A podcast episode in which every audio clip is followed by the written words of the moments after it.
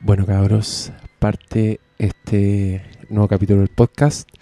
Lamentablemente, con algo que me duele en el alma hacer un poco, pero que es necesario y mejor decírselo al tiro.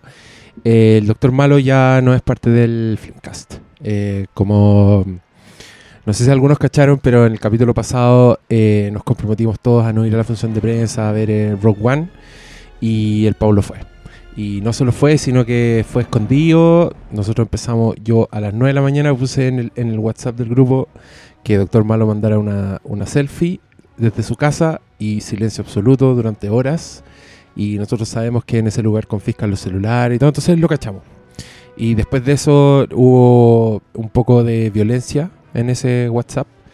Eh, un colega, el amigo Briones, que está aquí presente, de hecho puede saludar. Esta es la intro, pero igual quiero que hablen ustedes. Muy buenas noches. Eh, se tomó muy a lo personal lo que hizo Paulo y la verdad es que como grupo decidimos dejarlo fuera.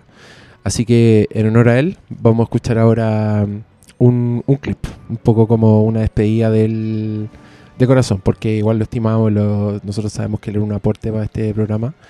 Y, y nada, pues, un poco un legado para Paulito, para que escuchen ahora todos. ¿Tenemos tu compromiso? Ya lo voy a hacer, weón. Ya, Ya, bravo. Malo, Malo, malo, malo. malo. Ya, pero maricones, ninguno de ustedes va a verla. ¿Quieren escuchar el ruido más molesto de la historia? Tawakini. Es lo que pasa después de La Torre Oscura que escribió Stephen King como spoiler, es un ciclo, es el ciclo sin fin. Aquí van a tomar no, po, la, la- la Torre Oscura termina como sí, se viene un nuevo ciclo de la historia, pero quizás el nuevo camino del pistolero va a llegar a su destino, ¿cachai? Ya, pero maricones, ninguno de ustedes va a verla. Tawakini.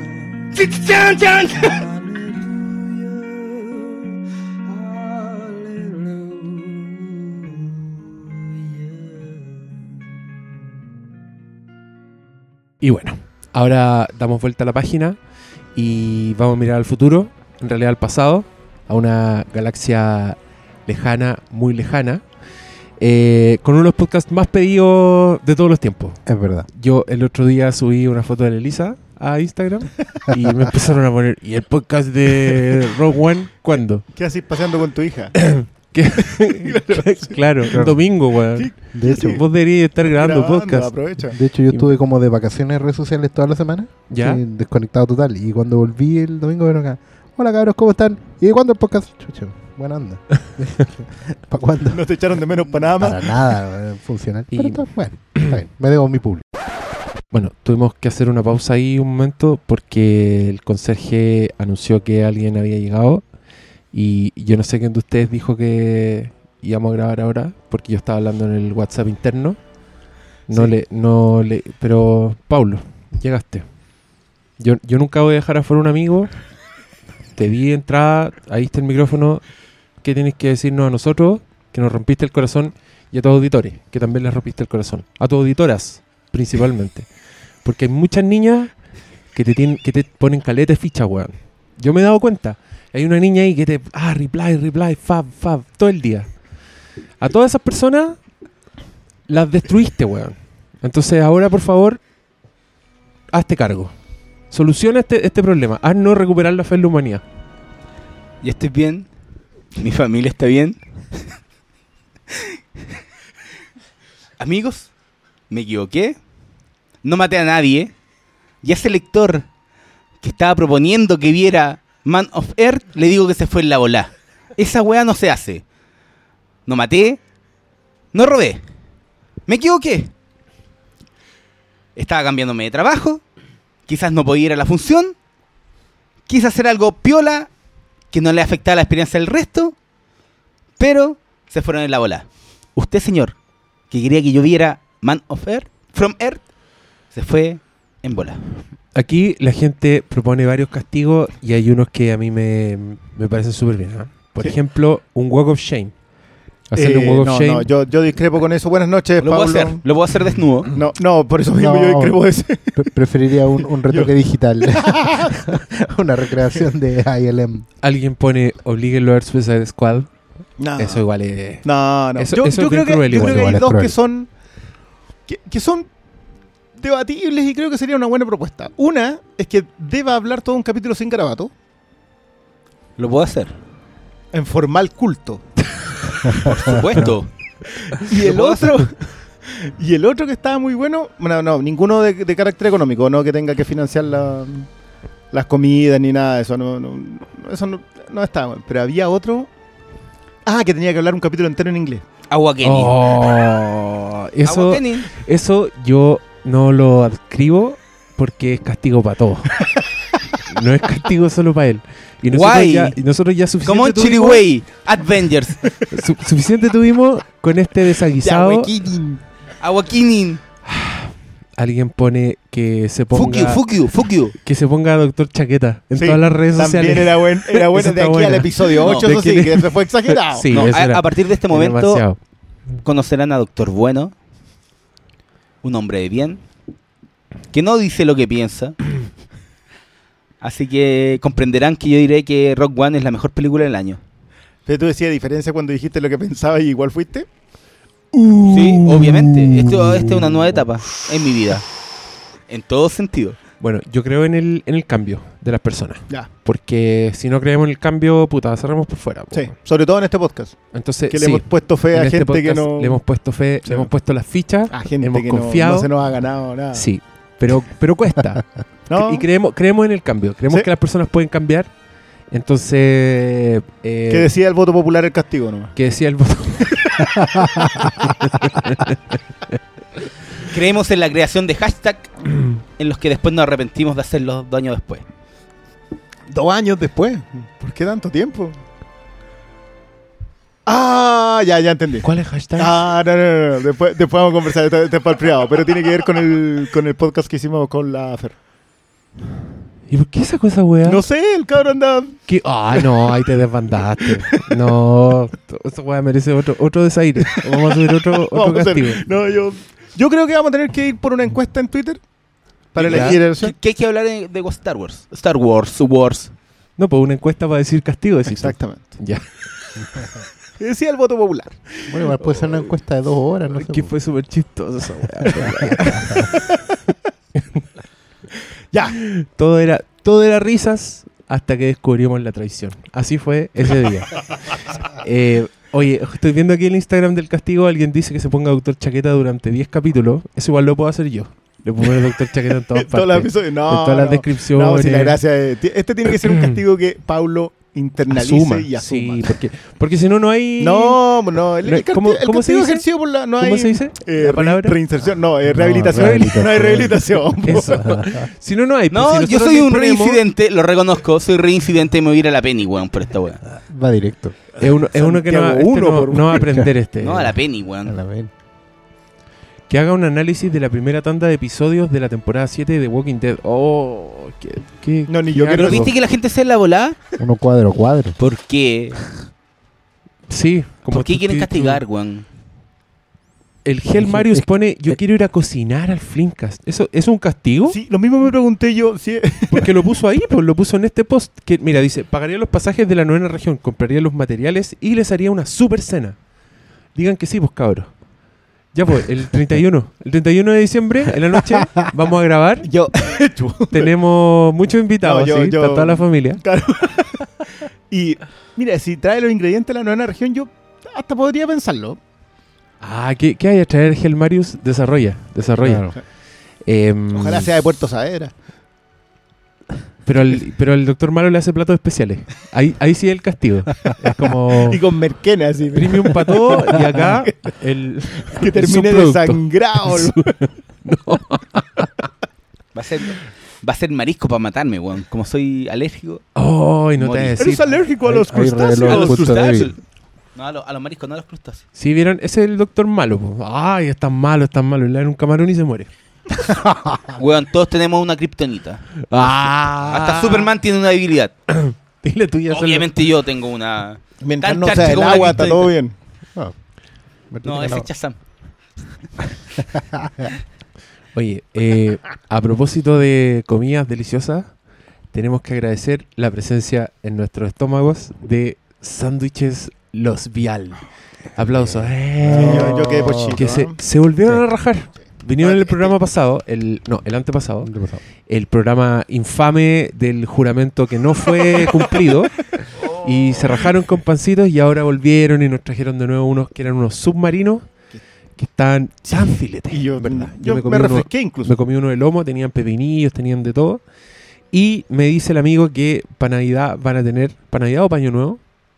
Para Navidad. Así que aprovechen toda esta semana de tener unos pollos rellenos que mm, ahí busquen en Facebook Los Vial, aparece Sándwiches Express. Esto es pañuñoa, tan filete. Y de verdad, muchas gracias por, por alimentarnos. Y, y por saciarnos la sed, le vamos a dar las gracias al, Ah, a nuestro sí. amigo, ¿no? Yo, yo quiero, eh, no vamos a decir a qué se dedica Don Cristian. Don Cristian Muñoz, eh, cliente de la tienda y también un radio escucha de acá de la, de, del Flinkas.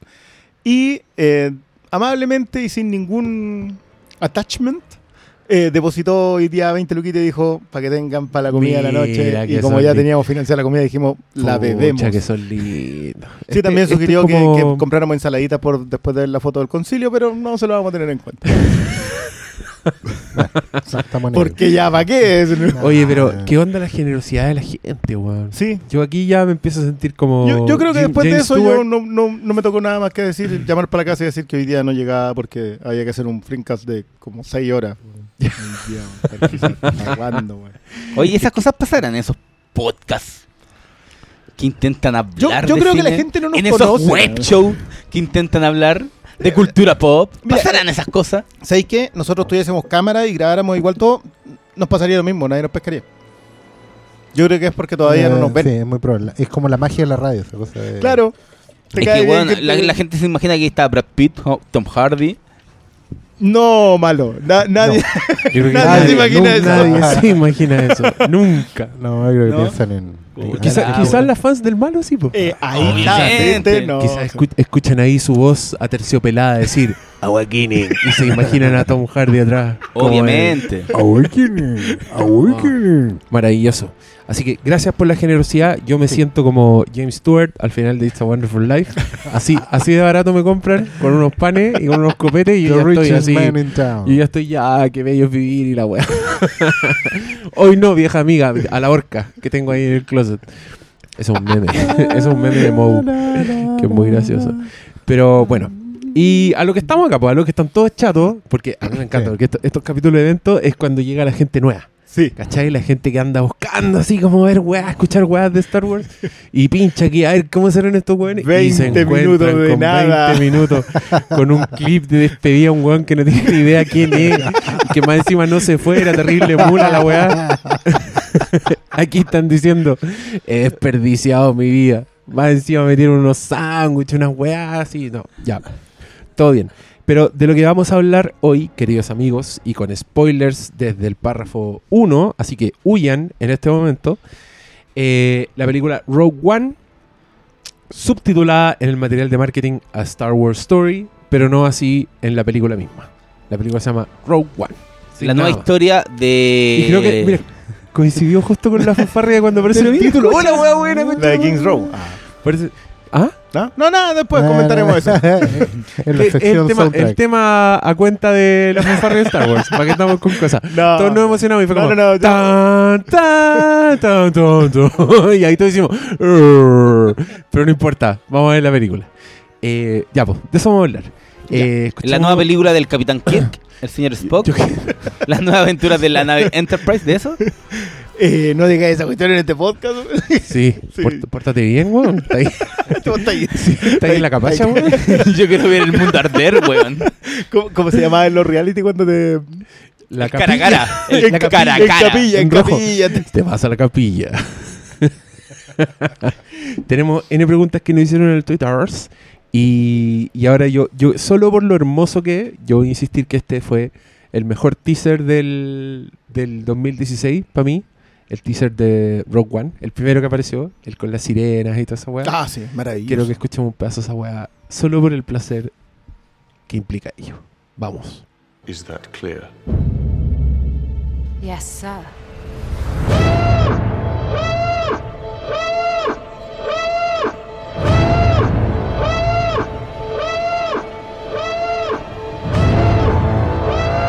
What will you do when they catch you? Will you do if they break you? If you continue to fight?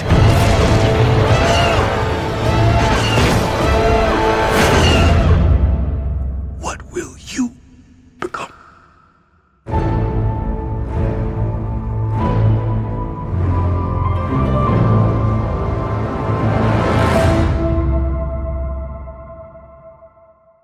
Lindo. Esos acordes que promesa no cumplida. No cumplía. Eh, Entre tanta que tiene ¿Tú, ese tú sa- tú sabías eso, no? ¿Sabes que ese...? Tan bueno. No, pero yo quería que tú dijeras eso. Esa, esa musiquita la hizo Sí, Alexander lo, Desplat. lo tiene Splat y más encima es... Bueno, de- ahí hay algo de, la- de las animaciones. ¿eh? El tema de la alarma, que, es- que suena como es, es anterior. Pero igual le quedó a Splat increíble. Ah, nada, yo ya lo comenté el otro día por Twitter, a mí me duele en el alma. Ya, pero dilo, escuchar pues, si esto la gente no te sigue en Bueno, para la gente que no me... sí, la gente no me sigue en Twitter. Eh, yo que soy un fan así, pero acérrimo de, de Giacchino, tengo que reconocer que escuchar los dos trailers ahora y sobre todo el otro que, que tiene el behind the scenes, cuando hablaba Gareth Edwards, Ajá, sí, sí. eh, yo escucho eso y ahora y me duele en el alma. Mm. O sea, la- la- fue una promesa que, que de verdad creo que cometí el error, y lo asumo, de desear que no fuese ese Desplat finalmente. Y no lo fue y bueno, fue lo que fue nomás. Ah, con esa nota agria. Pero ¿por qué encontráis que Pero, pero cuenta, Que aquí cuenta, no tu, es- cuenta tu teoría al respecto, lo que pasó, digamos. Lo que pasa es que yo tengo, a ver, que, que igual vamos a profundizar harto en esto, pero eh, yo después de haber visto la película, siento que Desplat puede no haber estado dispuesto a esto. O sea, a Desplat le ofrecieron, Ah. entra- tal como entró con las colaboraciones anteriores con Edwards, entró, hizo lo suyo, tomó el homenaje y armó una banda sonora. O sea, los que hayan escuchado ese segundo teaser, que es esta idea de, lo, de que entran como las cuerdas gruesas a hacer la marcha imperial y la hacen más lenta y es, es maravilloso. Como que ahí había algo muy desplat, en la idea de que iba a construir otra cosa con lo mismo. Pero otra cosa. Y yo siento que uno de los problemas con los pocos, ¿ah? yo creo que en, en algún momento vamos a llegar como todos, vamos a estar muy contentos, pero, pero creo que uno de los problemas con Star Wars Rogue One es que es Star Wars primero antes que cualquier otra cosa. Y siento que esa, esa imposición llegó con los reshootings. O sea, le dicen, ¿sabes qué? Queremos que esto sea más Williams. Y Desplat dijo, yo no tengo tiempo para eso. Y quien tenía tiempo para eso era alguien que siempre ha sido Williams, vamos, que es Giacchino, y él llegó hizo algo que tiene, tiene momento. Yo, yo creo que sería feo decir que lo de Giacchino no tiene momento. Pero es una es la versión a cuenta de Williams. Y eso es triste porque, porque Giacchino prometía mucho más. Pero, pero ojo, Desplat- plan- Desplat prometía no, mucho más. Giacchino, Giacchino. Giacchino Ah, ya. prometía mucho más en esto. Yo lo comentaba Pero y, y sigue ¿no? también que tuvo muy poco tiempo para la banda sonora, ¿no? No, no, ¿Tú crees porque, que no? porque Giacchino, o sea, saca la cuenta que la primera colaboración de Giacchino, o sea, el, el primer trabajo de él es Lost World, el videojuego. Ajá. O sea, lo primero que él hizo fue sobre Williams. Ya. Entonces, el trabajo ya está. Y después de eso lo apadrinó Steven Spielberg para los Medal of Honor, que eran los juegos que había creado él. O sea, Giacchino ya traía el bagaje para hacer esta cuestión hace mucho tiempo. Y de hecho en una entrevista No, y él de- decía y eso. después fue acogido por el, por el Spielberg pobre que es J. J. Abrams Claro. con los. Sí, pero ahí, ahí llegó eventualmente a la Star Trek. Y la Star Trek es un desafío enorme igual porque el Star Trek, yo sé que todos piensan que, el, que hacerse cargo de Star Wars es difícil, pero en el apartado musical hacerse cargo de Star Trek es ultra peludo porque la cantidad de gente que pasó haciendo música ahí es enorme y todo muy bueno. Entonces era como difícil. Yo, pero insisto, yo creo que lo deberemos conversar más después porque tiene que ver también con un tema de estructura con Rogue One. Yo estoy un pelín decepcionado. De la banda sonora. Sí. Ya. Quería aclarar eso, porque todavía esto fue porque fue, fue tema en ese teaser, por eso ahondamos al tiro en este. Lo hablamos bastante, de hecho. Y porque hay harta gente que pide, pedía tu opinión sobre la banda sonora. Ahí en la en las redes, Yo en las redes sociales. Complicado. Pero ya, iremos a fondo. Yo ahora quiero que hagamos una ronda de eh, opiniones así generales de Rogue One. Como primeras impresiones. eh, pueden tirarse con spoilers si quieren, pero yo, yo le haría primero una repasada general y después iríamos atacando el, el específico. O quizá ir interrumpiéndolo, no sé, como sea. En verdad no tengo, no tengo idea de nada. Pero, a ver, Oscarín. Ya. em, bueno, yo vi, vi la película dos veces. Me pasó que ya el segundo visionado me gustó más. Hay cosas que me terminaron de cuadrar y. Y, y de a poco he ido, ido madurando una, una suerte de postura al respecto. Yo creo que esta es una película que, que de una u otra forma, con todos sus defectos, te obliga un poquito a tomar una postura frente a, lo que es Star Wars en general creo que es ineludible que hay una, una manera de acercarse a, la franquicia que, que separa agua. Em, y, y sí, yo creo que ya, ya tengo más clara como una, una postura al respecto. No, no se trata de una postura a favor o en contra de la película, sino una, una, una manera de mirar hacia dónde puede ir la historia de Star Wars en general, no solo de los spin-off, sino también de la saga central. Hay, hay una, una cuestión que yo esta película me generó eh, como fan eh, ideas que no había tenido al respecto de la saga, sensaciones que no había sentido desde mucho tiempo antes. Me conectó con muchas ideas que podía haber tenido. Yo no soy fan ni del universo expandido ni nada de esas cosas, así que yo me remito solo a las películas. Y dentro de esas posibilidades de las películas me conecto harto. Y como película también me pareció dentro de los blockbusters que he visto en el año, una propuesta fallida pero valiente. Creo que se arriesga a meterse en, en lugares donde no debería, considerando el tipo de película que es, ¿cachai? Como expresión de cine, encuentro que propone un punto de equilibrio que es valioso. Que no es perfecto, que tiene hartos defectos, pero, pero es arriesgado. eh, y eso lo valoro harto ahora, sobre todo. Creo que va a ser una película que, por lo menos en mi, en mi bitácora, va, va a ir envejeciendo bien. Creo que lo voy a ir agarrando cariño con el tiempo. Ya sentí en, el segunda, en la segunda pasada que los personajes los quería mucho más. A pesar de que ellos no, la película no los quiere a ellos. Y de eso yo creo que vamos a hablar harto después. La película los trata bien mal, independiente, no solo como historia, sino que como, como cinematografía.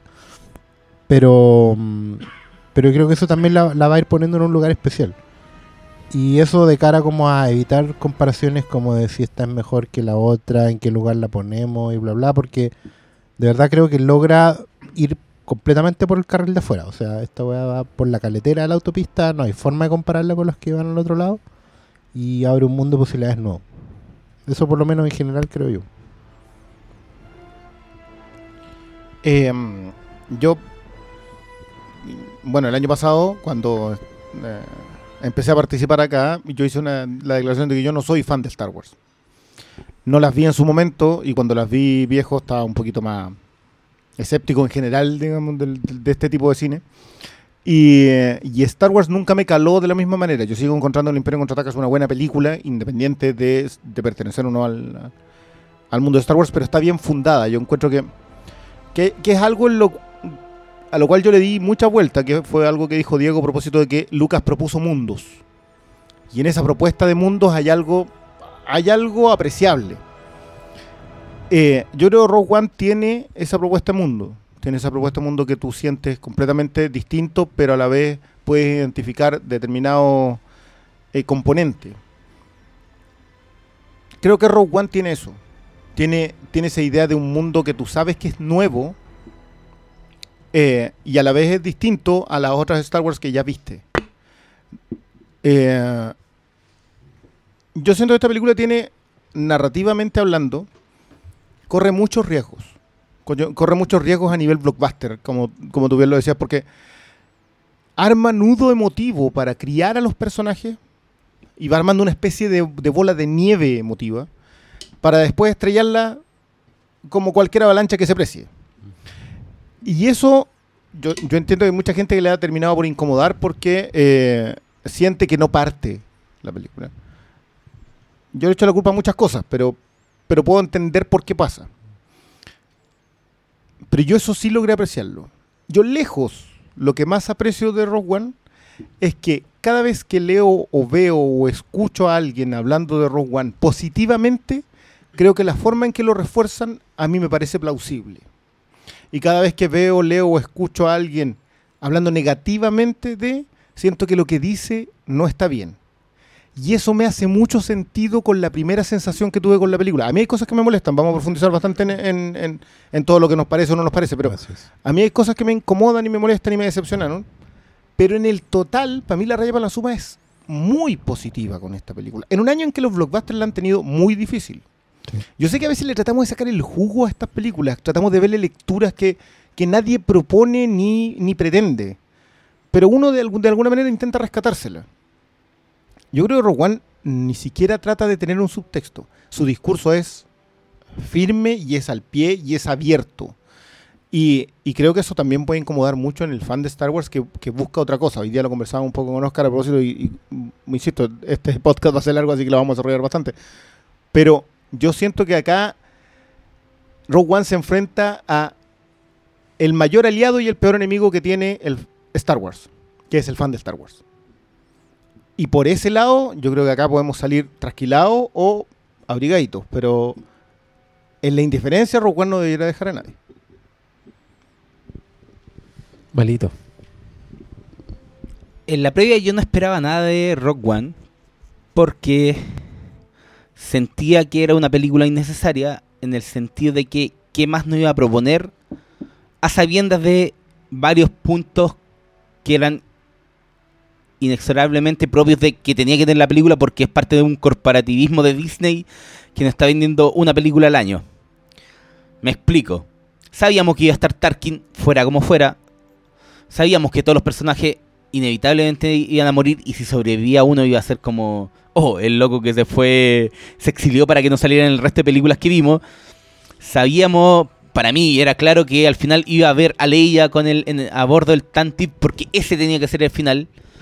Porque todas las weas que tú tenías claras yo no las tenía claras así, en absoluto. Pero es que yo ni, y te lo estoy diciendo ni siquiera por un, por un tema de haber leído rumores, yo no, no leí rumores de esta película, pero era porque es obvio que era un spin-off que tenía que contar una historia que nos contaron en dos párrafos en, en la cortina de créditos. Entonces si me decíais que la película no iba a terminar con el Tantive 4, no te compraba porque sé que Disney estaba básicamente obligado a, a enganchar con lo que el fan antiguo necesitaba ver. No te iban a contar, los márgenes para contar algo nuevo eran súper reducidos. Y en ese sentido creo que ese es como el gran pecado de Rock One. Sin embargo, esos mismos márgenes que están, que son propios de ver, de ser la previa a la Nueva Esperanza, la previa a Star Wars, a la película del 77, están muy bien hechos porque la película es puro fanservice, pero bien hecho. Cada punto de, de entrega a los fans está en Star Wars, desde cameos chicos de personajes que no importan en el gran sentido, a recuperar a personajes secundarios de la película original como el, el Red Leader y que, el fan los reconoce y como que siente algo por haber visto esos personajes o haber, no sé, po, la pura secuencia de Vader es la que termina pagándote la película. Tiene, tenía tantos compromisos que, que siento que la película es sincera al decir, sí, esto es Star Wars, sí, no te vamos a contar muchas cosas que son nuevas, pero lo, lo que te vamos a contar va a ser lo suficientemente interesante para que, para que sea el Star Wars que necesitáis ver. Y ese es como mi, mi gran punto con la película. Siento que no me cambió en nada lo que es Star Wars, que tampoco tenía por qué serlo porque era un spin-off precuela, pero lo que hace lo hace bien. Y creo que eso es más valorable que que el haber intentado hacer algo distinto con una historia que no te da para mucho. po. Si era robarse los planos de aquella estrella de la muerte que en qué iba a terminar, ¿cachai? Estoy en profunda desazón después de haber escuchado al compañero. Sí, está hablando el City con mí. Es que yo no vi nada de todas esas cosas que tú sabías que iban a pasar, yo no sabía nada. Como que fui así Ya, muy pero, esperando. pero para, para, para. ¿Nunca te pensaste de qué te iban a contar la película? Yo de solo pensar antes yo sabía. De Pero más que iban a, de más que iban a morir todos los weá que tú personajes. decís, de más que sale Tarkin, ¿por qué? Yo Porque, dije, weón, no- sí, para, para, pero si Para te mí cuentan- eso no es obvio. Pero te Ya, cuentan da lo mismo, no, da lo mismo. no, que ¿por lo, que, qué? lo que tú, es que lo que tú, lo que tú pensabas, bacán, lo pensaste. Yo no lo pensé ni por si acaso, ¿cachai? Como que fui, de hecho, me encanta. Espero que algún auditor del programa me diga en qué programa dije esto, para buscarlo, porque ni yo me acuerdo. Pero yo en algún programa le dije a estos cabros que yo encontraba fascinante la idea de un Star Wars en que murieran todos los personajes, murieran eh, todos, eh, que apareciera Darth Vader pateando traseros. Yo, esa, esa fue una frase que yo dije en este podcast hace mucho tiempo. Y yo, y yo sentía que esa película no la iban a hacer. De alguna forma estaba un poco desesperanzado con, con Star Wars. Y yo dije, van a encontrar una forma de hacerla más light, ¿cachai? Le van a meter chistecitos. La noticia de los reshoots yo me la tomé con mucho desazón porque sentía que era eso, ¿cachai? Sentía que, tal como tú podías especular que eh, a Desplat le pasó esto y lo otro, Claro, pero tú, tú Yo lo- tú sentía- lo esperabas yo sentía antes, que yo Gareth Edwards- tenía un potencial de, de que le pasara eso, ¿cachai? Como que yo decía, puta, ojalá lo dejen hacer. Creo que es algo que dije también en el Ojalá lo dejen hacer la weá que el weón quiere hacer porque yo confío mucho en el ojo de, de Gareth Edwards. Yo sabes que a mí me pasa en el- después del segundo teaser, cuando él da una declaración en que dice que, que no puede seguir pegado. Cuando vean el segundo teaser, que es esa cosa con Behind the Scenes, él dice, tú no puedes seguir haciendo lo mismo. Tú tienes que tomar esto que fue grande e impulsarlo más. Tienes que hacer otra cosa con esto. Y yo ahí, esa sensación de, oh, que le tengo fe a este, creció mucho. Pero a las dos semanas salió el tema del- de Se vienen Things. Claro, y ahí fue, Y fue ahí como fue, una, yo dije, ya, como acá una- JJ lo una- castigó. una señal de alerta. Y a mí me pasó que viendo esta película sentí que estaba viendo el milagro que yo esperaba. Era una weá que para mí tenía un ojo así increíble. Para mí, llamar, decir que esta weá es fanservice, para mí es, es menospreciarla mucho. Es como reducir en lo que el weón hace. Porque yo siento que este weón agarró el mundo de George Lucas que tanto amamos y lo filmó con amor.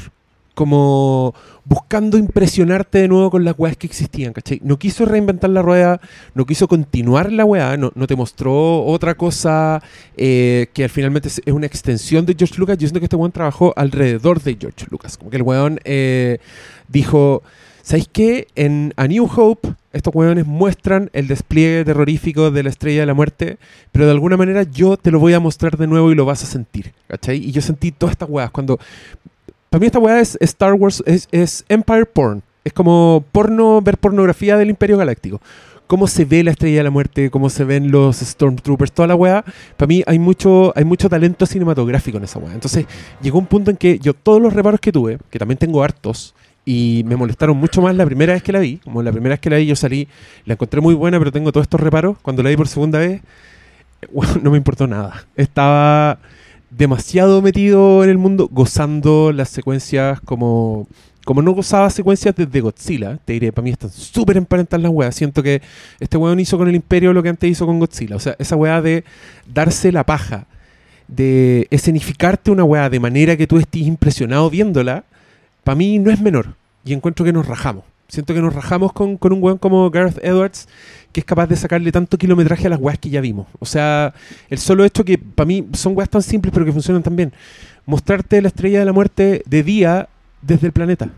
¿Cachai? Y la wea se ve como cuando veis la luna llena de día, o el weón cuando hace un eclipse con y usa la estrella de la muerte. Son todas esas weas que yo, para mí, es un placer al que me tengo que rendir. Como sin, sin tanto cerebro, sin tanta eh, sin tanto argumento detrás, sin buscarle subtextos, ¿cachai? Que me pasa Que es que me rindo nomás. Mm. Es como, encuentro que la weá es increíblemente hermosa. Me, me la gocé entera. Los últimos, puta, los últimos, la última media hora para mí La última es, media hora. es hermosa. Sí, Como pero que- es como que la, la última media hora es un anime. Como que. Sí, hasta los que no les gusta dicen que la última media hora es como... Y, y yo tengo. Bueno. Es que ¿sabes qué es lo que me pasa a mí con.? Yo tengo problemas con, lo- con la definición de fanservice. ¿Ya? Para mí los fanservice acá son. El buscado en 12 territorios. eh, Arturito y Tripio, que no tiene ningún sentido. Ni un sentido. eh, y hasta cierto punto Darth Vader. Discrepo, y, por, y digo hasta cierto punto Darth Vader, para mí los dos CGI no corren. Yo creo que eso es un tema que debemos hablar aparte. Pero el tema con Darth Vader es que yo sí entiendo que eso fue eh, parte de la presión de, sabéis que acá tiene que aparecer más Vader. Que lo más probable es que haya sido una decisión editorial. Ahora, yo sí tengo un problema con Vader porque, a diferencia de los que la vieron de chicos, digamos, de niños, yo para mí Vader nunca ha sido un personaje aterrador. Nunca. Anakin Skywalker nunca me vendió la idea de ser aterrador y Vader nunca me la vendió. Porque lo vi peleando como un tatita con otro tatita. O con un niño después. O con un niño Ah. después. No, entonces yo nunca sentí el miedo que hubiese sentido si lo hubiese visto teniendo, qué sé yo, 6 años, 10 años. eh, y a este que es el mejor villano de la historia de Hollywood. Que eso yo sí lo concedo completamente. Y yo siento que si eso fue introducido acá, no la escena de Mordor, pero sí la última secuencia, esta es la única vez que yo he visto a, ver, a Vader y he sentido pánico. Esa idea de, ¿sabéis que Este tipo, si entrase en cualquier lugar, hace que un pelotón completo retroceda como primer instinto. Y esa secuencia, que después no tiene ningún sentido si es que tú ves el episodio 4, porque en el episodio 4 eh, ni siquiera entra primero. Pero tú lo ves acá parado como todavía un gesto medio Anakin, porque incluso la ropa es más liviana. La ropa que él usa encima cuando está como parado al final de la secuencia después de habérselo echado Oye, todo. espérate, es que no te puedo dejar pasar. Tiene completamente sentido con el 4. ¿Por qué no tiene sentido? Porque después no ni siquiera entra él. Sabiendo que él puede entrar y echarse una nave completa, él no entra, entran todos los demás y él entra después, al final nomás. Es como que está invertida la secuencia. Acá él entra y los- se los echa todo y después llega su Porque guardia. quiere parar la nave, po. Quiere parar la nave claro, que se pero, le escapa. pe- pero la otra también está persiguiendo a la nave que se le escapa. No, pues, la otra se- está arriba de la nave ya. Y está buscando, y ¿Ya? está buscando a la princesa. Es que no, me- no me hace el mismo sentido, es como que, se- es que ese es lo otro. ¿Cuánto tiempo después transcurre el episodio 4? Minutos. Ya, ¿y, do- ¿y dura cuánto después? ¿Una semana? No sé. Más bueno. Bueno, ahí tenemos, Sí, ahí viene hay, toda una- hay un, otra conversación. hay un tema de posibilidades quizás y claro, en el 77 no era posible meter a Vader Como esto, por todo en, supuesto. en un... y, no, y era necesario. y no era necesario. y no era necesario porque ya te aterrorizaba. Es que el- es el punto, porque al final están haciendo una reinvención de algo que ya fue, po. Es que no es reinvención, es actualización. Y ahí es donde yo tengo no, el pero problema. igual van acomodándose a lo que ya está escrito, po. Es como... Exacto, pero aún así punto. te acomodas y vuelves a mostrarlo. Sí, lo, no, que no mira. hace, eh, lo, que no hace Lucas con Anakin. No, sí, ¿sabéis cuál es el punto yo creo valioso de esa escena de Vader? Es que aunque tú sepas que los planos van a llegar a las manos indicadas, esa secuencia está tan bien hecha que igual te pone nervioso y vos te ponías a hinchar, arranca weón, arranca weón, pero corre, corre, ¿cachai? y esa yo creo que es la gracia de esa escena que porque está tan bien puede hecha. entregarlo al tiro. Pero No, el yo creo que- el ritmo y la narración y la forma de escenificarla le entrega todo el foco a Vader, de manera que tú sientas quién es. Y esa cuestión es mucho más importante, como que Sí, eh, uno de pero, los es que, problemas que yo eh, pero es que, eh, claro, hay que asumir que esta película también está con todo el bagaje. Esta Ah. es una película para fans que... Ya, pero, ah, pero el episodio 7 tiene también todo el bagaje. Y no tiene la capacidad de venderme ningún personaje. sí, pero este. Ahí tenemos, pero este ahí es un personaje que ya está- porque También podemos hablar de fanservice en The Force Awakens. O sea, esa weá es un, O sea, es es un un fan fanservice. film, es un fan film. Ya. Más que un No, fanservice. Sí, pero es que yo, mira, yo en ánimo del filtro, yo creo que eh, es súper bueno sacar eh, Force Awakens de la ecuación.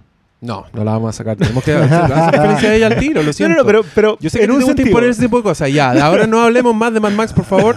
No, ahora no. no, va a ser lo mismo que The Force Awakens Yo- porque va a salir a cada rato. Yo O sea, quiero, quiero entre- sacarla de la ecuación espérate, por una cosa. Entre el paneo y mostrarte a lo- al trivio y al Arturito y que la weá en un segundo se te olvida y seguís con la historia. sí, y como que no ponerte, produce y nada en ponerte a Harrison Ford diciéndole a la princesa Leia, cambiaste el peinado y la otra, cambiaste la ropa. Esa weá insulta mi inteligencia.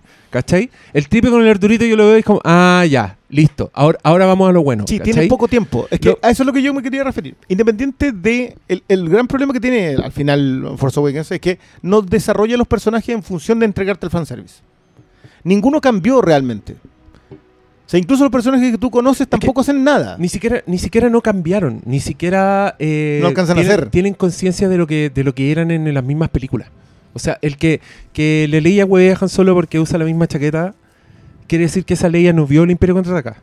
Eh, ni el regreso al Jedi donde el one está siempre con ropa distinta.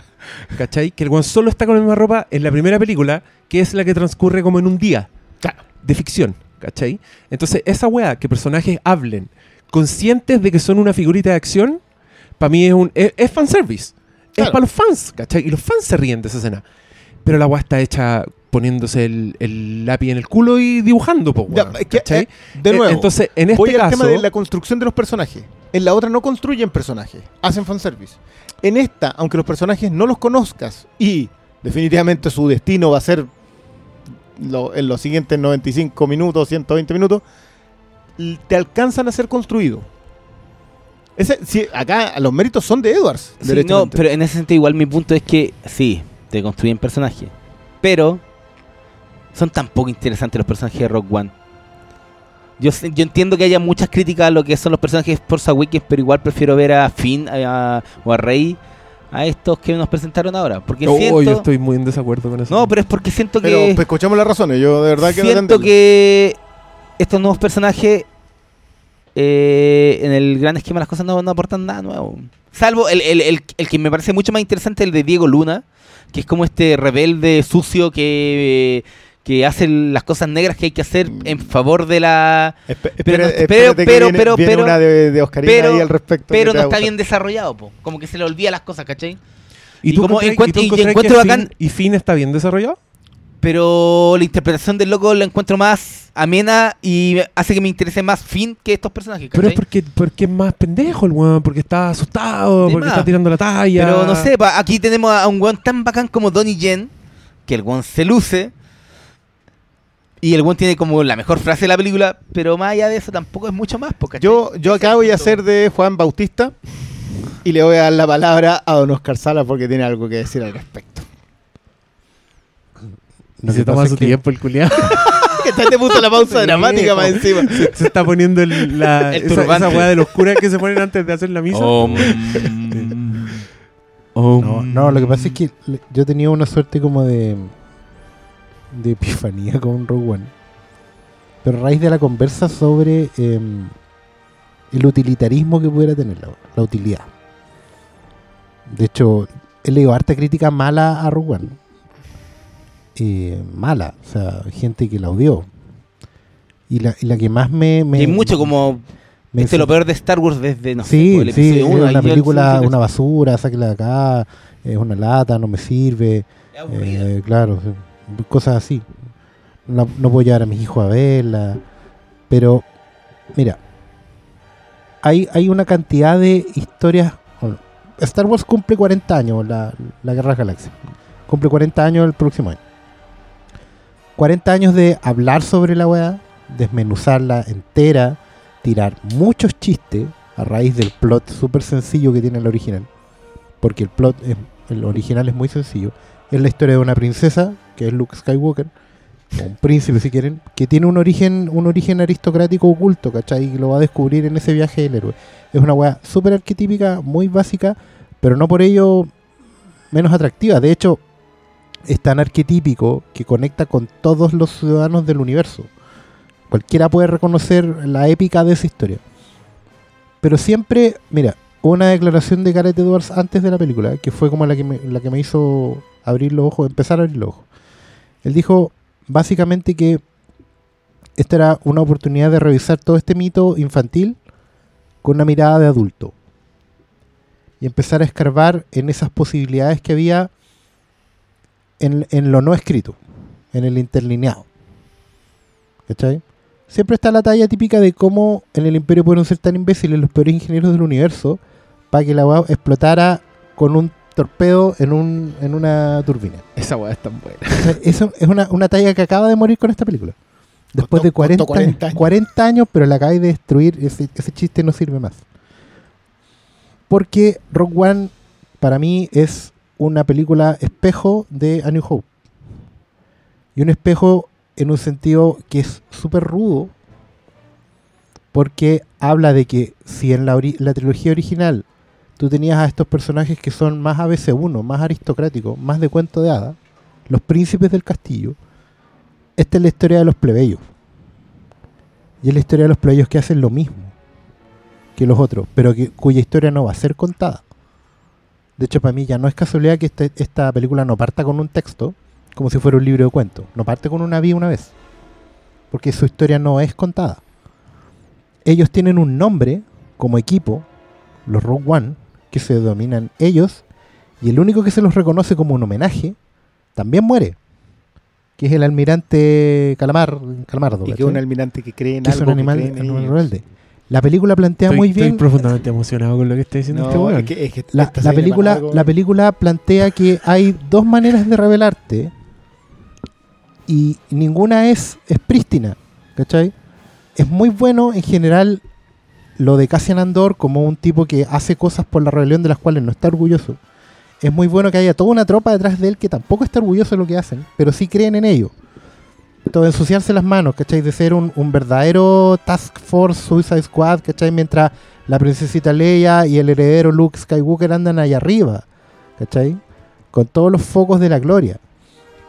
Ellos, para ellos hay una épica, y la épica está, está instaurada en la trilogía, ellos son dioses, ¿cachai? Esta es la historia de, de los, de los otros, ¿cachai? De los plebeyos, de los que están abajo, de los que fueron olvidados. Es que yo creo que eso va ¿Cachai? relacionado directamente con el origen de esta película, porque si leí los dos párrafos de la, Claro, de es la- una de- cuestión del texto de Star Wars te habla de que son tiempos de guerra civil Claro.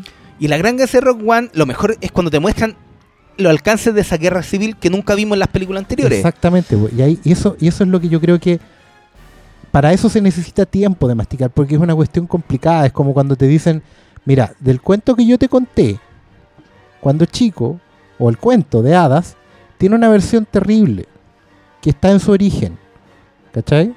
Por ejemplo, que Pulgarcito, este niño chiquitito, básicamente es una criatura desnutrida. ¿Cachai? Es el último hijo de una familia que ya nace con talla chica piensa en lo que significa que a Hansel y Gretel los papás los vayan a abandonar al bosque para que mueran. ¿Cachai? O sea, estás hablando de una realidad que el cuento te pasa súper por encima, pero que estaba en el origen de la historia. El- lo que pasa con Cenicienta, con Blancanieves en general, cuando te pones a analizar el trasfondo de que de dónde se le ocurrió esta historia. Entonces, Rock One al fin y al cabo es la historia de los rebeldes, pero los rebeldes, los rebeldes C3, ¿cachai? Los rebeldes plebe los rebeldes pueblo, la guerrilla. Esta weá es, la guerrilla de las galaxias. Es la historia de que no te cuentan a nadie, es la historia de, los que están eh, peleando en Medio Oriente. Están, están, no tienen nombre, no tienen historia. Y de hecho la película creo que incluso comete, entre comillas, el pecado de castigarlos a ellos en ese mismo sentido.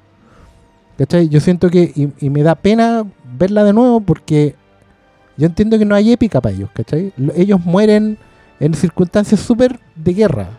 Mueren por una explosión, mueren por porque alguien...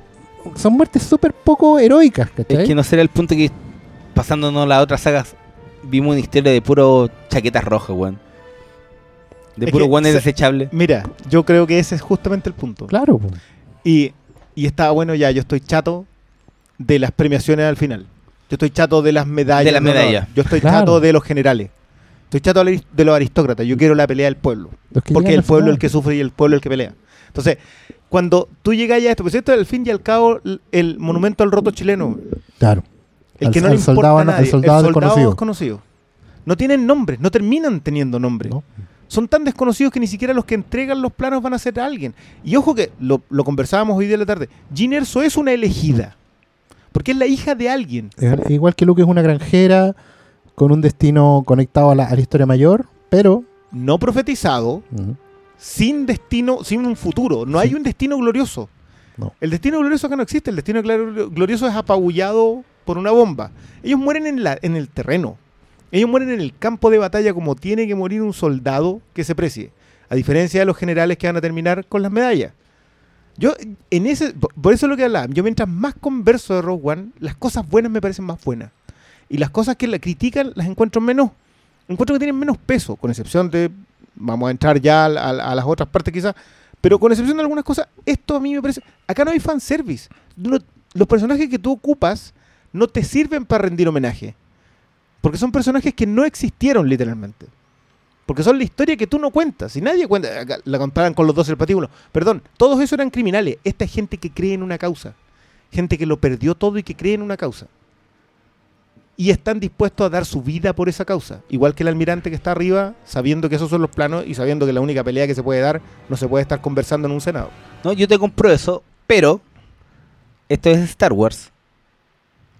Esta no es una película hecha para cautivar a nuevo público.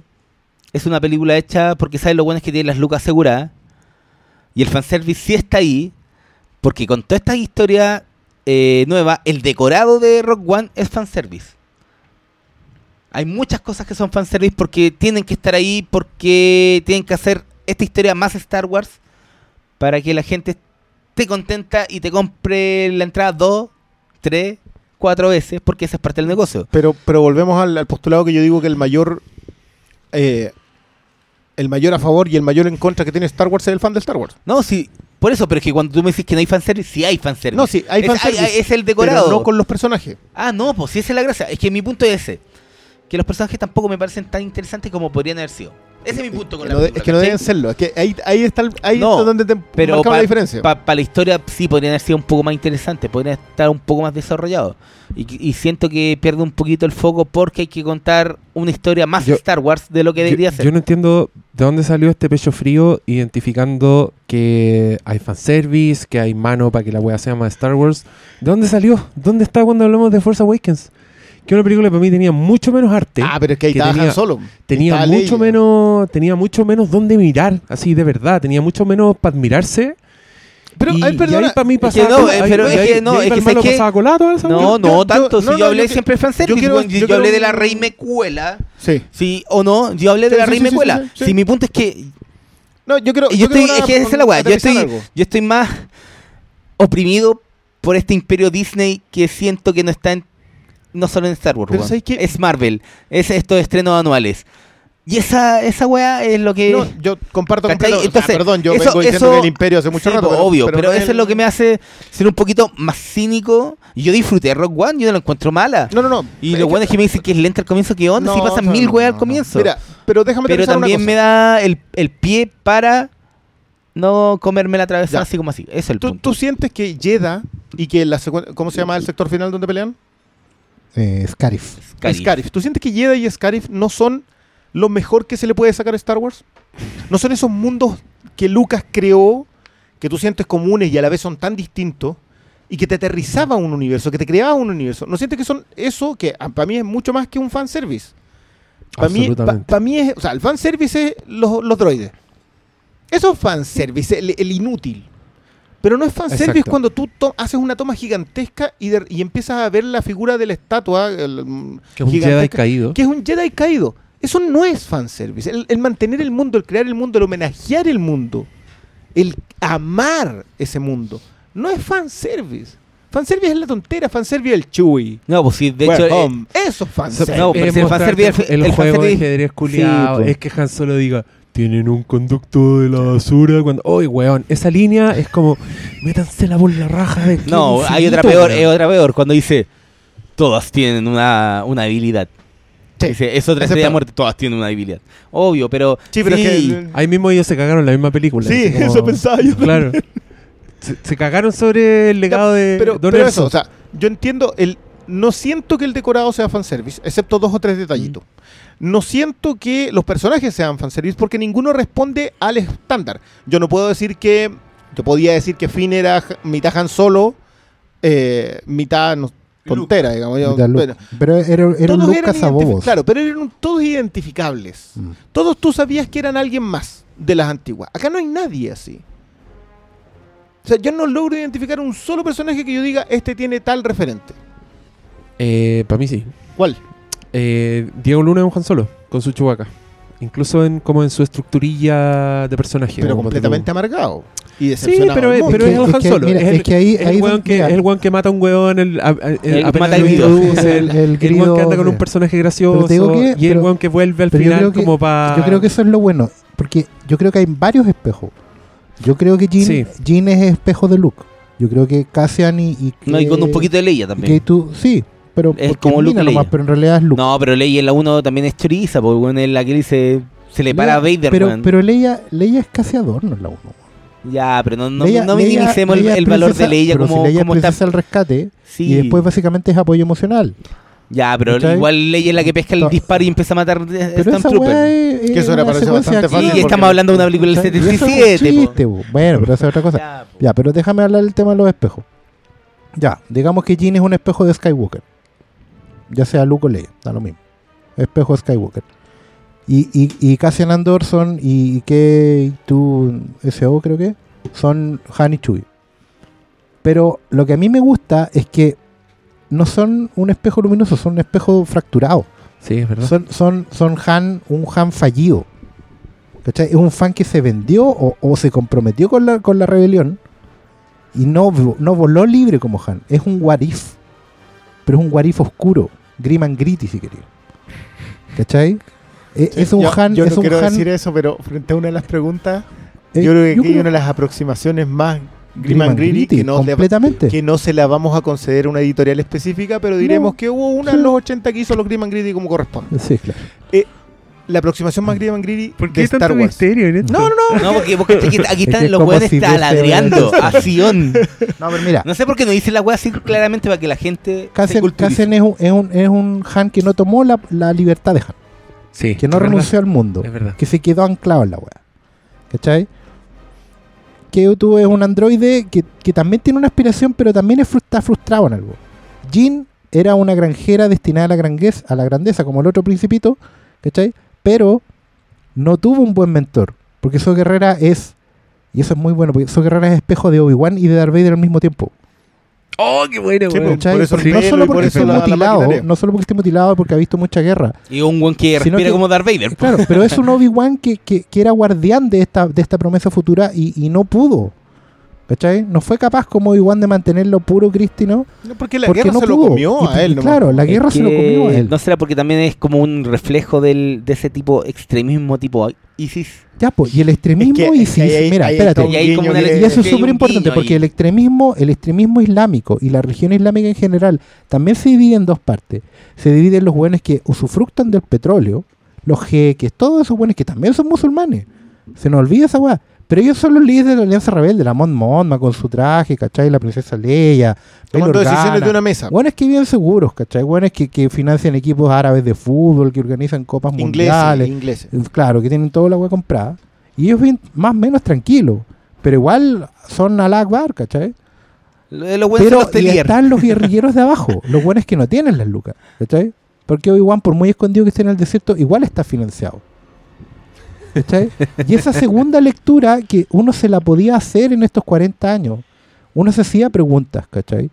Eh, está acá, po, está, está el, el reflejo oscuro de la weá. Y eso yo creo que es súper incómodo en general para el fan de Star Wars. Esta weá es mearle el asado al fan de Star Wars. Sí, yo Esta siento que son película las no cosas que tiene les molesta épica. mucho. Sí. Y te habla de que efectivamente, para que todos ustedes gocen de esta épica de dioses, hay buenos que están sacando la caca del baño. Y esos son los Rogue One. Y esa weá Es que, molesta. es que ahí te punto. Yo sí concuerdo con Malo con que a esta película le falta épica. Pero ¿sabéis qué? Así tenía que ser si la guerra no es épica. weón. La guerra es épica para el general que da órdenes detrás del batallón. No es épica para el soldado que está muriendo adelante. De hecho, esta, mira, una última weá. Es tan desgraciada ¿Se la puede, se puede película. pensar que, que tiene épica y no tiene? Yo pienso que tiene más épica que la chucha, Es pero que- a la vez es no que tiene. Es que ahí yo, yo quiero, claro, es que yo quiero llegar justamente a eso. Esta Yo quiero llegar al arco final en donde yo sí creo que está la épica. Pero yo no dije Porque que incluso. Sí, Porque incluso Krennic, que es el personaje con el que curiosamente me llama mucho la atención, en España hay mucha crítica mala a One. Y yo siento que es porque en España en general ven el mundo al revés. ¿Ah? Eh, pero hay, hay Tenemos mucha escucha en empatía, España. Amigo de España, hay mucha empatía hacia Krennic. ¿Ya? Porque- yo leí en le varias roban- críticas que, que- que el buen tiene Porque razón, le- le, están usurpando su trabajo, ¿cachai? El buen se ha sacado la cresta, buen armado la weá por años, ¿cachai? Y llega este CGI digital, bueno, y lo saca cagando. Esa parte es más triste de todas. Pero, ¿cachai? Que hasta Krennic le pasan por encima. Hay gente mejor, mejor ubicada, con mejores contactos, con mejores pitutos, mejores lo que sea, y le pasan por ¿Qué, encima. qué, qué es esa cosa, weón, de tener un, un super- subordinado di- con conexión directa con el líder supremo? Que se pitea, weones, de forma masiva. Mamo Contreras. Que tiene conexión directa con Pinochet, weón. ¿Qué es esa El weá? emperador de todo, la audiencia. Obvio, si, audiencia. weón, si Krennic es Mamo Contreras, weón. ¿Cómo lo pueden defender a que un Mamo que Contreras? Yo creo que cre- Krennic es. Weón, no se sé, pitea una eh, ciudad, el weón. Sin es- destajo. eh, Stan- Es Matei, weón, que lo terminaron pasando por encima. Es, Es Pedro Mendoza, weón. Es Pedro Es Mendoza. Pedro Mendoza.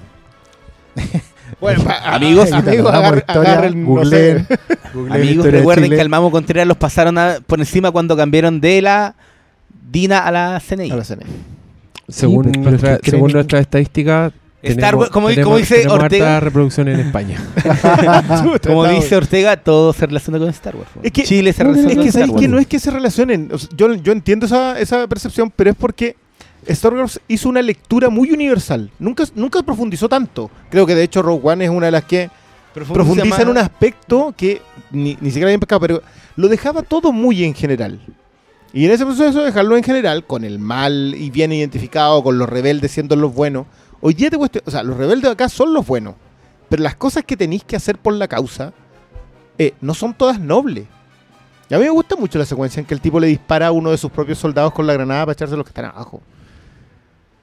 Que yo, yo, Sí, po. yo, yo miré esa escena y dije, ok, entiendo por qué lo está haciendo, pero Pero wow. Pero, ¡Wow! sí, pues, nunca, nunca te habían mostrado a los rebeldes haciendo eso. Lo- lo- no, los rebeldes acá eran unos tipos que tenían que no Hacer sé, lo que tenían que hacer. pues. No, y se paraban entre medio de los, de los malos disparos de los Stormtroopers y salían corriendo, ¿cachai? Para No, mí, pa' mí, de hecho, fue mucho más decidor de lo que venía cuando el, el general de la alianza llama a, a Cassian Andor antes y le dice, olvídate lo que escuchaste. antes". Ah, el general de inteligencia. Claro, esta weá es súper real. No, Vos te encontráis Erso. con, con Erso y lo matáis. No preguntáis nada. ¿Cachai? Y de hecho todos lo saben. De hecho, cuando están adentro, cuando, cuando el Chirrut y el otro, en el fondo le, le- le sugieren a la, a la mina que en una de esas, tampoco se lo quieren decir. Ellos también entienden que hay una utilidad en matar a, a, a Galen Erso. Sí. Porque es guerra esta weá. Entienden que hay daño colateral. Sí. Yo me reí mucho con un, con un chiste que hicieron en que mostraban este típico meme de Will Smith que como que te está mostrando un cartel gigante Sí, sí, sí. y decían que es la primera vez que una película de Star Wars en realidad se hace cargo del concepto de que tiene guerra en el título. Y, y te mostraban eh, como al Will Smith mostrando de todas las partes en que decía guerra en las anteriores. pero todas decían guerra, pero con excepción, mira lo que voy a decir, con excepción de la batalla de los Ewoks, Nunca habíamos visto nunca las consecuencias. habíamos de visto guerra, las sí. consecuencias de una guerra. Y con excepción de la muerte del Ewok, de- del Ewok, porque incluso Diego ¿Tiene nombre? cuento. No sé si tuvo No, nombre. no tiene nombre. Pero, no, pero si ese- tienen todos ese tienen el, nombre en el- Star el daño colateral como, como real, o lo que te hablaba hoy día, que me había olvidado ese recuerdo muy antiguo, de, lo- de los rostros de los, de los soldados de la Tantive 4, los rebeldes, en el pasillo esperando el, el asalto. ¿Cachai? Ah, claro. Esos primeros planos, es muy, es muy- ya, es un cálculo del- del cine de Vietnam, si queréis, pero porque la época lo era. Pero bueno, es súper fuerte pensar que esa gente no duró ni dos minutos. Y se los van a echar al tiro. Y, y qué mal que tengan rostro. Esa weá a mí me, me traumaba cuando chico. ¿Cachai? Y era lo que me hacía temer la Vader al final. Y esta weá extendía una película de dos horas, es heavy igual. po. Es fuerte. Te das Claro. dando cuenta que, que en el fondo ya pasaron 40 años de eso. Que ya podemos reflexionar al respecto. Y podemos sacar conclusiones. Un alcance. El Ewok se llama Nanta. Sí, mira, Bueno, sí, le, ponen todo nombre, bueno, así que... Ya, pero, pero era la única vez que he visto como las consecuencias reales y tampoco lo era tanto porque estaban ahí, estaban ahí en el bosque, no, no eran humanos los que Es que morían. esto, esto también es una, es una, te muestra las consecuencias a nivel como, como cósmico. Cuando tú, y yo encontré increíble el pueblo este al que llegan donde están las esculturas gigantes de los Jedha. Jedi votados. Jeddah, que yo llegué a preguntarme, ¿se llaman Je- Jedi? ¿Es el gentilicio de Jeddah? ¿Será la ciudad? ¿Será Ah, la tierra ser. Natal? de fue donde nacieron los Jedi. Es por que lo que leía.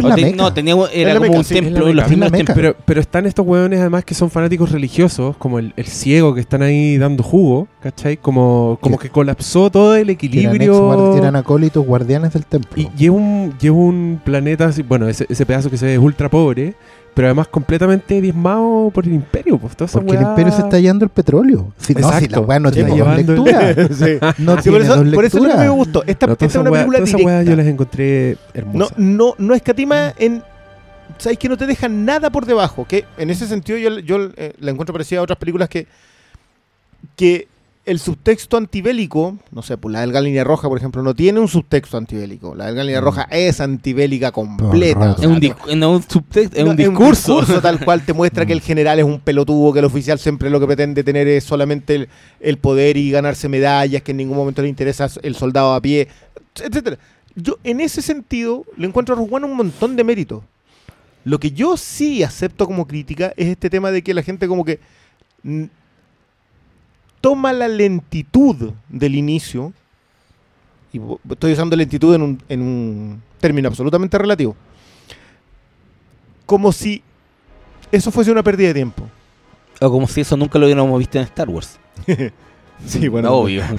Pero no alcanza. Yo, yo sentí que cada personaje tomaba sentido, que el arco tomaba sentido. A mí el arco de Jyn Erso, perdiendo al, al papá, me parece como que ahí termina también una parte de la película y termina también una parte de esa historia que es necesario después continuar en un, remate que lo encuentro glorioso, pero que no podría tener el mismo peso si no hubiese pasado todo lo otro antes. yo me alcanzan a desarrollar los personajes, por fin. No es solamente que me los caricaturicen, me desarrollaron personajes. Y eso, bueno, yo insisto, yo desde la lejanía de no haber visto Star Wars en ese momento, creo que es la vez en que lo vi. Porque en la otra me, me tuvieron que hacer dos películas, digamos. O sea, Luke tiene un desarrollo de personaje, pero a través de tres películas. Pero en la, en la primera entra algo así como granjero piloto. po. ¿En cuánto tiempo? Es un, un viaje Es un prodigio. De hecho, de hecho, un viaje del al, héroe al principio básico del y- Imperio ya es jefe de escuadrón. Es heavy, debe tener 20 horas de vuelo. bueno, ahí tenemos Pero para hacer ¿te- otra parece- película te parece, entre... ¿Te parece poco la hazaña, y weón? Sí, era, no, pero, pero es que era un elegido. po. destino, po. Sí, po. su No, pero entre. si- eh, pasan dos años entre el Star Wars y el Imperio Contraataca. ¿Y cuánto pasan durante, durante el episodio 4?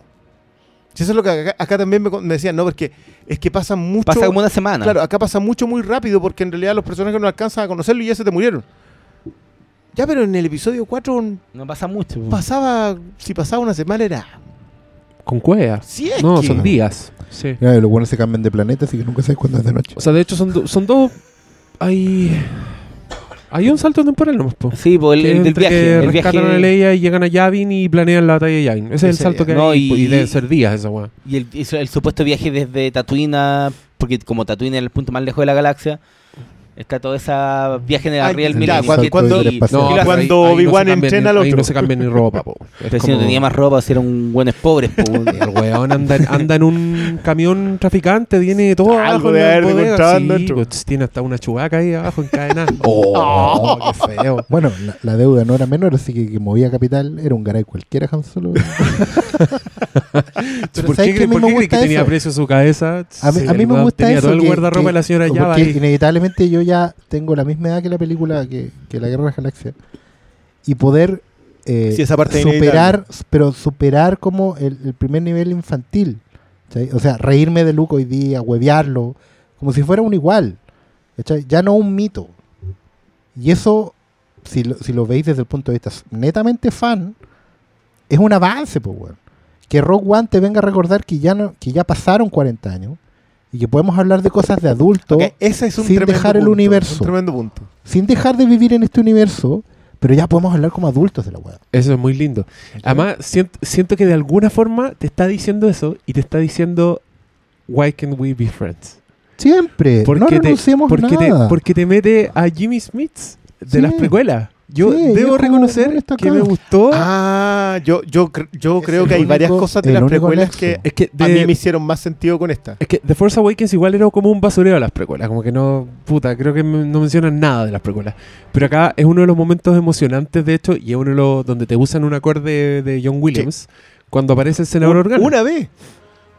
Porque le colocan ¿Cómo? el tema de Leia. No, si Es hay- que ah, lo ponen- le es que lo colocan, ponen no, le completo, colocan po. el tema de los organas. Es que lo ponen Ahora completo, sí, pero Sí, lo po. ponen, El tema de no ponen la versión a cuenta, ponen el de Real One. Como lo hacía acá. ¿sabes qué? Tres Puta, en esa escena yo sentí que aparece. Es que esa fue la wea. Como, e- esa escena yo sentí fanservice. Como, No, viene- ya, pero no, pero para, para, para. Pero aparece. ¿quién le rinde para, tributo pero para, a para. las precuelas, Sí, weón? ¿dónde está No, pero es, como- pero es que el, fan el, el, el fan necesita las conexiones en todo, Pero para que atrás y haya- para pero para que haya fanservice hay que Pero es que no tiene ni siquiera un diálogo. Pero ojo, ni siquiera ojo tiene un que diálogo. Yo, diría, yo que la conexión es más para adelante. sí, es no, verdad que es el obvio, mismo obvio. actor, pero necesitáis acordarte de Alderán. Obvio, pero es que ese es po. La primera aparición para mí fue. Y el ni siquiera tiene un diálogo. Para mí fue mucho mejor la segunda escena. Cuando habla con Mon Mothma. Cuando ando. Y, y de hecho el, sé, el a subtítulo en español está malo. Porque Mm. como que le dice. ¿Cómo está tu amigo el Jedi que peleó en las guerras clónicas? No, él está bien. Ah, y le vaya a entregar. No, bueno, ¿Cómo, lo, cómo lo vaya a contactar? Mm. Tengo, Eh, con quién. tengo, al- tengo con quién. Y como que el subtítulo decía. Sí, confío en él. Confío en él, pero era como no, pues le, le confería la vida y era estaba hablando de Le ella. conferí mi vida y estaba Y hablando esa, de ella. para mí esa fue una un buen momento. En cambio, la primera aparición sin diálogo fue como, ya, ¿para qué? pa- ¿No le pudiste poner un solo diálogo a esa primera aparición? Oye, pero la queja fome, weón. Pero, ¿qué me importa? Si tiene diálogo y tiene bueno y el weón aparece. Después... Yo en verdad encontré pero un cuando momento. podéis separar las cosas, una cosa es su primera aparición, que es como para mostrar al weón de fondo. Y dije, ¿y para esa weá trajeron a Jimmy Smith? Eso fue. Pero después cuando... Obvio, cuando después... ¿Pero qué? ¿Vamos, vamos a jugar la weá escena por escena entonces? Claro, esto es como No, los, los revisiones Claro, de los como trailers. sin contexto. Cuando revisan los trailers y ven una foto. No, po. No, no sé, no veo, no veo fanservice en Jimmy Smith. Veo como cohesión del universo. No, yo, yo concuerdo con que no- tú para hacer fanservice necesitáis fans y las precuelas no tienen fans, excepto quizá este otro. ¿En serio? No, no, hay gente que está ahora defiende las precuelas solo porque Star Wars. No, yo, yo sí encuentro sentido. y lo- y Usted lo no conoce fan de Star Wars en- para al parecer, weón. El probablemente, hoy día, no sé cuánta gente anda vestida de Darth Maul o de Padme. eh. A, a todo esto he visto mucha, eh, mucho reclamo de que en algún momento se le rinde el tributo a Padme que tiene que tener. Yo creo que Padme nunca es es desarrollada como personaje porque el personaje no da para nada más. ¿Cuál, ¿Cuál es el. ¿De qué estás hablando? que, que dicen que Padme merece, Padme Amidala merece ser contada como mejor historia. Ya. Que ya a esta altura ya no hay mucha solución. Yo no sé si da el espacio. Aunque yo he visto algunos de los capítulos de las Clone Wars y en que sí la muestran más. Que es donde ahí empiezan la, la- la relación con la otra. Entonces, no sé. Pero el punto es que la- las originales, o sea, las precuelas, no tienen fans. Nadie las quiere lo suficiente como para decir, ¿sabéis que acá hay referentes importantes? Y creo que el- tú sí tienes razón en el hecho de que las precuelas, con toda la basura que se le puede arrojar, de que creó mundos, creó mundos. Y el mérito de Rogue One es crear mundos dentro de ese mismo mundo, de- dentro del universo Lucas. Yo a mí Yeda y, el- y la última secuencia ocurren siendo mundos Lucas. Completamente. Y, y eso, mira qué terrible, después de que ya se vendió la cuestión, después de que ahora hoy día es Disney completamente, después de que ya hicieron el episodio 7, que homenajear a Lucas y creer en Lucas sea un mérito en- dentro de la película, para mí es un mérito incluso aparte. De hecho, mira, yo, yo como que esta película es una prueba eh, en, en concreto de un, un argumento que igual hemos tenido en algunas conversaciones con mucha gente.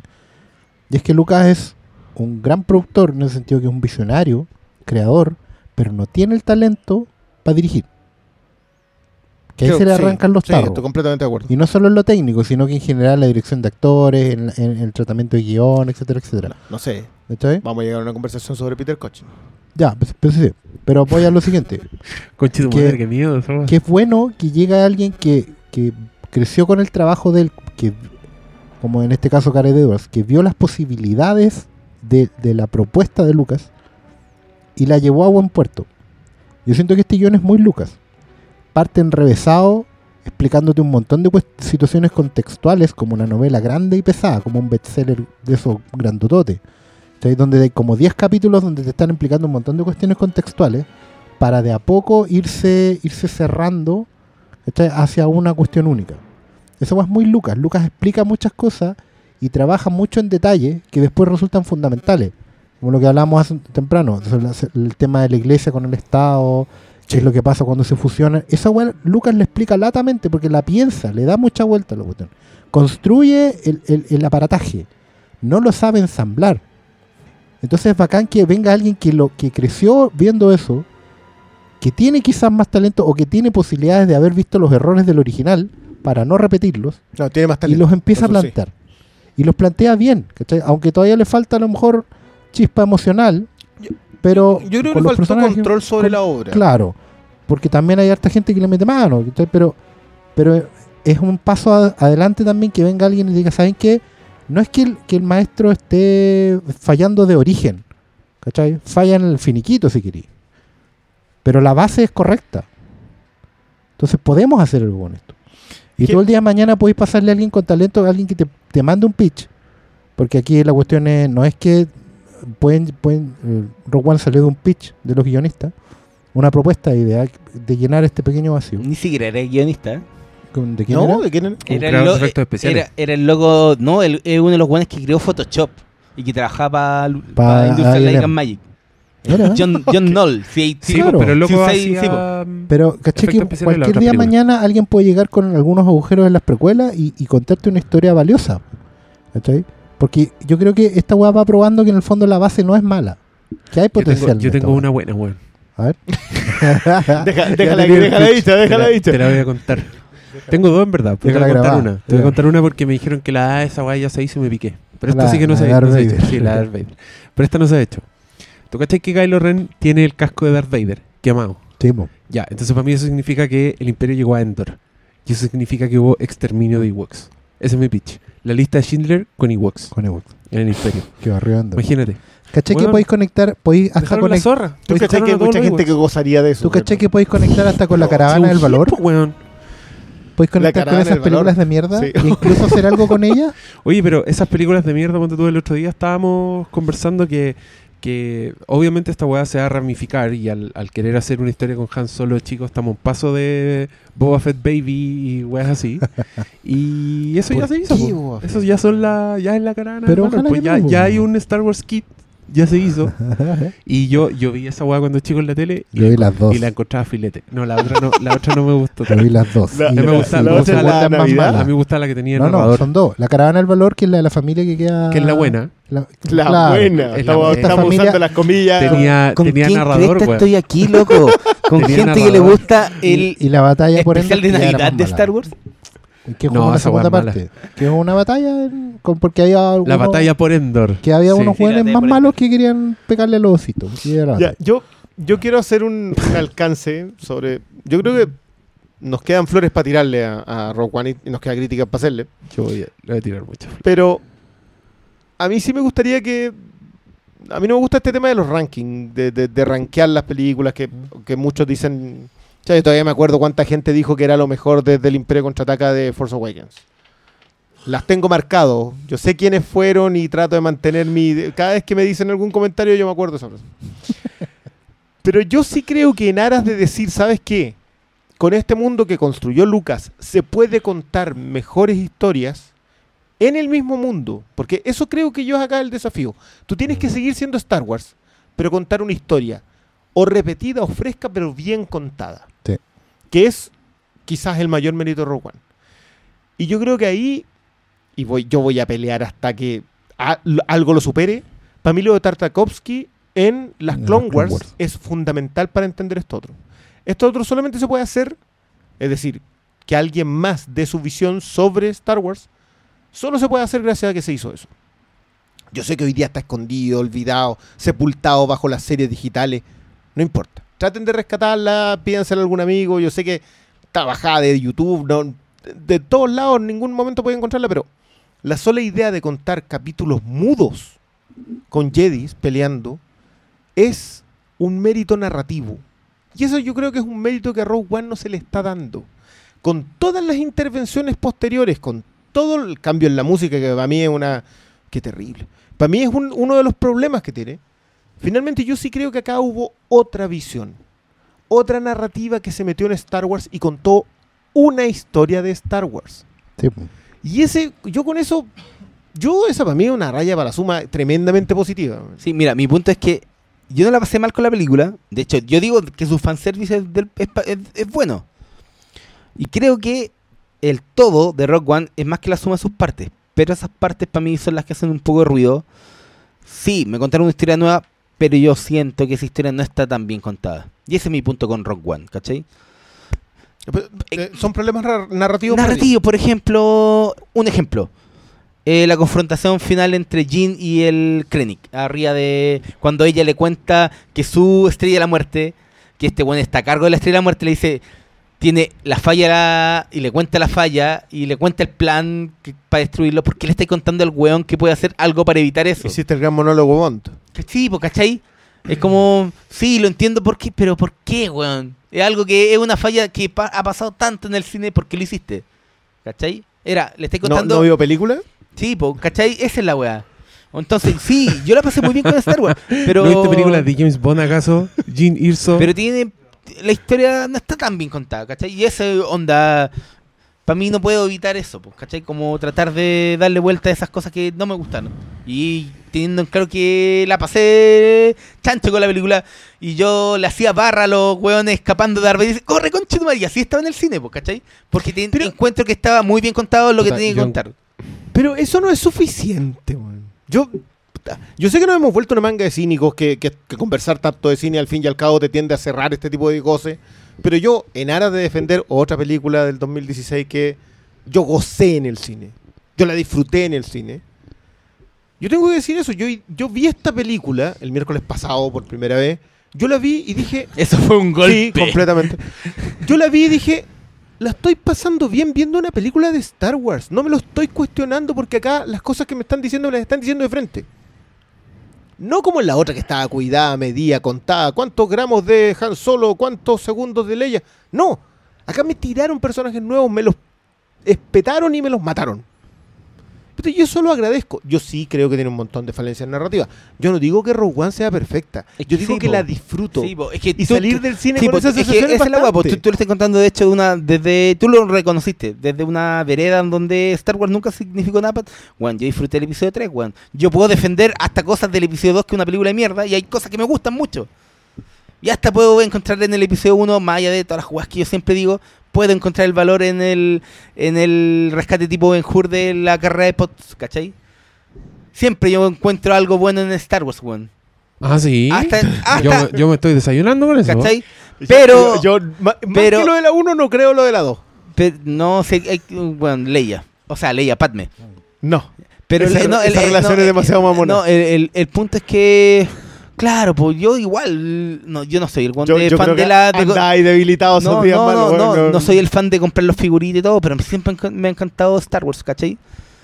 Pero el, el mismo proceso que ha tenido la saga hace que sea un poquito más cínico. Más escéptico más que cínico. Y sí, no, es igual. No, no, es escéptico, esa es la wea. ¿Cachai? Entonces, eso es, po. Sí, porque, si porque yo no sí, estoy diciendo que una el mierda. cinismo no te Y dejaría entonces disfrutar cuando- en el cine. Y, y cuando yo escuche que me dicen, puta, parte fome, en serio, si Rock One tiene, pasa mil huevas al comienzo, ¿cachai? Y no, y no son fome. No, po. Por eso digo, no son fome. Eh, quizás están mal contadas. Quizás está des- des- desarticulado narrativamente al comienzo.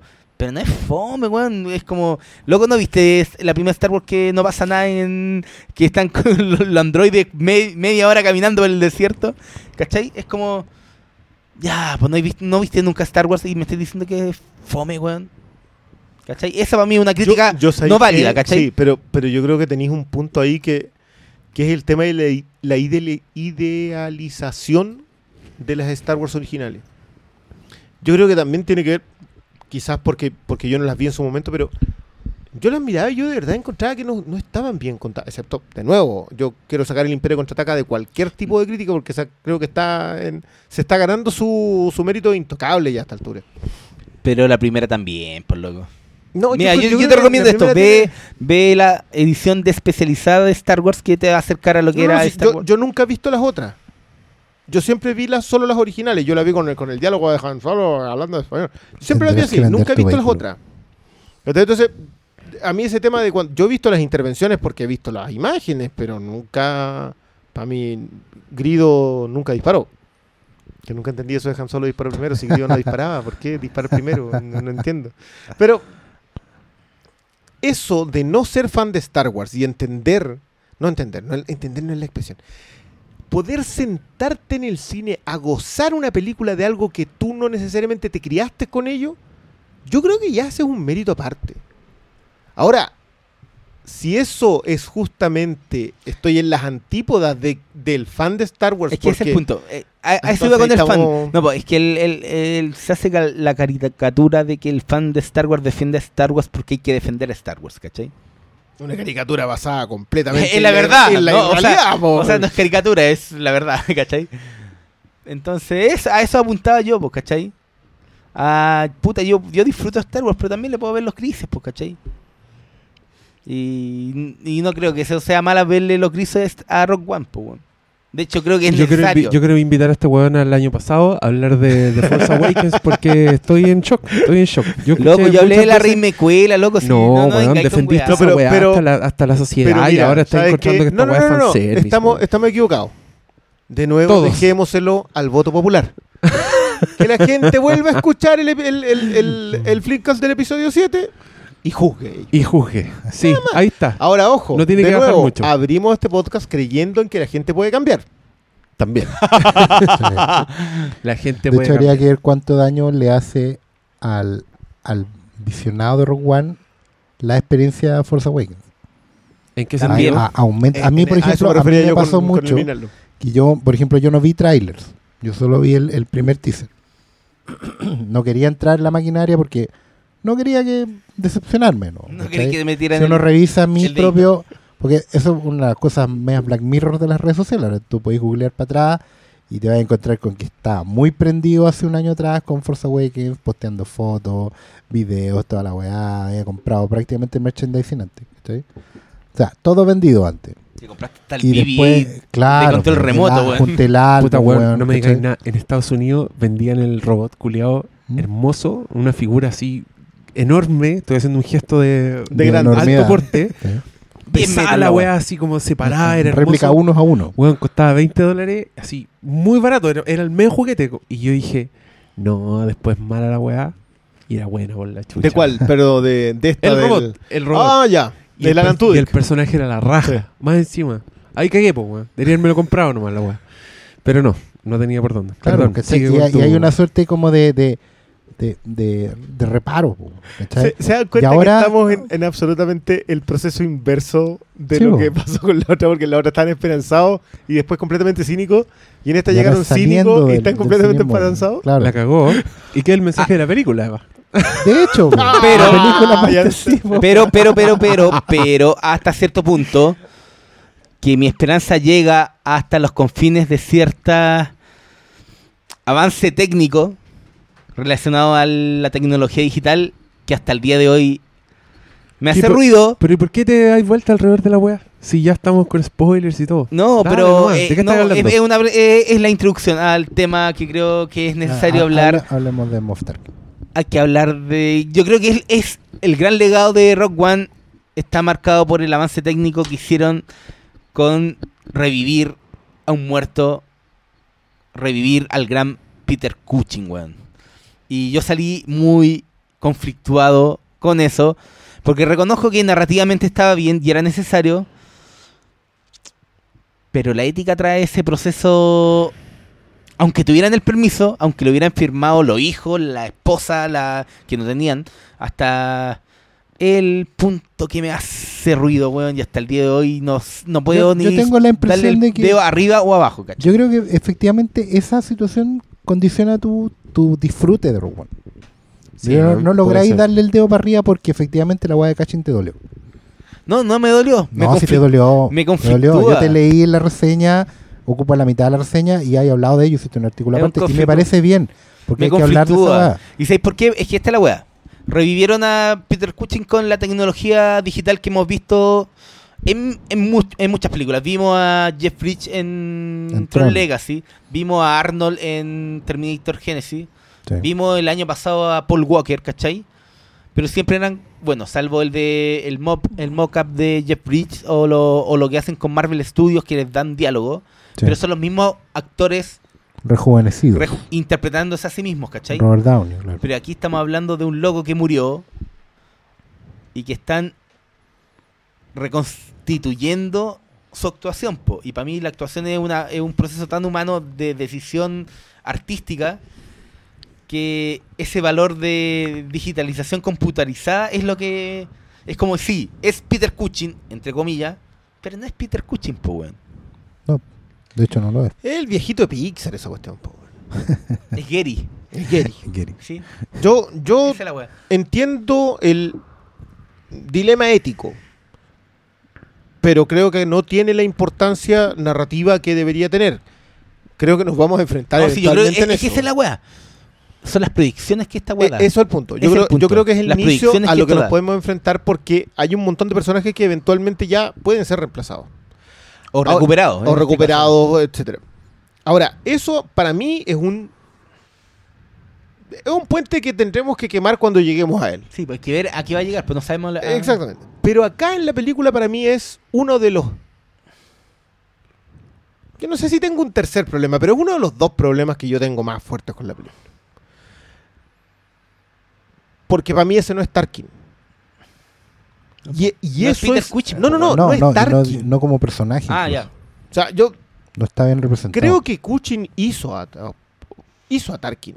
Hizo un personaje que yo sentía solemne, que yo sentía con uno un creyente dentro de su causa, un, un tipo que se consideraba a sí mismo noble. Y que sentí que Vader es su perro. Y, y que Esa Vader de alguna manera era... al- o sea, Vader lo respetaba y lo seguía y creía en él porque el tipo se lo había ganado.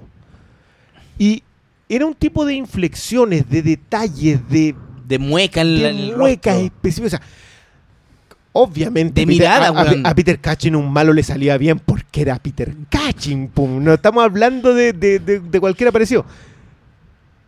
Y este personaje teniendo todo el control, eso es una cosa que a mí me sorprende mucho. Tú cuando puedes hacer exactamente lo que quieres del personaje, que no pueda salirte el personaje, e- es algo que, que te hace retroceder y ahí sí vaya al dilema de qué podemos hacer Es que con ahí la te- sí, tecnología. po, ahí te di cuenta que la actuación no es replicable, completamente, po, weón. completamente es el humana. punto. O sea, yo pero Puede ser imitada, pero no es actuación, y, po, y- y es el punto. No es interpretación. Mira, es, Yo no es interpretación. Solo Puta, siento que están reaccionando como si lo hubieran metido a Don Corleone bueno, en otra película actuada por Marlon Brando.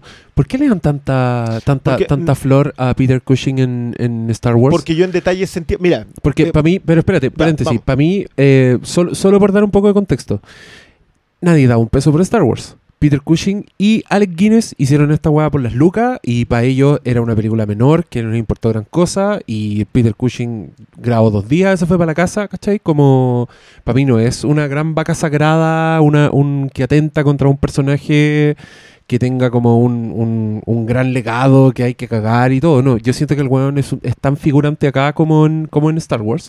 De hecho, tiene más tiempo en pantalla en Rogue Rogue, One One, que que, en, que en Star Wars. Y, y a mí me gusta porque encuentro que el weón está, no es, eh, siento que es necesario para la historia que están contando en Rogue One.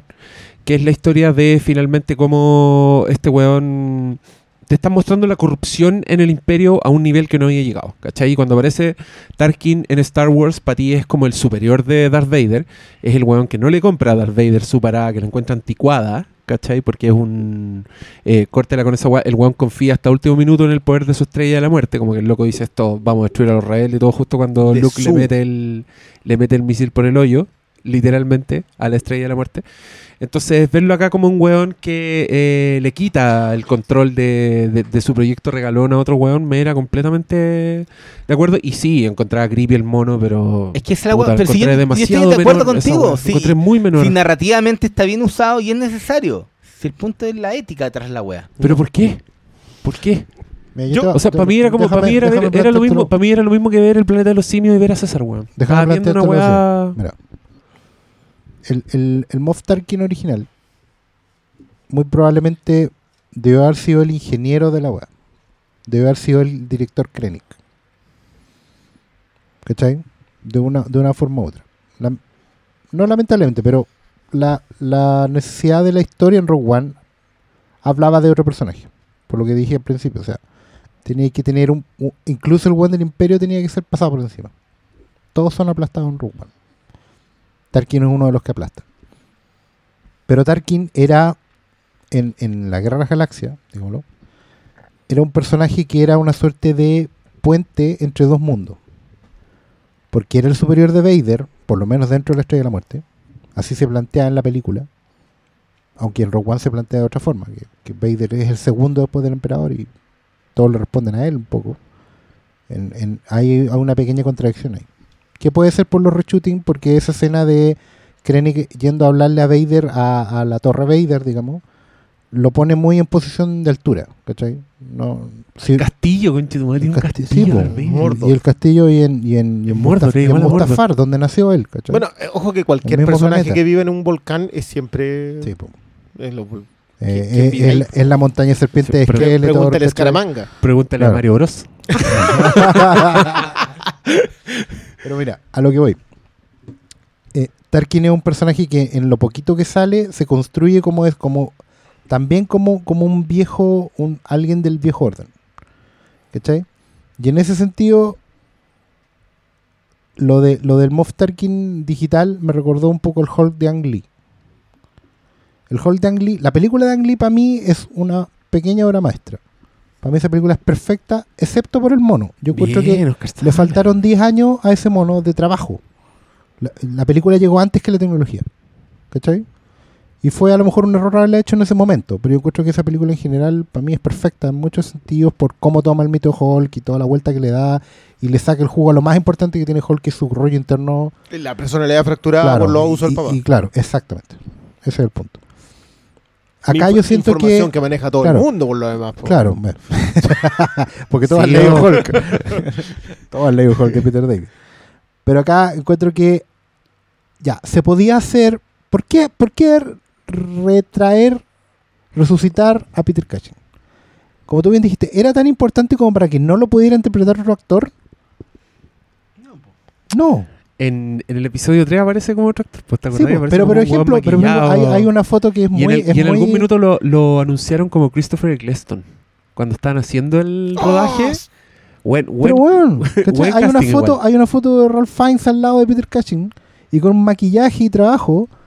Bueno, ¿y cuál es el problema en que, a ver, qué es importante, los actores, los rostros de los actores o los personajes?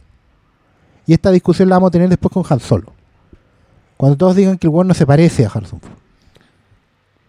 ¿Qué es lo importante acá? ¿El personaje o el rostro del actor? Porque la, la Es que- estuve leyendo sobre la. Mm. un poquito. Sobre- hay en California hay una ley sobre los derechos post-mortem de los actores. ¿Cachai? Es el único estado, creo, en- dentro de Estados Unidos, me pueden corregir los que lo sepan, pero por lo que yo leí por lo menos, el único estado donde está legislada esa cuestión. Hay hasta 70 años de uso, ¿cachai? Y después quedan free rights. Porque nos va a pasar esto, muy Black Mirror es, pero en 70 años más, personajes muertos hoy se van a poder volver a usar. Libre de derecho. Bueno, tú sabes el origen de la, de la ley. Fue por el... Por Bela Lugosi, por el Por uso Bela de- Lugosi. del Drácula de Bela Lugosi Por como por parte de. Universal. Claro. ¿Cachai? Si, si, si Universal podía usar el rostro de Lugosi. Que finalmente tuvo que llegar a un acuerdo, pero por eso surgió la ley. Claro. Ahora, yo. Mira, de nuevo viene con el hecho de que yo, cuando vi Star Wars, eh, yo sentía. a- yo sentí que había un personaje en Tarkin. Que, que era construido en. ¿Cuánto tiene en pantalla Tarkin? Cinco en la, minutos. Cinco minutos. Pero alcanza a construirse. alcan- yo alcanzo a sentir a un tipo con un cierto comportamiento en esa historia. Y, y, para mí no es el Tarkin que yo vi acá. Puta, Con es que voy- demasiado poco sí, tiempo de diferencia. sí, Si ese es mi punto. Si yo, yo concuerdo con que Es que es el punto, si yo no voy al, al uso o al o si está bien narrativamente con la historia, si mi punto es, es hacia dónde apunta esta weá, la- la- el campo de posibilidades. Yo sé que esta weá es como irse como muy en la...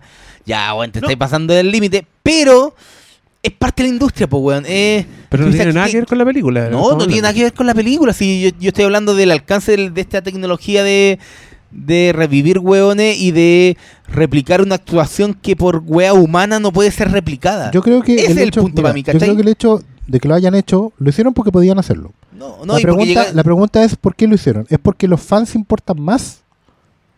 Porque los fans iban a rechazar a otro actor haciendo Moff Tarkin, porque Moff Tarkin igual es un personaje querido entre el fato. Entonces, a mí me parece que, que, que, eh, que esto haya pasado en pantalla es culpa directamente de los fans. volvemos hacia la mayor fortaleza y la mayor debilidad. Exactamente. Y los fans le han hecho un daño tremendo a la película en ese sentido. Porque no es necesario, no importa el actor, importa el personaje.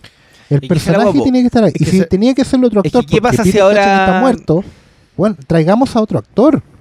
Echémosle para adelante. Sí, de hecho, la gente muere, loco. Amigos de Star Wars, la gente muere. es la Un día Mark Hamill se va a morir, no lo vamos a tener más. ¿Ya? Entonces, ¿qué vamos a hacer? Vamos a tener que probablemente ocupar a otros actores. Si queremos que es. ¿Qué, qué pasa si ahora me dicen que, ¿cómo se llama el actor de La Última de los Coen, el que fue elegido para Han Solo? El- Paul Dameron. Ah, perdón. no, el, eh, Taron- ¿El no, de Hail Caesar? Sí, el por de el Hail Caesar. pues. Que es Han Solo. Si no se parece a ¿Cómo Harrison se- Ford. No, ya, pero ¿qué pasa si me dicen que ahora él va a ser solo el doble de cuerpo y van a reconstruir digitalmente No, el rostro eso- de Han Solo sobre su rostro? Eso no debería pasar. Ya, pero ¿qué pasa si es eso? Esa es es la que- discusión es a la que que eso- yo voy, ¿cachai? Por eso, es que eso no debería es que, pasar. de nuevo, Nosotros yo- deberíamos rechazar eso como pues, espectadores. Debemos, por loco, sí. Pero hay que hacerlo. Yo- pero yo no veo ese rechazo acá con Tarkin. Es el punto. ¿En dónde? Yo, ¿Entre yo de quién? nuevo, yo, cre- yo creo que no tiene que ver con la película. Puntualmente No, con si no Rogue tiene nada One. que ver con la película, el No, alcance es que, es ético que de la yo sí weá. quiero ir allá. Yo, yo de verdad creo que a mí hay un personaje. O sea, la conexión con el episodio 4 se da acá en lugares determinados. No solamente que haya, que vayan a robarse los planos de la Estrella de la Muerte, etc. Hay un personaje específico que llega a ser el comandante de la Estrella de la Muerte. Pero yo, yo de verdad, entre el Tarkin, que es el comandante de la Estrella de la Muerte, que me construye catching con muecas, porque, porque convengamos en una cosa, los actores de esa, de esos tiempos, no hacían los personajes de otra manera. Mm. Lo construían con pequeños detalles, con las miradas, con porque eran actores casi de teatro, eran inflexiones, cómo ponían las manos, etc. Charming. El, el charme. Entonces, eso que Cachín tiene, que Cachín muestra, que construye a Tarkin con eso, con la forma de pararse, hace a un Romer. Construye a un Romer del imperio. Y ese no es este mono. Ese es mi punto. Yo entiendo las aprensiones de Malito, entiendo que acá hay todo un tema que se discutirá después, pero yo acá en el puntual no era necesario. O sea, yo de verdad tengo clarísimo que otro actor podría haber hecho de nuevo a ese Romer. Y este mono digital a mí no me lo da. Ya- Es que teniendo actores no necesitáis mono. El No, mono el todavía no está listo. No, y el punto es que más encima es muy inquietante y a la primera vez como fue acuático. Y sí, con el paso de las secuencias como que yo le iba comprando un poco más. Pero el, el- inevitablemente la primera presentación de Tarkin es muy inquietante como... La primera Porque te das cuenta, Mira, weón, weón, yo, voy a decir esto. Yo me fui Yo a la, la, mierda, la primera loco. presentación de Darkin, cuando yo lo veo, yo dije, si se da vuelta y sigue siendo digital, porque lo alcanzo a pensar. Yo digo, no me lo van a hacer digital. Se da vuelta y lo veo hacer. Dije, pero no, si era el momento justo para que se diera vuelta y fuera un actor. Si estábamos viendo Volver al Futuro hoy día la tarde con, con eh, Oscar. Todo lo que hacen para ocultarte que el papá de, de McFly, el actor no volvió. no volvió. que Crispin Glover. Eso lo hacen genial porque lo toman de un lado, del otro. Sí, pues la se recorta, Ex- igual es una mierda. el- claro, el, po. el efectito. Sí. Pero, pero tú vayas a. Pero la weá funciona, po. Ya, pero imagínate si la secuencia final acá con la entregada de Leia sea simplemente que abren las puertas, Princesa Leia, y la mina se da vuelta y vaya a los créditos. O Y no el- el- mostráis el, digital. Necesitáis ver solo ni siquiera o, el rostro. o o los, o los cachos, panes nomás en, lo- en lo- en los panes de peinado. Listo. El audífono. Los audífonos. No necesitáis lo otro. No Como necesitáis lo otro. Beatlemanía de Robert Zemeckis. Así, los personajes ya, están ya. de espalda, Paul. Sí. Que te- eso era más potente que esto otro, pero no. Cuando el gimmick, a mí no me gusta usar el concepto. Yo lo siento, pues yo voy a decir que eh, antes era más potente eso, pero encuentro que ahora pueden hacerlo y lo hicieron y yo puedo tener todos mis reparos éticos, pero creo que esa discusión queda fuera de la película. Pero encuentro que mm, es jugársela por... Puta, es, es- es jugársela en extremo por conservar el mundo. Y yo, puta, lo siento, pero respeto demasiado que hayan intentado. Creo que no les quedó bien. Yo en mi crítica le digo el Peter Cushing Polar Express, que igual es pesado mi parte porque entre Polar Express y este Peter Cushing hay un salto grande. Pero produce el mismo efecto culiado. Es como, como, conche tu madre, estoy viendo un weón que, que si tú lo si tú le pones pausa a la weá, la weá se ve perfecta. Claro. Se ve flawless. Sí, el ojo que- problema que, es mira, el, el- movimiento. sí, el no, problema pero- es, la, es la actuación, pero a el, mí el hubo Uncanny Valley como que cae. Es que mira, toda la El weá. Uncanny Valley, gracias Ya, es que porque esa es la llegamos ese Mira, mira, mira, mira, es que es el punto. Pero a mí- a mí El no año me pasado molestó. vimos a, Yo a- soy capaz de es que abstraerme ese- y no... Sí, pues es que el punto para mí es este. El año pasado vimos a Michael Douglas rejuvenecido. Este año vimos a Robert Downey Jr. rejuvenecido. Y esos dos ejemplos no me molestaron porque sentía que estaba el aporte del actor original, ¿cachai? Puta la weá. Yo encuentro que esos dos se ven mucho peores que el, el Tarkin. Es que Pero es no que me molestaran. Es que mira, es que Pero yo- no, si más allá de, la- de la calidad del efecto, no me funcionaban porque sentía que no yo creo eran que- ellos. Ya, yo creo que hay dos dimensiones en esta conversación.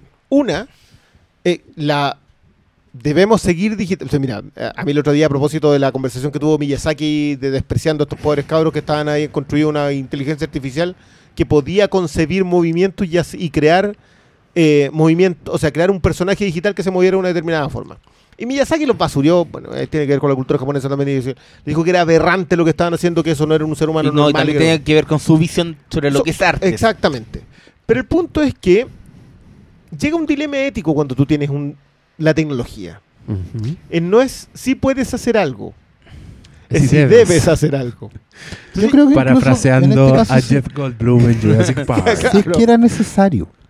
Es innecesario. Porque yo creo que el actor lo hace mejor O sea, que el mono sí. aún. No, a lo pero mejor mañana no. las formas de no Pero hoy hacerlo. día hay No actores, hay actores que lo hacen mejor. Si Lo le, siguen gust- si le mejor. gustó, si le gustaron los, los dinosaurios Jurassic Park, recreación de algo que está muerto. ¿Por qué, le gu- por qué no le gustó el Peter Cushing? Pero es que, weón, no es solo. weón. mira, muerto. ¿Cuándo actúa un dinosaurio? Necesitan a, necesitan a Sam Neill ahí con la boca abierta para comprárselo. pero es que la weá, no, pero la más Puta que buena esa escena por la cresta. Es la mejor No, escena es de que la historia del el, cine, weón, el, el- el término gringo, la weá más creepy es que no es solo el rostro, weón, es la voz. Es la voz de Peter Cushing, weón. No sé cómo conche su madre. Eso lo Pero habían eso hecho yo creo con que- yo creo Lawrence, eh, Debe ser un Kramer ese weón, pues un weón que lo imita muy bien, ¿o no? No, Mira, o sea, como la de- de- debe ser como un te- Ah. de- hay tecnología para replicar el, en un este año yo vi un avance tecnológico que están presentando como en esta weá de Silicon Valley que era como oh estamos vamos a replicar cómo sería cambiar frase a partir de algo prehecho. Ya, pero, pero eso lo hacían en Sky Captain and the World of Tomorrow. No sé por qué. Sí. ¿Qué? ¿Te acordás que lo hacían con Lawrence Olivier? Lo- Loris Oliver. Sí, Y reconstruían película todas las frases con él. reconstruyó No, y lo hicieron en. Superman Returns con Marlon Brando, po. Pero ahí, ahí hicieron mezcla. Sí, pues era una mezcla Ocuparon entre... frases que él había dicho Ya. ya y- grabadas. Sí. El, el Lawrence Olivier intentaron hacer un software, digamos, que reprodujera La- como, las palabras. como, claro, como, como los mapas de, de esta vez. Ya. Gira a la derecha, ¿cachai? Es como que escanearon las palabras y hacían un algoritmo que te le permitía A mí hablar. Eso, eso, eso justamente es lo que me pasa a mí acá. Mm. Tú puedes escanear la palabra, después colocar, eh, qué sé yo, inflexión de espanto de Peter Cushing. Pausa dramática. Pausa de Uno, dos segundos. pero eso no está. Pero eso no, Hay un no tema de todavía, que no no está. está listo. Y el punto es que Cushing construyó a Tarkin en función de sus capacidades como actor Claro. en los requerimientos del Y personaje. no solo eso, en base a sus decisiones, Exactamente. que esas decisiones están ajenas a este programa virtual que están recreando weones en el 2016 que están decidiendo lo que Peter Cushing habría decidido. Ese es mi Es punto. que mira, no, entiendo, no entiendo por qué es un problema Ok. de la película. Mira, yo te yo- Y no es un problema Mira. de la película, es un problema de la tecnología. No, no, no. Para mí es un problema con Sí, la pues, peli- para, para ti es un problema de la película. Yo voy a ir, voy a darme el salto, me voy a dar el lujo, pajarito. Lo mismo que tú estás diciendo de Tarkin es la razón por la cual a ti no te molesta que Giacchino haya hecho Williams para Rogue One y no haya sido Desplat que haya hecho un Desplat para Star Wars. La idea de tomar un Tarkin y tecnologizarlo para construirlo es lo mismo que hicieron con Giacchino. Giacchino podría perfectamente haber hecho su propio Giacchino, pero como no podía hacer eso, tenía que ser Williams, porque todos te van a decir, ¿afecta que no sea Williams el que haga la música? Williams se va a morir, Williams se ha retirado como cinco veces en los últimos siete años. Va a los conciertos, se, se sienta con su señora, conciertos que le hacen a él porque él ya no conduce. Eso es lo que hicieron con Tarkin, mantener, preservar, no tocar, pero imitando. Y esa imitación al final quita la posibilidad de avanzar. Y es ahí donde yo tengo mi mayor problema con Rogue One. Rogue One yo siento que tiene la mirada fresca de Gareth Edwards. La tiene. Está. Está construida en algunas partes, en texto, en discurso, etc. Pero cada vez que intenta avanzar, está el Tarkin digital, está Williams, porque lo de Williams es un fantasma. Acá y aquí no, no existe. Si no hay ningún momento en que yo diga, ah, este y aquí no haciendo lo que podía hacer con Star Wars. No está. De hecho, el gran guiño, para mí, lejos lo mejor que hace Giacchino, es cuando tú decís esa versión a cuenta de Rogue One.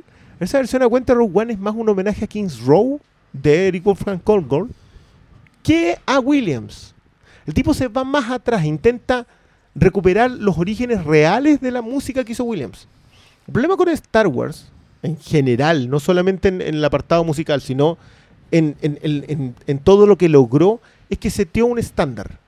Hoy día Star Wars es el estándar de lo que tú puedes construir en fanfarria musical, en efecto especial, en soap ópera, espacial o como sea que se le terminó denominando a ese género.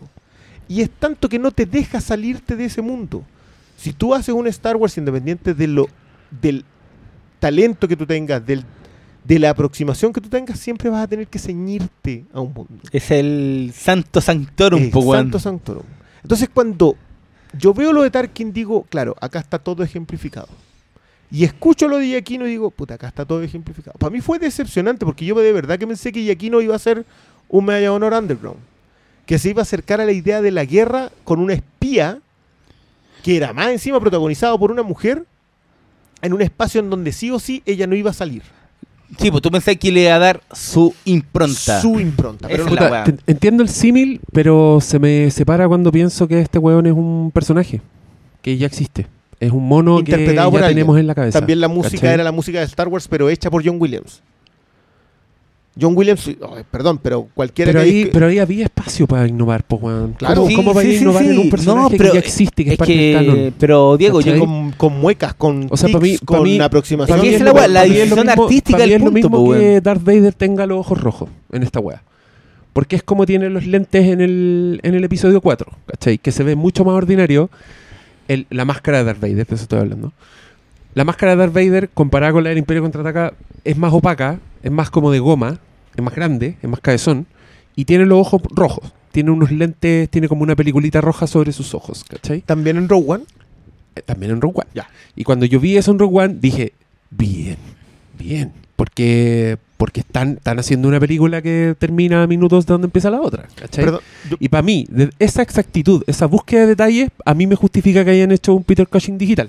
Porque necesitaban al personaje, necesitaban empalmar todo, y siento que la devoción a este mundo es tal que son capaces de resucitarte un muerto. ¿Cachai? Con lo de Michael Giacchino, se me aleja más, porque yo siento que era una oportunidad de hacer algo nuevo, ¿cachai? Que no tenían para qué colgarse de...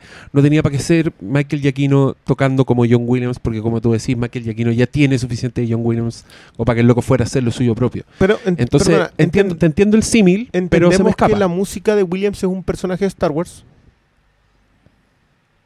Mm, sí, sí. Porque, porque para mí es eso, o sea, yo, tú sabes, lo hemos conversado, yo, mi mayor problema con Star Wars es que, y en general con lo que trabaja Lucas Films, porque también pasa en Indiana Jones, es que si la película dura dos horas y media, la música dura dos horas y media. Ajá.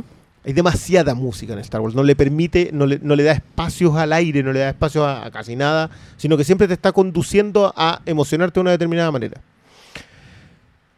Yo siento que ese personaje de Star Wars se, se puede tener otra aproximación.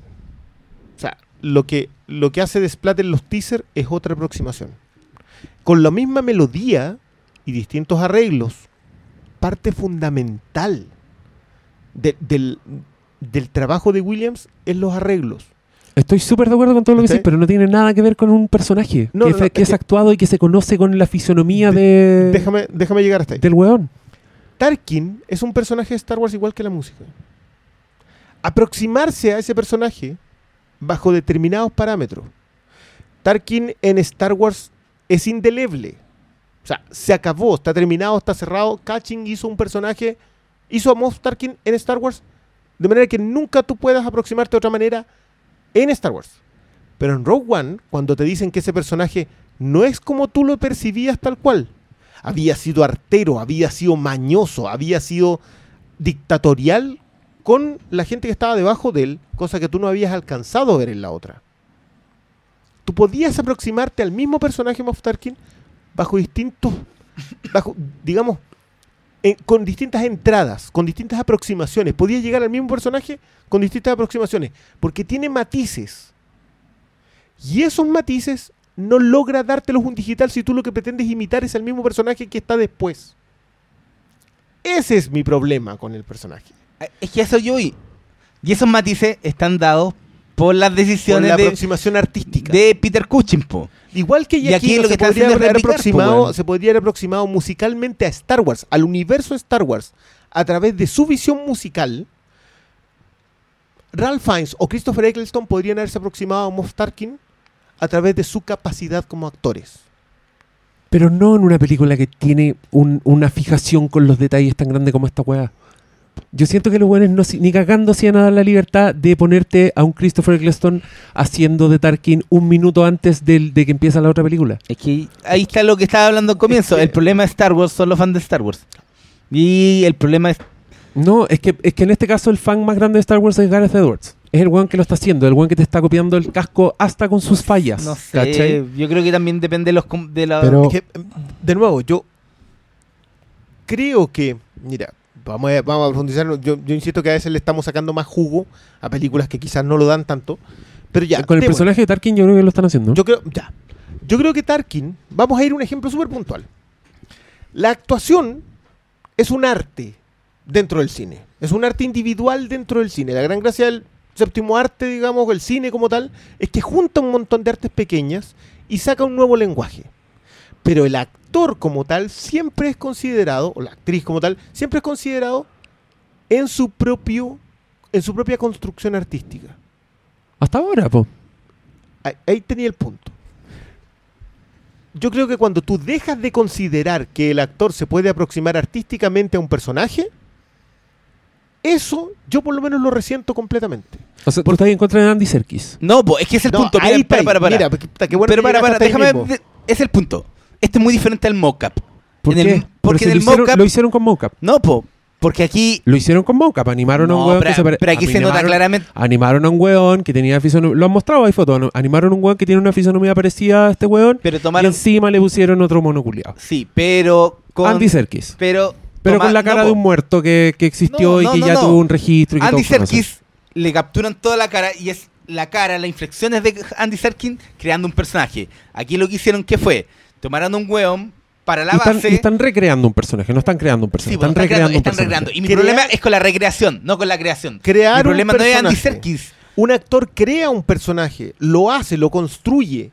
Por eso un actor está separado de la película, al fin y al cabo. Por eso tú podéis tener una película en que la película es una basura, pero un actor es un tremendo personaje. Porque se aproxima a él, lo crea a él. Yo estaría tan de acuerdo si estuviéramos hablando de Marlon Brando en El Padrino 5, Ya, weón, oh. hecho digital. Ver, Pero, bueno, aunque fuera el no, chico Pete en- no. Aunque dice. No, no, no, no, no, para, para, para, para. no aunque no fuera. Aunque fuera Miami, o sea, Cartagena Vice No, 3. vete, exageró. Sorry. No, pero Ahí no exagerado, po, weón. Se todo. Pero yo entiendo, entiendo tú, tú piensas que en realidad este no es un personaje tan importante, ni tan trascendente, ni un actor tan importante. Y estoy completamente de acuerdo contigo.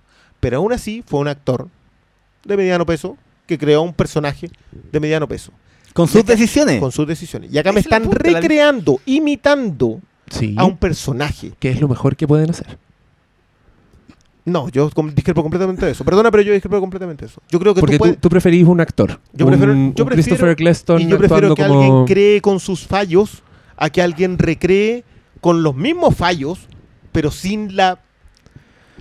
Pese No. a que te están, te están mostrando una weá que, que transcurre Sí, el po. mismo día que no la otra weá. No me Pero importa. es que No, no, esa no, es la weá, es que aquí no, es que, aquí- es el punto, po, es que el punto es que aquí la mano. No, no está la mano. esta weá no es la precuela, no es el Pero episodio 1 loco, que puedes poner ahí. Juan Pero McGregor es que el, de, el punto no es de Obi-Wan No, Kenobi. po, el punto es que aquí no hay mano de un actor detrás. Es la mano de los artistas de Industrial Light and Magic que están viendo los gestos de Peter Cushing en, el, en, la en, en Nueva Esperanza. Están replicando esos gestos con sus herramientas digitales y no están tomando Para la que tú base. puedas ver un personaje hecho por un Sí. actor que ya murió en Sí, una pero, no- pero el punto es que no hay un actor detrás replicando a Peter Cushing. Es el artista digital replicando a Peter Cushing. Ese es mi punto. Hay un ¿cachai? actor haciendo motion, motion Pero- capture. Sí, pero no está Pero no- actuando. Y es un pero esfuerzo no conjunto, actuando. como ustedes dijeron, del cine y todo. Pero, no- pero no, No, pero no- es que, es que aquí está el tomaron- punto. Cuando un director le pide a un, perso- a un actor que genere un personaje, no se lo está... No, no va donde el técnico le dice, mira, sabes que yo quiero que actúe Porque no puede, po. No, déjame llegar al punto. Yo quiero que levante la ceja en este momento. Porque no es lo mismo. Yo, ¿Sabes qué? Yo quiero que actúe sorprendido. ¿Qué es actuar sorprendido para un personaje como Moff Tarkin? Porque tú no estás diciendo ya que actúe, eh, qué sé yo, el Crash Bandicoot quiero que actúe sorprendido. Crash Bandicoot es un personaje digital, siempre lo fue. Tú puedes hacer que actúe sorprendido porque es levantarle las cejas. Pero a Moff Tarkin, no a Peter Cushing, no a un ser humano, no a un personaje digital, a Moff Tarkin, para que actúe de una determinada manera, tú tienes que actuarlo. No recrearlo, no pintarlo digitalmente, actuarlo. Y esa representación no es solamente que yo crea que no se puede hacer. No vamos a llegar al tema, no vamos a volver a San Junipero so- sobre la tecnología. Yo no creo que acá haya pasado. Ahí Punto. está la conexión. Ahí está Yo la no creo que conexión que, acá, yo creo que acá no está. Yo ese mono digital no lo veo actuando de Moff Tarkin. Ese es mi punto. Eh, Es que sí, Ya, pues, sí. Bacán. No, no quiero. Encuentro que hay cosas mucho más interesantes que hablar que esto. Así que Es yo, que sí, yo no, pasaría- yo también. Pero es que mi punto es que creo que al final de cuenta este va a ser el legado de Rock One porque en 3, 4, 5, 10, 20 años esta va a ser pan de cada día y vamos a decir, ¿y dónde partió esto de esto? Con Rock One, po. Aquí esta es la primera. Sí, antes hemos visto, mira, ya. Yo no estoy. Brandon Lee, para, para, para, No creo, pero- no creo no, que obvio, así. pero- el pero apocalipsis, para, para. resurrección No, de pero que muertos. el weón este es un salto gigantesco. Vimos, ya, Brandon Lee en el cuervo. El weón murió. Pescaron su cara con un doble, la mezclaron, ya. Lo revivieron por dos segundos en una escena. Cuando el weón está de pie. Eh, Oliver Reed en Gladiador. El weón murió, pescaron su cara, con, le pusieron a Riel y recrearon a Ol- a Oliver Reed, ¿cachai? Pero eran un dos segundos. Pero esta weá, el, el salto gigantesco. Que yo creo que este es el legado de Rock One. El legado del Rock One no es abrir el mundo de posibilidades de un spin-off de Star Wars para seguir explotando una saga. No. El legado de Rogue One para mí está en esta posibilidad que representa a Peter Cushing de revivir lo que está muerto, de darle movimiento a una carne que ya no existe, de sacar del, del cementerio un weón, de sacar del cementerio a, a John Wayne weón, de sacar del cementerio a... Esa es la posibilidad que me genera... Mira, yo no quería entrar al concepto del, del dilema ético, porque yo creo que en realidad la aproximación no debiera ser esa. Sí concuerdo con ustedes con que esto en 10 años, 15 años va a ser, can- va a ser Pan de cada un día. pan de cada día. Eh, pero el tema es considerar que la actuación es prescindible en aras del personaje. En aras del producto, no personaje. Y ahí, perdóname, pero yo, ahí es donde yo creo que la, la conversación en Rogue One, ¿Tú ya crees que yo estoy diciendo eso? No lo sé. Ah, ya. No, no, no lo creo. Quiero no creerlo. Te conocemos. Pero, pero creo que tú le estás No, es que dando yo, la no- es que yo no importancia estoy, di- yo no estoy diciendo personaje. eso. Yo le estoy, sí, es que estoy diciendo que en caso, em, si tomamos en caso un Sí, personaje, un personaje que un, que un la- el- participante, un personaje que para mí es muy menor y que actuación no hizo puta ninguna impresión en mí que me haya pensar en las decisiones humanas que le faltaron a un personaje en Rock One, esa weá yo no la Pero, veo. pero puedes ¿Cachai? hacerlo antes. ¿Cómo? Eso mismo que tú estás diciendo, que todas esas cosas que le faltan para llegar a ese personaje, tú puedes volver a entregárselo a otro actor que sí llegue hasta allá. Tú me estás diciendo No que lo vamos a veo que- posible en este universo. En, este, en esta propuesta de Gareth Edwards, en este detallismo, en esta pasión por hacer, por recrear, no, no veo Para, para, para. que- que Es que que, le haya es que, pasado a un pa- es que personaje es la ahora. huevo. Para mí que más, más que el detallismo de Gareth Edwards del, lo- del compromiso, para mí es más el corporativismo de, de Lucasfilm. Esa Mira, es la yo, huevo. yo le voy a dar, Yo no veo, yo no veo corporativo. yo le voy a dar el paso a Oscar Al contrario, que ha estado yo muy veo- callado. Yo pero- veo, yo veo un esfuerzo, a mí me, me encantan las películas que se puta, se plantan desafíos para bien o para mal. Esto lo dije en el, en el podcast de las precuelas. muy- Eh, yo- digan lo que quieran de Jar Jar Binks, pero sin Jar Jar Binks no existe Gollum, ¿cachai? Y no sé, bueno, está muy encima. Yo, yo creo que Paul Newman hace poco leí una weá que Paul Newman dejó en su como en su testamento la prohibición de que lo resuciten digitalmente. Y yo creo que si va a tener una repercusión esto va a ser eso. Yo creo que muchos actores van a empezar a preocuparse de esa weá como una posibilidad real, ¿cachai? Como eh, que me resuciten de esto, ¿cachai? Como que por, ahí- por ahí van a ir los cambios. Y yo creo que también estamos muy lejos de empezar a reemplazar una actuación que es un arte en sí mismo y, y algo que depende completamente de las decisiones de un individuo talentoso y con técnica y todo eso. Yo creo que estamos súper lejos de llegar a ese punto. Pero, Pero- en este caso en particular, ¿Mm? que yo creo que busca empalmar una historia, finalmente esta weá es una escena borrada, es como la gran la escena borrada más grande de la historia del cine. Yo creo que usaron las herramientas que tenía y los buenos tomaron una decisión que, al contrario, yo creo que de los 200 millones de dólares de presupuesto, su, su buen par de millones de dólares deben ser solo para ponerte a un weón reanimado en cámara. Y yo esa weá la veo como un esfuerzo de reconstrucción de mundo. Y no me molestó en absoluto. Al contrario, como que me admiré al principio como, weón, esta weá la cagó. Están, de verdad están haciendo lo que creo que están haciendo y después de cinco minutos, puta, se me olvidó, weón. Como que era... No sé, era, era el participante más y me contaron un, un detalle que yo no he visto y que me, me calzó la raja. Fue como, puta, bacán. Si estamos viendo la historia de los hueones que están dando la vida para luchar contra el imperio, si me muestran un poco de corrupción dentro del imperio, está bien, ¿cachai? Pero no, no leí ninguna de las connotaciones que leen ustedes. Pero bueno, eso es bacán. Oscar, No, has yo- estado muy callado. yo- sí, que yo, yo para mí como que no... El, el tema es claro, yo, yo creo que esto es un experimento en cámara que yo siento que no resultó. Yo entiendo tu punto sobre la recreación del mundo, pero también creo más en, en el tema de que las actuaciones no son... replicable. O sea, lo, lo dije hace un rato. No, es que en el fondo a mí lo, no me importan... No me importan los personajes, me importan los actores. ¿Cachai? Eh, porque cada actor es un mundo. Y por eso, por ejemplo, tú tenías distintos actores haciéndote de Bond. ¿Cachai? Si no, Bond se habría terminado hace mucho rato. Eh, yo soy de la idea de cambiar, de probar, de, pero así también yo creo que era bueno de una forma u otra, algún día tenía que pasar. Había que hacer una prueba en cámara, con algo más que una un maquillaje digital, como son los otros que han hecho antes. Yo creo que no resultó, porque yo creo que es una concesión a los fans, a, a- a la- al, a eh, a ver, es más una concesión a, a- a la coherencia interna del mundo, como tú bien dijiste, Diego.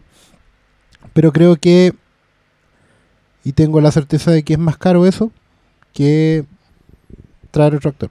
Absolutamente. Creo que fue un lujito que se dieron, que no resultó, probablemente no lo van a repetir, porque no le veo, no le trae beneficio a la historia. ¿Cachai? En el sentido de que podía haberla hecho con otro actor y hubiera pasado igual la película. ¿Cachai? No, no le suma ni le resta, quizás le resta más que le suma. Pero no, no, no es un valor que tú digáis, sabes que vale la pena invertir cinco palos verdes para esto. Y probablemente tampoco se den las condiciones en otra franquicia. No me imagino en este momento otra franquicia que necesite traer de vuelta a alguien. Porque además también, no sé, si estuvo 5 minutos y salieron 5 millones de dólares, imagínate una actuación de 20 minutos. ¿Cachai? Estamos hablando ya del 10% del presupuesto total. Y, y con toda la pega que implicaría. O sea, no estamos ni cerca. Yo, creo que no estamos Ya cerca. eso. veremos si en 20 Yo creo años que no, más Porque quieren sale hacer demasiado caro. Weón. Y porque probablemente los abogados obviamente se van a poner muy vivos. Obvio. Y por cada segundo te van a cobrar un platal. Y creo que en la industria actual de Hollywood no hay ningún actor, ninguno, que valga más que la película entera. ¿Me cachai?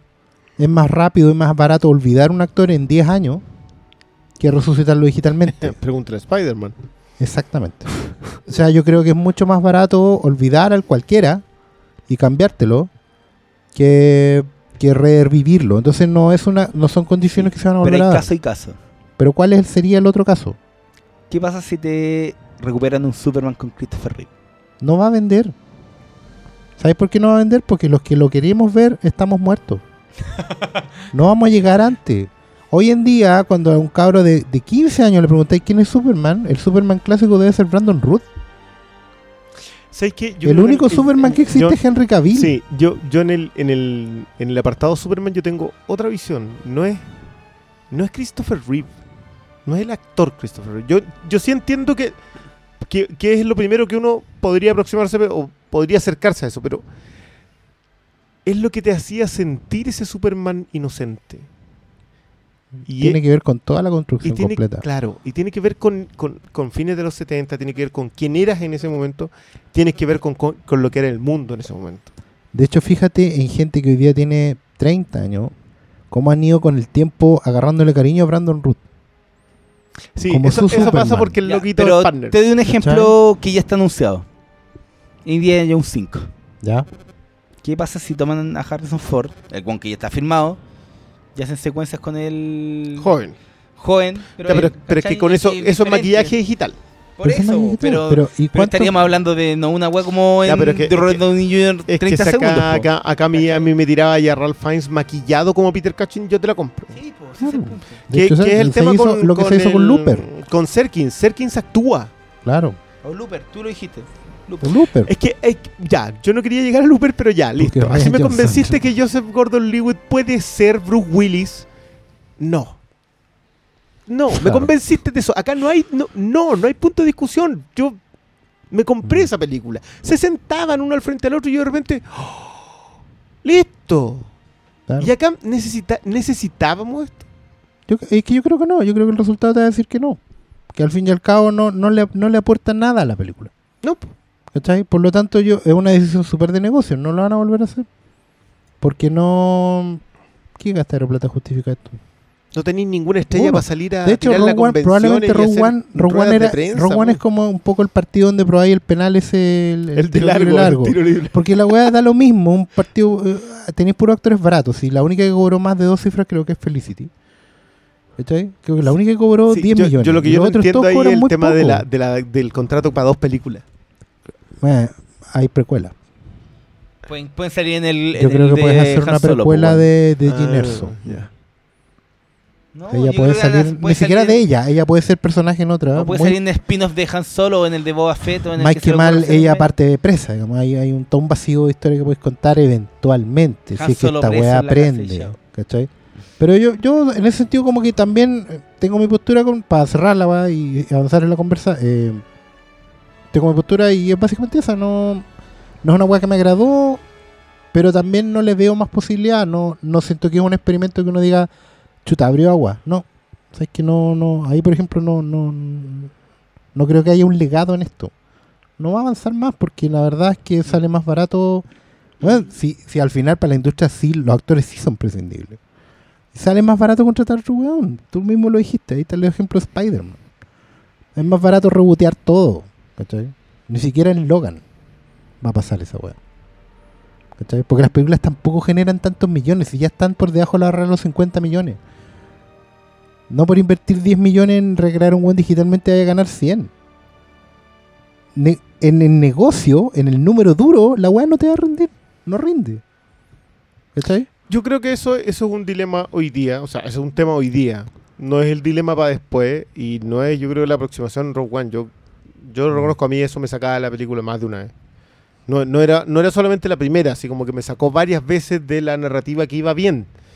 Y, y, y bueno, y después viendo todos los análisis de los reshootings, creo que igual termina por dañar a, a Krennic. La Krennic. Krennic. Creo que termina por dañar al personaje y no sé, no sé si eso es eso o es Vader, no Lo que pasa es que mi impresión, avanzando sobre eso, yo creo que la impresión mía es que yo dije al principio que siento que a esta película le hace poco cariño a sus personajes en general.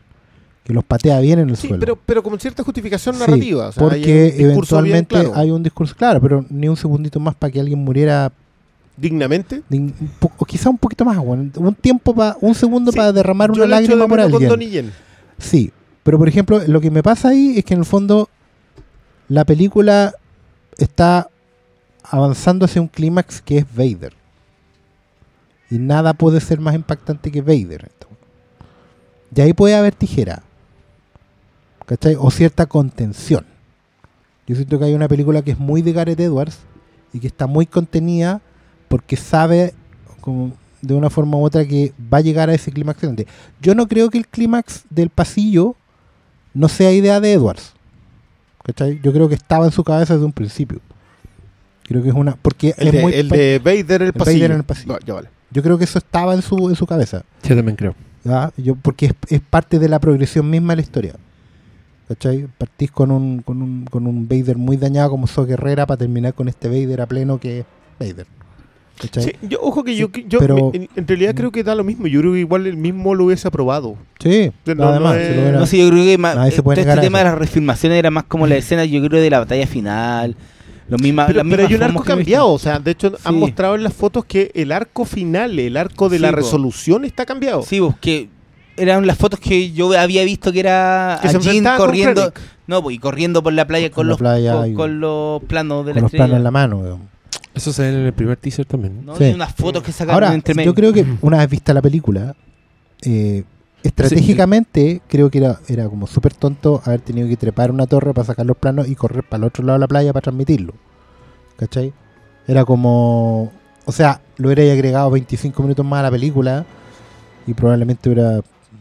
Se resiente, ¿cachai? O sea, al acto final agregarle toda una corrida donde van los jóvenes para el otro lado para enfrentarse a Krennic, porque también hay escenas donde Krennic está en Está batalla abajo. Sí. Entonces, tener una pelea arriba con otra pelea abajo, esa weá ya era muy regreso del Jedi. Si es que había una Porque arriba. acordémonos que el regreso del Jedi, claro, Porque- pero, porque pero no lo sabemos, eso puede haber claro, sido la torre, la torre tenía una antena, weón.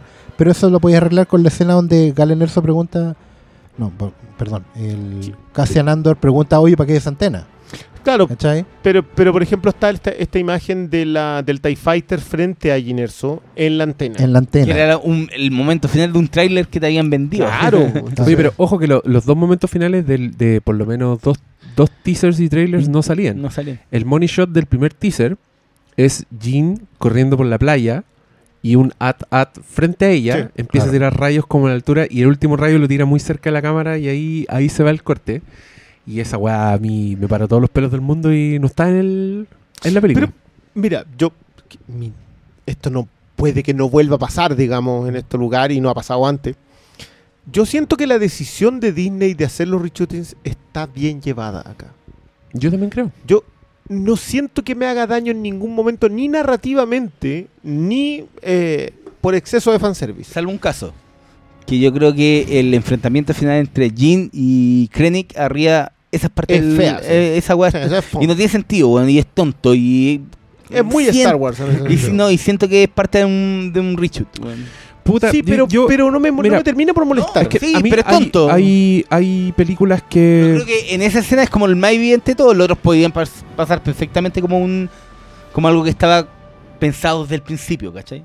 No, a mí, a mí me pasa que lo, lo- puta, si cachai de, cómo se hacen las películas y todo eso, los reshoots son una weá demasiado normal. Pasa siempre. Siempre reshoots en todas las películas, en, puta, en películas muy maestras como El Señor de los Anillos tiene caleta de reshoots.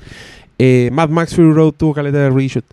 Y, y esta weá solo por ser Star Wars y porque a la gente le gusta el drama, igual le, le ponen una carga al, al reshoot y, y es terrible.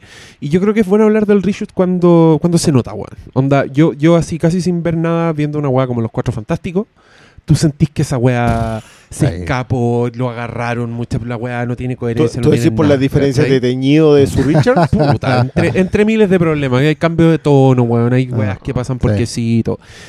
Esta weá ni cagando tiene nada de eso. Na- no. No. tiene errores, no tienes cambios de tono. La weá tú sentís que es como un, un, De hecho- un, una- un misil la weá que Sí, va pero- justo pero donde está De hecho, como paréntesis, digámosle a, los- a, los- a los- a los escuchas, digamos que normalmente las películas tienen un primer corte, y ese corte se muestra no solo a los ejecutivos, estos señores malignos, sino que se muestra a ellos mismos ven la película. Cualquiera que haya filmado algo sabe que normalmente tú medís tiempo, medí una cosa es ver pasar las escenas del guion a la cámara y otra cosa es montarla. Y tú podéis ver que efectivamente cuando vean material adicional de cualquier película y vean al director cualquier película que te explica por qué dejó esto afuera, las decisiones siempre son súper conscientes y un buen director no debe tener miedo a cortar algo que está bueno, si efectivamente está beneficiando al conjunto total. Hay escenas que son hermosas que han quedado, como se dice coloquialmente, en el suelo del, cuarto edición, porque le quitan ritmo a la película, porque la sacan de onda. Y, si ustedes se fijan, yo, soy me siento más convencido de eso, que si los protagonistas iban a tener que trepar una torre, después bajarse de la torre, correr por la playa para enfrentarse en otra batalla de nuevo, esa weá es sacadora de onda. No podemos tener cuatro batallas en línea eh, eh, en, en, en una, en una historia Porque Star Wars te autoriza tres, digamos. Claro, po. no, pero en general, o sea, no, no podéis sacar un conflicto de un lado para llevarlo para otro cuando tenéis O a sea- dos. a- es- el Rogue One son cinco, más el robot. ¿Cachai? ¿Los personajes? Claro. Ah, ya. o sea, ellos como tropa seis. hubieran tenido que ir eh, corriendo juntos a, a- a ir muriendo de a uno. El escenario natural no te lo permite. ¿Cachai? Hay cuestiones que, que Mm. por estrategia de batalla ellos no habrían hecho nunca. Sin considerar que entra la batalla en el, en el espacio Claro, antes o del, sea, del- tenéis los planos del de la pero yo la es y como vaya a una- salir corriendo por la Pero eso playa. también como una estrategia Star Wars, po. Es lo que pasa en todas las películas. Un foco es la, es la batalla en el espacio, otro fo Claro, el foco efecto decoy. es un- es una batalla- en el episodio denle 1, en el tiempo. Es una tres, batalla a el tres seis. frentes. Denle tiempo frentes, para pero que, la misión pequeña funcione, que, que este infiltrado que tiene que desactivar la bomba, digamos. Pero- En este pero caso, mira, transmitir el mensaje. yo a mí, a mí me gusta mucho una, un- en el libro de Nick Hornby de mm, Alta Fidelidad hay una muy buena escena sobre el personaje yendo a comprar unos vinilos que se los vende una ex de un tipo que tenía una colección maravillosa y se los vende por 50 dólares. Ah, sí, sí. Es una escena maravillosa.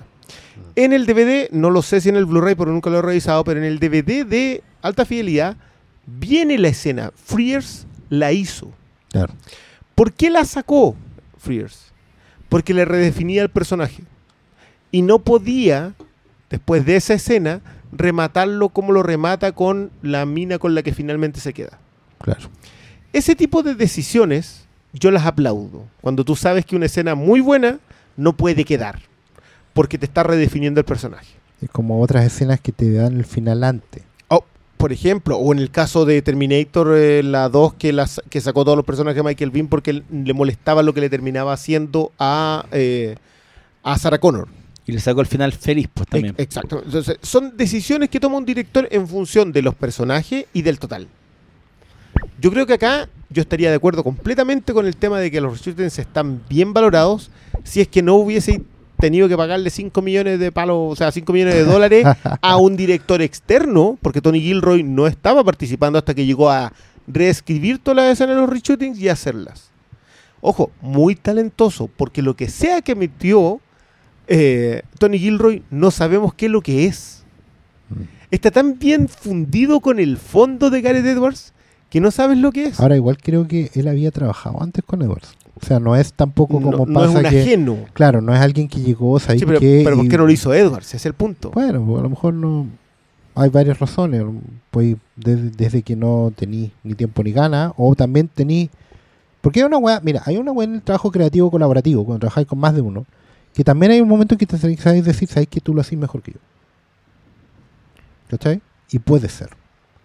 Yo sé que los directores, no se da tanto en el cine porque los directores son muy dueños de todo el proyecto. Y comprometidos con su propia obra. Pero no creo que sea malo en aras de mejorar una cuestión, de repente también decir, ¿sabes qué? Dale. Sobre todo si te conozco. Y por último puedo tener control sobre eso. Bueno, hemos visto declaraciones de Edwards posteriores al estreno de Rogue One. ¿Qué dices hablando mal? ¿Hay declaraciones posteriores? No lo sé. no sé. Entonces no las hay. No, no la hay, como que no ha hablado directamente, la, como que dijeron que era un proceso normal. Puede ser que esté muteado por y contrato. debe estar muteado. Es que ahí donde. Es que, es que ese es el punto. Las refilmaciones son normales. Lo anormal de este caso fue que faltaba poco para el estreno y se hablaba de refilmaciones de cuatro semanas, cinco semanas, seis semanas, ¿cachai? Y eso era lo anormal, ¿cachai? Que éramos, se sentía como que iban a reescribir algo que no estaba funcionando a los ojos de los ejecutivos. Y ese es el punto siempre que el que genera la señal de alarma supuestamente... sí, lo- o sea, este año tuvimos el caso de Squad. Eso. No es. Y que ahí fueron porque cambiaron la película, ¿cachai? Y ese es el punto No lo al final de sabemos. la... Yo- yo- es que ahí es donde está mi tema acá. Yo no lograría diferenciar si me dijeran, no sé, pues que sabéis que Moff Tarkin no era digital. Yo. Eso no sé si sale de la mente de Gareth Edwards. Claro. No sé si el Vader construido, cómo lo construyeron, salió directamente ahí. No sé, no lo sé porque está tan bien construida como una obra cerrada que no puedo hacer ese juicio. Mm. Si me dicen que, que todas las secuencias de, de fanservice, que los androides, que el buscado no sé cuántos sistemas, que los dos Stormtroopers conversando sobre no sé qué diablo dieron de nuevo de baja, son todas secuencias posteriores, yo diría ya, vale, no alcanzan a hacer nada significativo para que le hayan pagado. O sea, oye, yo sé que la gente no maneja mucho los sueldos de, de nadie, pero 5 millones de dólares para un director que viene a filmar reshootings es caleta y plata. Mm. O sea, yo no, ese- yo- no, pero eso es lo que te habla de que sí fue harto trabajo, po. Claro, po. Eso es lo que te dice, te indica que sí hubo O sea, tanto de, cambio. de hecho, yo no creo que Gareth Edwards hubiese cortado eso. Probablemente, po. Entonces, claro, el problema es que vamos a vivir en la especulación, porque los, los contratos de Disney son, los, los disclosure eh, agreement de Disney son tan buenos que nadie sale hablando nada. O sea, ni Edward Wright. Sí, po, nunca y, no, no, po, y, y siempre te hacen ruido otras decisiones porque Gareth Edwards lo sacaron, de, o sea, salió de Godzilla justo en medio de la refilmación. Entonces, ¿cachai? Siempre porque lo sacaron del otro, del otro proyecto y estaba firmado. ¿Salió de Godzilla? De Godzilla 2 sal- lo sacaron. Ah, ya vale. O salió. Pero tiende, uno tiende a pensar que siempre estos weones de los ejecutivos están pendientes de lo que está pasando, y es lo que pasó con el weón de los Cuatro Fantásticos, que iba a hacer un spin-off para Star Wars, y lo sacaron por las cagas que pasó en, en los Cuatro Fantásticos. pero él, él trae problemas personales. Obvio, pero... Loquito viene mal. Mm. Loquito tiene duros problemas.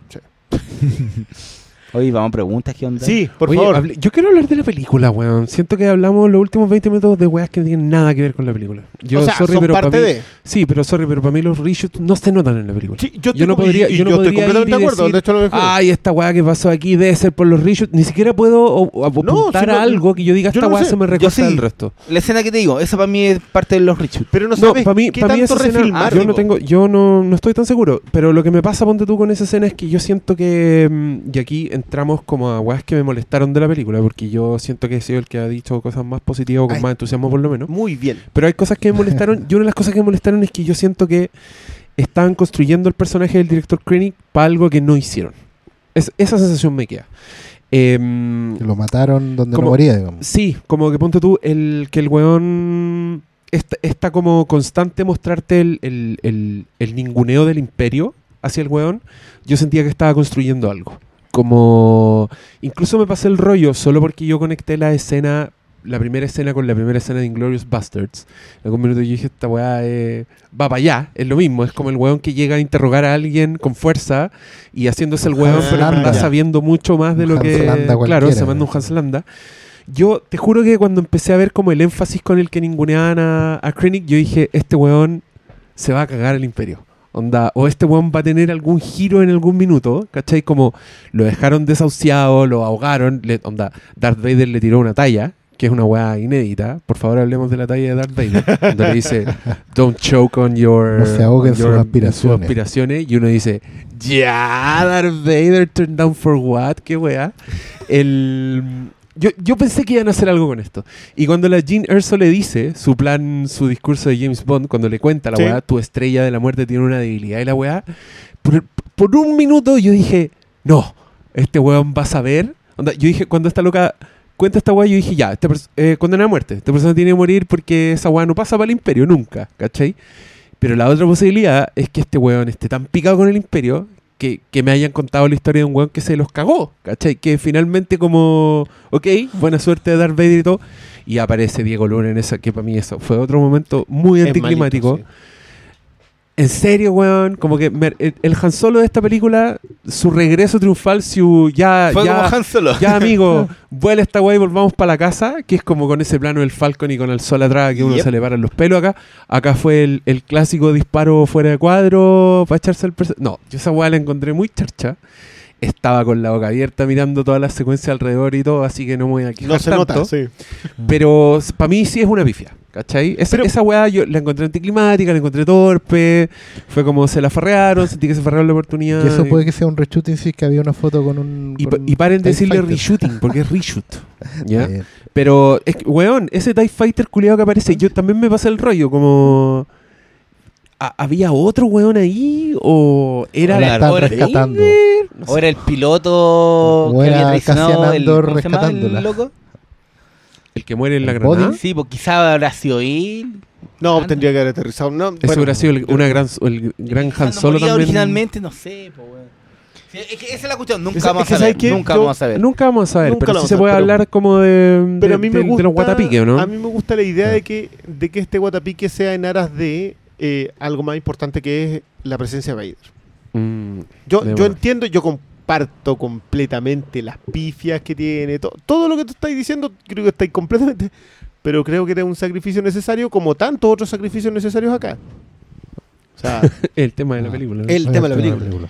Eh, y creo que No, y, y también está relacionado con, con el hecho de que la propia estrella de la muerte se pitea al weón que tiene la información para salvarse. Ah, ya, bueno, yo, yo no voy a, no voy a di- dijimos que lo dejamos atrás, digamos, pero ese tampoco es Moff Tarkin alguien echándose a su propia gente, pero Ajá. bueno. No, no, no, no quiero, digamos, entrar en eso, pero, pero sí creo que esa escena a mí por lo menos me hacía un ruido tremendo. Yo creo que si hubiesen evacuado antes, ¿sabes? Que evacuan el imperio, vamos a disparar contra el planeta y vamos a echarnos a todos los rebeldes, ya. Pero echarte a todo el mundo es una decisión muy extraña para mí. Sobre todo pasa es sabiendo que, que Vader yo- se está echando a todo. Yo ahí entendía que en el fondo él estaba destruyendo los planos. Está, está destruyendo cualquier posibilidad de que alguien lo pudiese. alguien- Porque Sí, yo también lo en entendí así. O sea, es que también la escena está construida así porque es- destruyen la antena. Y Claro. Sí, el rayo el explota mucho más lejos. po. O sea, sí, igual va a quedar la zorra, pero. Claro, Sí, por último en le el disparáis directo. Y eventualmente en la siguiente película, en este caso Star Wars, eh, a Moff Tarkin le recuerdan que hay una posibilidad. A él le dicen. Y ahí viene el huir en un momento del triunfo. Que es un poco allá la apuesta hasta el final. Uno podría entrar a hilar fino y decir, bueno, él siempre supo que esta weá tenía una pife. Pero ya, ¿qué le hacer? Estaba ahí embarcado en un proyecto destruyendo planetas y weá. Lo que la, a mí la pregunta que me queda es cómo, cómo chucha replicaron esa misma falla en la segunda estrella de la muerte. Hay una única No esperanza. nada. Yo. Ni siquiera vamos a hablar de eso. No. Ya está bien. Había Ya, una- yo- hay un yo- solo hilo no. que podéis tirar ahí, pero es más no, pero que está como, esto. estaba en construcción. el de los Botans.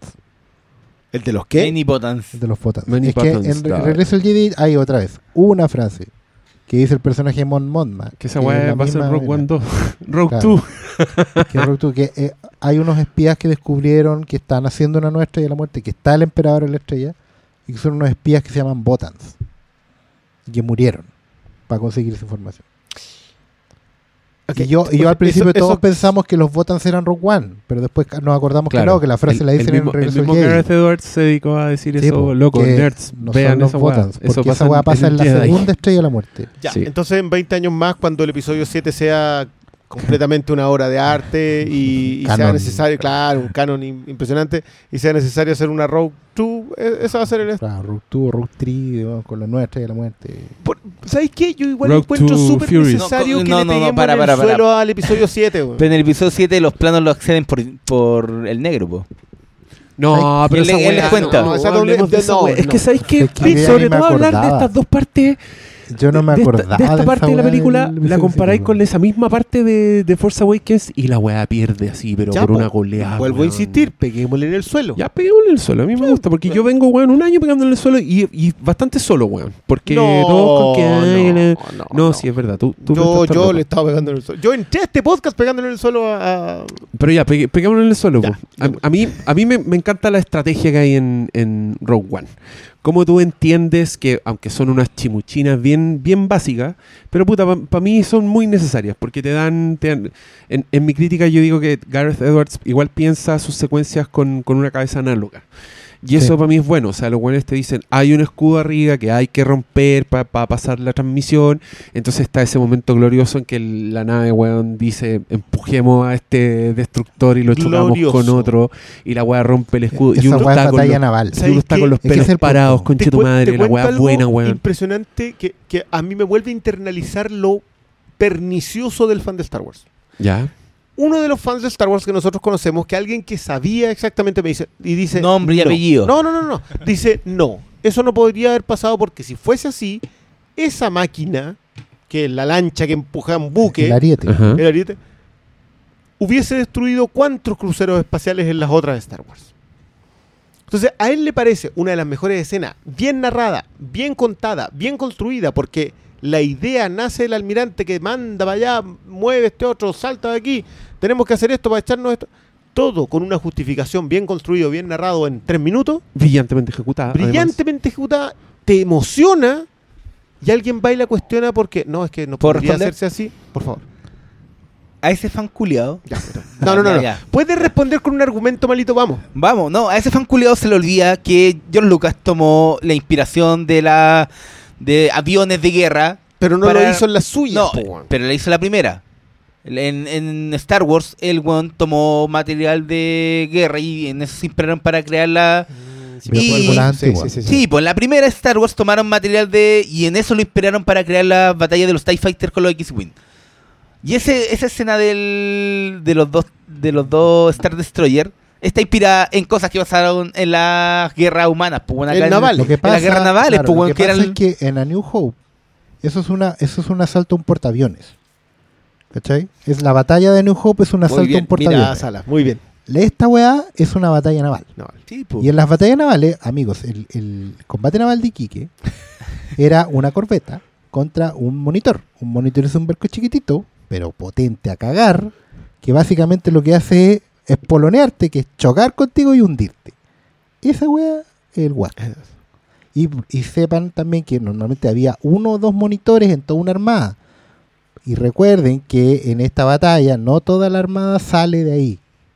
De hecho, la nave grande del almirante se queda ahí porque está, está espoloneada, está destruida también. Perdón, yo, yo sé que. Así que Llegó- ese ariete se perdió, no hay más claro, arietes. no hay. Ajá. Yo llego de lejos, pero puta que encontré bueno las apariciones post viaje Cuando Trans- salen de la velocidad de la luz y aparecen. yum, yum, puta yum. que me gusta. Sí. Cuando, cuando llega el Ojo, ojo que esas se, se ven en Jedi, igual. Sí. Y son hermosas. Pero- Pero, acá Pero, hicieron, pero, pero acá hicieron la una- cercanía con el planeta. pero bueno, acá hicieron una weá demasiado linda en un momento en que las naves se están yendo. Cuando las naves se están yendo y se están todas saltando al hiperespacio, chum, chum, chum. Aparece un destructor, Un weón. destructor. A la Eso es inversa, estrategia. chum, y aparece la weá ahí encima. Ahí yo fue como, con- así era, este, este era mi sonido, uno tras el otro. Concha tu concha tu- oh, la y eso es no- estrategia de batalla porque Hermoso. te echáis a la mitad de la flota. Era, we- Eso es básicamente colocar un barco, es colocar un barco cruzado en la Claro. salida del, del- del muelle. Oh, Bueno, a mí, a mí bonita, toda esa secuencia, madre, la secuencia sobre el planeta, yo vuelvo a insistir, yo aprecio mucho, yo a George Lucas nunca le he tenido ni un solo cariño, pero sí tengo que reconocerle hoy día el respeto a, ¿sabéis que este tipo creó la base para que alguien más dijera, en esta base Lucas, yo puedo hacer este mundo? Y ese mundo que tiene un eh, escudo protector, ¿a cuánto? Yo todavía me acordé de la- en Alien 3 cuánto cuestionaban que tú a metros del cielo pudieses construir la atmósfera. Que era lo- uno de los mayores cuestionamientos en el guion original de Vincent Ward en Alien 3. Y acá te funciona en nada, o sea, está construido súper encima. Es el cielo azul y, el, Sí. y la estrella de la muerte arriba. Sí. Y, y algo que palanqueamos, todos tiramos tallas con que vamos, vamos, o sea, váyase de vacaciones con la con la estrella de la muerte como la luna y vea los ocasos en la estrella de la muerte. El resort El resort, claro. Sí. Pero acá te funciona, po. funciona. Y te funciona aterradoramente porque tú sabes que cuando llegó la estrella de la muerte se acabó. Y hay, y hay un plano de la puta madre que ocurre antes de la película, ocurre en la destrucción de Jeddah. Cuando, cuando ya se voló la nave y So Guerrera cagó ahí mirando la explosión, Que todo eso es hermoso. hacen un, hacen un plano para arriba Sí. de, de Jeddah destruyéndose De la y, de la, explosión. de la- y la cómo el- el- la destrucción llega, pasa del azul al negro del Ah, espacio y, flota. está la estrella ahí mirando y están todos los buenos mirando para abajo esta destrucción. de hecho, Krennic dice beautiful. y es que es que es beautiful. O como Beautiful. es- el weón hace el- es la puntuación correcta de lo que tú estás viendo, porque tú estás viendo una weá que es hermosa, que te están mostrando Y no excesiva. Destrucción y hermosa. no Y con- redundante. y con un silencio. Y en ese momento hay un silencio. Sí, que ¿Cachai? un silencio, pero que, que tiene la entrada de la música de Aquino, que es un- una cosa que él hacía mucho en, eh, En los- en Lost. Bueno, aparte del chiste que hace cuando, cuando le abre la escotilla mm, Guerrera. ¿Cuál chiste? Cuando, el, cuando, cuando el tema de la escotilla Sí, es sí, el sí. tema de la escotilla de Lost. Ah, mira, Un guiño, autoguiño que fue hermoso. mira que aquí no. Sí, algo que le hicieron. Ah, son mal hablados. Qué malo. ¿Tú weón. crees que en los círculos más aficionados estamos indignados? Sí. Sí, que está corriendo Ah, sangre, hay gente que lo quiere colgar. tú. La dura. Sí, yo sé que a nadie le importa, pero, pero quería No, está bien. sí, Nada más igual- dijiste en los círculos Los más círculos más aficionados aficionados. y no sí. los círculos más doctos, po, No, no, no, no. ¿Quién dice eso? Menos en la música de película. weón, escuchamos un, un cuarteto de cuerdas y un piano y alucinamos. Oye, hay cosas que yo creo que la gente se va a enojar si no hablamos, así que hablemos del Démosle. robot. ¿Qué les parece el robot? Que la raja, la encantó se merece. Bueno, Primera ¿cierto? parte, sí. Bueno. a mí me parece muy sí, bueno porque serio. yo sentía todo el rato que tenía la misma base que Citripio, la misma Sí, base programática. Sí. Tenía la inflexión, el tono, o sea, esto es un- es- ya es un- viene de la misma fábrica, pero tiene otra programación. Eh, Y yo, le- giro yo, yo en mi crítica bacán, le puse C, C3P Asperger. Porque no tiene filtro. es que, es que eso al principio cuando tú a mí me dio, yo dije, ya, eso, eso va a ser, como cuando la vi, pero me ganó, me ganó con sus chistes. Y creo que el mejor chiste de la película, yo, yo hice una encuesta en Twitter, ¿cuál era el mejor chiste de Rock One? Mis finalistas eran cuando le ponen una capucha a Donnie Yen. Y yo voté por dice, ese. ¿Are you kidding me? I'm blind. Que es el chiste que hizo reír a todo sí, el mundo. acá hace reír a todo el mundo. Y el otro, Cuando que, estáis seguros que era yo. que es claro, que es cuando le pone le dispara a un robot y el weón cae muerto y detrás está el otro y dice, ¿sabías que ese no era yo? Para mí ese es el mejor chiste, pero solo porque encuentro que está demasiado bien ejecutado, ¿cachai? Porque la actuación, la cara de sorpresa del robot, que ese robot no tiene ningún gesto posible, No, pero en la actuación el weón está sorprendido mirando al muerto que acaba de caer. es la postura. Esa weón Es la la esa weá yo postura, la la mira, postura. yo la, ese la chiste mira justo para el lado. lo voy a ver 100 millones de veces. Yo, yo la razón por la cual voté en tu encuesta y voté por el otro, No, si yo estoy perdiendo, no, él No, no, está bien. ganando. pero es por una razón que yo siempre puse en duda eh, la obsesión de los gringos por el Satoichi. ¿Ya? Siempre. Y dije, puta, otra vez un Satoichi que me va a soltar frases de, galleta de la sabio. fortuna, viejo sabio. todo. De De pastor. nuevo. Y no, po. Este otro loco es un. cree en algo, pero es. Es, es un, es un Satoichi Canuto. es un pero no, es más que eso. Es más, es más liviano que Es eso. humano. Es súper Sí. humano en, el sen- en no todo es su maestro. sentido, claro. es no un es guerrero, maestro. pero no es un Está maestro. aprendiendo y depende del otro. Oye, esos güeyes son gay, ¿verdad? Esos dos Eh, personajes. Pues, Yo por, yo por ahí, por ahí vi un artículo que decía, Sí. "Esta es la primera pareja gay de Star Wars. ¿Tú caché Sí. que se llama el, el ciego era el, el pasivo y el otro era el activo. Claro. Tú- eh, ay, yo- mira, yo el- hoy día de hecho comentaba el hecho de que cuando tú sigues a cuentas de gente joven, o yo dije Millennials. pero, pero gente que no es de tu generación, Ya. te ves en la obligación de... Sale. Te ves en la obligación de aprender conceptos que no tienes idea. Ya. Yo ya aprendí lo que era shipping. Yo estaba, Sí, seguro, yo el estaba seguro que shipping... está el Yo chipeo. sé la- lo, ¿Viste? Yo yo sé lo que es chip. Ya. Bueno, aprendí eso y aprendí que, por ejemplo, esto que están haciendo ahora con... Lo están con chipeando. el- eh, eso es Ya. un chipeo. No, pero esa, esa, el, el final de esa, de esa pareja es una pareja romántica todo el rato. No, pero el, el chipping generalmente un- según un- yo, según yo, la primera pareja que hay de Star Wars eh, fin con Podámero. Ya, pues, no, y ese- No, no, ¿en serio? ¿Cuál no. Mayante? Ya. Tripio con Artu. Obvio, pues, weón, ¿quién es más gay que Tripio en ese universo? No, Por pues, favor. gen- puede generalmente, generalmente el chipping tiene el, el contexto homosexual. Entonces cuando salió el, el año pasado Force Awakens, huían con Finn con Poe Dameron. No, Sí, pero esa esa- mordida esa- de labio de No, y, Podámero. y el No. chipping es, no sé, pues poner a Sherlock con... Pero cualquier weá que se Watson. haga con The Force Con Awakens es weá fanfiction. vamos. Es fanfiction. Sea, ahí en Dameron y otro weón no hay nada. Hay, Claro hay que un abrazo. No, de- la- la mordida del labio y es que- bonita. Y, quédate con My mi friend. chaqueta. Pero en esta weá hay un arco. Estos weones son compañeros de vida. ¿Tú crees Estos que- weones se dan, se dan, se, se prestan ropa, se salvan mutuamente. Tiene unas escenas que en un contexto heterosexual serían automáticamente consideradas románticas. Como cuando le dice buena suerte y él le dice no necesito suerte, te tengo a ti. Esa weá con un con Claro, DiCaprio, con- hombre y mujer, con DiCaprio y claro. con Kate Winslet, esa weá no tiene segunda lectura, ¿cachai? Vendido. Y el, y el final, pues si cuando muere el ciego el otro weón entiende que ahora Sigue queda la su muerte fuerza, y el weón sigue la dice, y dice me encontrar". voy a encontrar contigo y lo mira cuando se está Mm. muriendo. Esa weá no es, esa weá es más allá de, Del chipeo. de unos hueones mordiéndose el labio. ¿ya? No, pero... Bueno, tú que estás que No, o realidad sea- el chiste no el de la chaqueta. Le dice que, es- que tu apellido me queda bien. Ya, déjatelo. No, igual las relaciones de los personajes también, porque perfectamente podrían haber hecho la típica weá de que Jean con el Diego Luna hubieran tenido algo. Pero lo tienen. Lo, Lo pasa es que se, tienen. se encuentran Pero- cuando pero ya no tienen- hay tiempo. pero tienen- Oye, no, no, pero igual ¿no hubiera... ¿no encontraron lindo que esta película tuviera el mismo plano que Melancolia al final? el, el atardecer, el hueones en la atardecer playa, explosión. y mientras sí. atrás está quedando No sé si, no bien sé si sea el único Pero, referente, pero, pero era... Yo, mí- yo dije, Melancolia. A mí lo que me gusta de, la relación, de la relación de ellos dos es que físicamente también la de personas dañadas. Ellos se tocan muy poco. Se miran mucho, pero como que se empujan con el hombro. Y al final no- nunca se besan ellos. No Es que- tienen el momento, Sí, el momento meloso. No pero tiene el momento, oye, viene, viene, viene una explosión, hagamos una cortita. Claro, no tienen esa Igual te la hago. de- ahí está, ahí está malito, ¿viste? No, Sí, no no, se, no se besan en el ascensor, Pero- en un momento solo se toman la mano. Es que, ¿sabéis qué? Yo creo que, de nuevo, volvamos a profundizar en eso, en lo dañados que están los Rogue One. Sí, po. Son gente que la, la guerra destruyó. No, no, Ah, no todo, tienen todo. manejo. Desde el piloto. El piloto que era un weón que Exacto. quería re- redimirse a... Todo. O sea, po, todos están destruidos. Todo. con verso- son yo creo que una de las frases que dijiste que yo no encuentro que está exacto la definición. No es que sean perdedores, son gente derrotada. Son, son- son gente fracturada. Y en esa fractura l- me hace mucho más sentido el que ellos no logren iniciar una relación No. hasta cuando ya se redimieron los dos. Y la relación es un abrazo, porque con el abrazo soportáis al otro. Es mucho más parejo. El beso siempre hay uno que domina al otro. Uno agarra el pelo, otro tira para acá, otro te acerca allá. No, el abrazo es parejo. Y ahí te soportáis. Es mucho más cercano. Y por eso, por ejemplo, podéis tener abrazo y, y- y tú abrazáis a la gente que necesitáis abrazar, independiente de que sean tu pareja o no. ¿Cachai?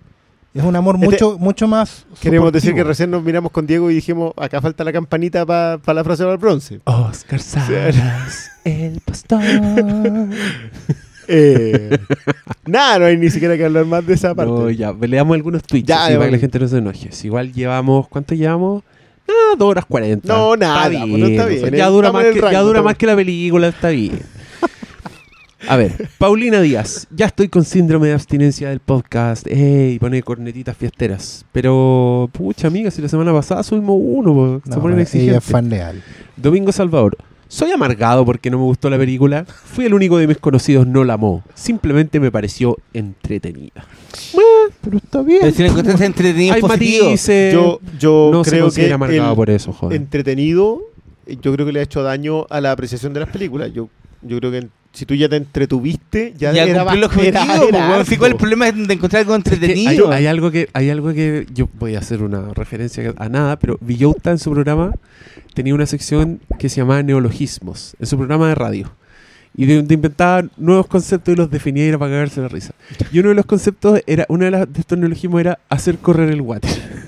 Hacer correr, tirar la Claro, cadena. No, hacer correr el water, que es cuando tú te preguntan, cuando tú quieres decir que la comida no era nada del otro mundo, pero cumplió, tú Ya. decís, oye, ¿te gustó el almuerzo que te hice? No, hizo correr el water.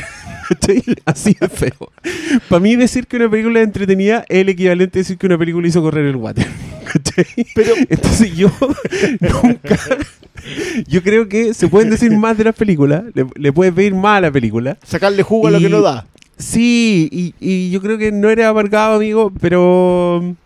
Puta, Pero no, la redefine. no la amaste. Ya, es que igual amar una película es como harto. Yo, yo igual reconozco que amo esta película. Desde la segunda visionado, y me pasó lo mismo con Godzilla, así que Gareth Edwards, en ti confío. ¿Y te pasó con Monsters? Voy a ir a ver. eh, esa no la he visto dos veces, la vi una pura vez. La, la voy a ver de nuevo, capaz que me gusta caleta. Eh, yo creo que Domingo Salvador, dale una repasada. Yo creo que puede que haga más que, que hacer correr el water esta vez. ¿Sabes qué? Yo creo que No, cuando, cuando te despojáis de ciertas expectativas, a todo nivel, creo que en mi caso no me va a pasar con la música. Yo, Ya. yo acá arrastro una carga La mucho más te va a doler siempre. Siempre. Ya. Pero todo el resto de las cosas que me determinan por incordiar, determinados remates, fanservice que encuentro inútiles, detalles chicos. No lo de Peter Cushing, lo de Peter Cushing encuentro que es más profundo, Un pero detalle pu- grande. puedo terminar de ignorarlo en función de la película. Ya. Pero sí es una de esas películas que a la segunda, a la tercera, a la cuarta vista, que probablemente no la vea tantas veces, pero si la, la- me la llego a encontrar, no me va a molestar. Yo Force Awakens he tratado de verla de nuevo tres veces. Yo no lo soporto. No la puedo pasar No la de los soporto. 10 minutos. El otro día- el otro ¿sabéis día qué? la lo, mejor de todo lugar es que la dejé estaba. de fondo una vez para verla con la, con la heredera. Se aburrió, se parió y fue. ¿Viste? Yo creo que hay muchas labores de padre que hacer ahí, pero esa está bien empezada. Igual hay gente que a mí me decía cuando yo criticaba esa película, me decía, ay, a mi hija le encantó. Únete a la fiesta. Ahora, ahora estoy unido a la fiesta, porque todos Une- los demás hueones- fiesta, ahora, ahora yo estoy adentro de la, fiesta y, a- y los demás hueones, Es ¿dónde están es afuera, dándose es vueltas, el problema de quejándose? todos los que de alguna manera en algún punto somos marginales. Po. Llegaste cuando te enganchaste a la fiesta, la fiesta Sí, se terminó. Po. Es un dinosaurio. Miguel Saavedra, solo saludos cabros, que la paz y el amor y el perdón a Doctor Malo sean con ustedes. Oye, Yo, Oscar, yo vuelvo a insistir que hay que tirar el castigo. Sí, viene, en encuesta. viene el castigo todavía porque esto loco no hizo nada por reírse. No llegó ni con, ni con un chocolate para los cabros, y con eso se los digo todo. Llegó con caña, imagínense. Mi- Carlos hay. Martínez, es lo que hay. ¿encontraron alguna referencia a Ezra o Canan? Yo no encontré. ¿Significará algo? Más allá de la Ghost. Son personajes importantes. Yo no tengo chucha. Ya, espera, para, este. ¿Quién puede responder? Yo puedo responder eso, pero me voy a ir en, en la mala. ¿En la mala con qué? Porque ¿Es la mala ya, él, está hablando, no, él está hablando de los personajes de las series animadas que dan en Rebels. Cartoon Network. Que, están en- La- que son universo Sí, fijo, son, son- canónicos. son canon. Sí, yo creo que es un Ghost en la nave del, De los rebeldes. de los rebeldes Rebels. Eh, Ezra, el personaje de es el protagonista de Rebels. digamos, El, el- el ¿Y cabro el era? potencial. Canan- y Canan es el, el último, Padawan. el- Es sí. que es un Jedi escondido. Y el punto. Qué pena ser el último Padawan. Sí. Es como ser el, ul- el último Junior. Sí, pero el punto es que. No hay posibilidad de ascenso. ya no podéis ser otra No, cosa. cagaste. El punto es que esas weas valen callampa. Le hacen Oh. creer como que son importantes, pero no son importantes porque lo que importa Oh. son las películas. Luego, las series valen hongo. Sí, son divertidas, pero en el gran contexto de importancia, Lucasfilm puede decir, ¿sabes qué? Esa cosa la puedo obviar y chao. Lo que valen son las películas. ¿Por qué Pero, tanto color ¿Qué por la serie? supuestamente venía acá de. de... So Guerrera. So Guerrera, Ah, Guerrera, ya. So Guerrera apareció como un rebelde en, en la Guerra Clone. En, sí, en Clone Wars, que era la Sí. serie anterior. ya. Pero ah, son conexiones. O sea, Sí, pues, la- eh, lo que- eh, lo eh, que- pa- la papita yo, al yo mono. entiendo a los fans de Rebels porque pasa que Rebels no ha terminado. Re- en Rebels igual sale Darth Vader. Y, y otros Sale personajes. Y Darth Maul. Entonces hay una posibilidad de, de que, que la Ghost esté ya a esta altura, en Rogue One, digamos, implica que o estos sobreviven aún o hubo un final. ¿cachai? Entonces igual eso es un ganchito para los que siguen esa serie. Sí, pero, Pero, es imposible importa, saberlo, amigo. O sea, recuerden que las naves no necesariamente destruyen. El milenario pasado de varios dueños. Y eso no significa que aparezca la nave que vayan a aparecer los, los mismos personajes. El último personaje se la encontró. Además, y cuando- y Sí, más pues encima sí. cuando te dicen que las naves son de una serie de... de- podéis tener otra, ¿cachai? Sí, pues al final hubieran importado Solo- esos personajes si hubieran sido de carne y hueso Claro. metidos en el Rock One. Solo es un Tú, tú decís que los Fireflies son una, una marca y la Serenity era una nave. por ejemplo. Por ejemplo. Entonces, tranquilos con eso, no se emocionen tanto tampoco y sigan disfrutando de su serie. Sí, pues no le den tanto la importancia que no tiene. Es una serie Ya, dale, animada. loco. leyendo los tweets que me gustó Gracias- mucho como forma de pregunta. Gracias, Carlos Martínez, por, por haberte basureado en esta, en esta ocasión. Cristian Álvarez, voy a hacer la pregunta hueona del mes. ¿Es mejor que el episodio 7? Amigo Cristian Álvarez, es mejor que el episodio 7 en todos los ámbitos en que una película puede ser mejor que otra película. Esa es mi opinión. Yo creo que le pegan el suelo con bototos de punta de fierro. Yo creo que el loquito abre la pregunta muy bien. Oscar, ¿ya se sabe quién dirigirá las próximas? Porque si fuera por mí, chao, que las haga todas nomás. Está hablando de Gareth Edwards. Me ¿Se refiere a los próximos Yo, yo spin-offs? te apaño, supongo, No. de, de Star Wars. ¿Quién El episodio Star 8 la va a hacer Ryan John, eh, Ryan Johnson, Johnson. Ya la hizo ya. que es el director de Breaking Bad y Bueno, la- los hermanos la- Bloom y Looper y, Brick, y Brick. Looper, y- Y el próximo spin-off de Han Solo lo dirige la mansa dupla de Chris Miller con Phil Lord. Que esa, bueno. e- esa película ser para la risa esa película. Y la, 21 ocho, y la Jump Street. 9 la dirige el director de Jurassic World. Sí, eh, Colin Trevorrow. Colin Trevorrow. Que ahí sí que... Ble, ble, ble. Pero- bueno, pero puede ser un. Richard Marquand, pues, weón. Puta el saco wea. Pregunta. Aunque sea una Star Wars Story, tírense el orden de las que más y menos les le han gustado. Saludan Senpai Salas y Demases. Ah. El Senpai- Salas sacó Senpai y nosotros Senpai Demases. Sala ¿eh? y demás eh, Puta el saco wea. Así se llama su Twitter, por si quieren hablar. Puta el saco wea. Eh, Para mí, eh, el orden es 1, 2. Ah, no, perdón. Estaba pensando en el año en que se hicieron. 4, 5, 6, Rogue One, episodio 3, episodio 2, episodio 1 y episodio 7. Pero, weón. Satánico. Con el tiempo, The Force Awakens bajó en el ranking hasta el final del barril. Lo digo ahora y lo reconozco y no me importa. ¿Quieren tirarse a alguien más su orden?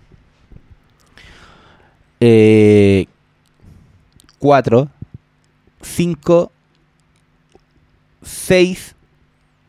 6, 3, Rock One, 7, 2, 1. ¿Te gustó más la venganza de los Sith que Rogue One?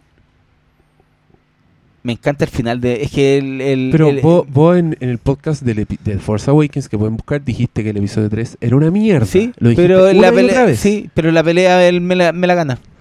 Es lo, es lo que me queda. Ya no me acuerdo nada de Bueno, Force a, mí el castigo de Doctor Chaqueta me hace más sentido. sentido y yo creo que voy a... Te vamos a someter a voto popular, Sí, palito. Lo en- salió, el salió en dos segundos. poner el nick Yo no me voy a Chaqueta, arriesgar, weón. me van a Weón, pero perdonar, pero lo no importante son las tres primeras. El- No, el es que no me resto- arriesgue, es que de verdad hacer ese ranking Mójate implicaría. mójate el- No, mójate implicaría No, volver a verlas. Sí, pues. No, es que. De primera. Yo, el regreso del Jedi creo que no la he visto nunca completa. Ya, Entonces, no- no- ¿con, no con me- qué gente estáis hablando? Oscarito. ¿Cómo trajiste a este weón a hablar de Star Wars sin haber visto el retorno del Jedi? 5, 4 Rogue One, 6. en el mismo nivel. Uh, concha tu madre. Y, y de ahí en el mismo nivel todos los demás. La de hecho, de hecho me al está- mismo es bote. que de hecho me estaba acordando que de, es curioso, de Force Awakens me acuerdo casi nada, weón. El otro día alguien me preguntaba porque estábamos hablando de Rogue One y decíamos, ¿cuál? bueno, en Rogue One hay un sentido, todos estos personajes eh, tienen que encontrarle eh, un, tienen que perdonarse a sí mismos para poder darle un, un sentido completo a su vida.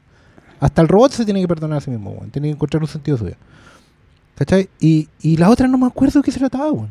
No, pues. si no, Era la búsqueda, no era en, serio, era la búsqueda de Skywalker todo el rato. ¡Ay, que me alegra esta conversación! Bueno, de no, verdad, ni y de siquiera verdad era eso. Es que ese es el punto. y que de es- de hecho, es la peor parte. ¿Cachai? Cuando, cuando tú empezás a buscarle el sentido al episodio 7, no me acuerdo. te das cuenta que- no.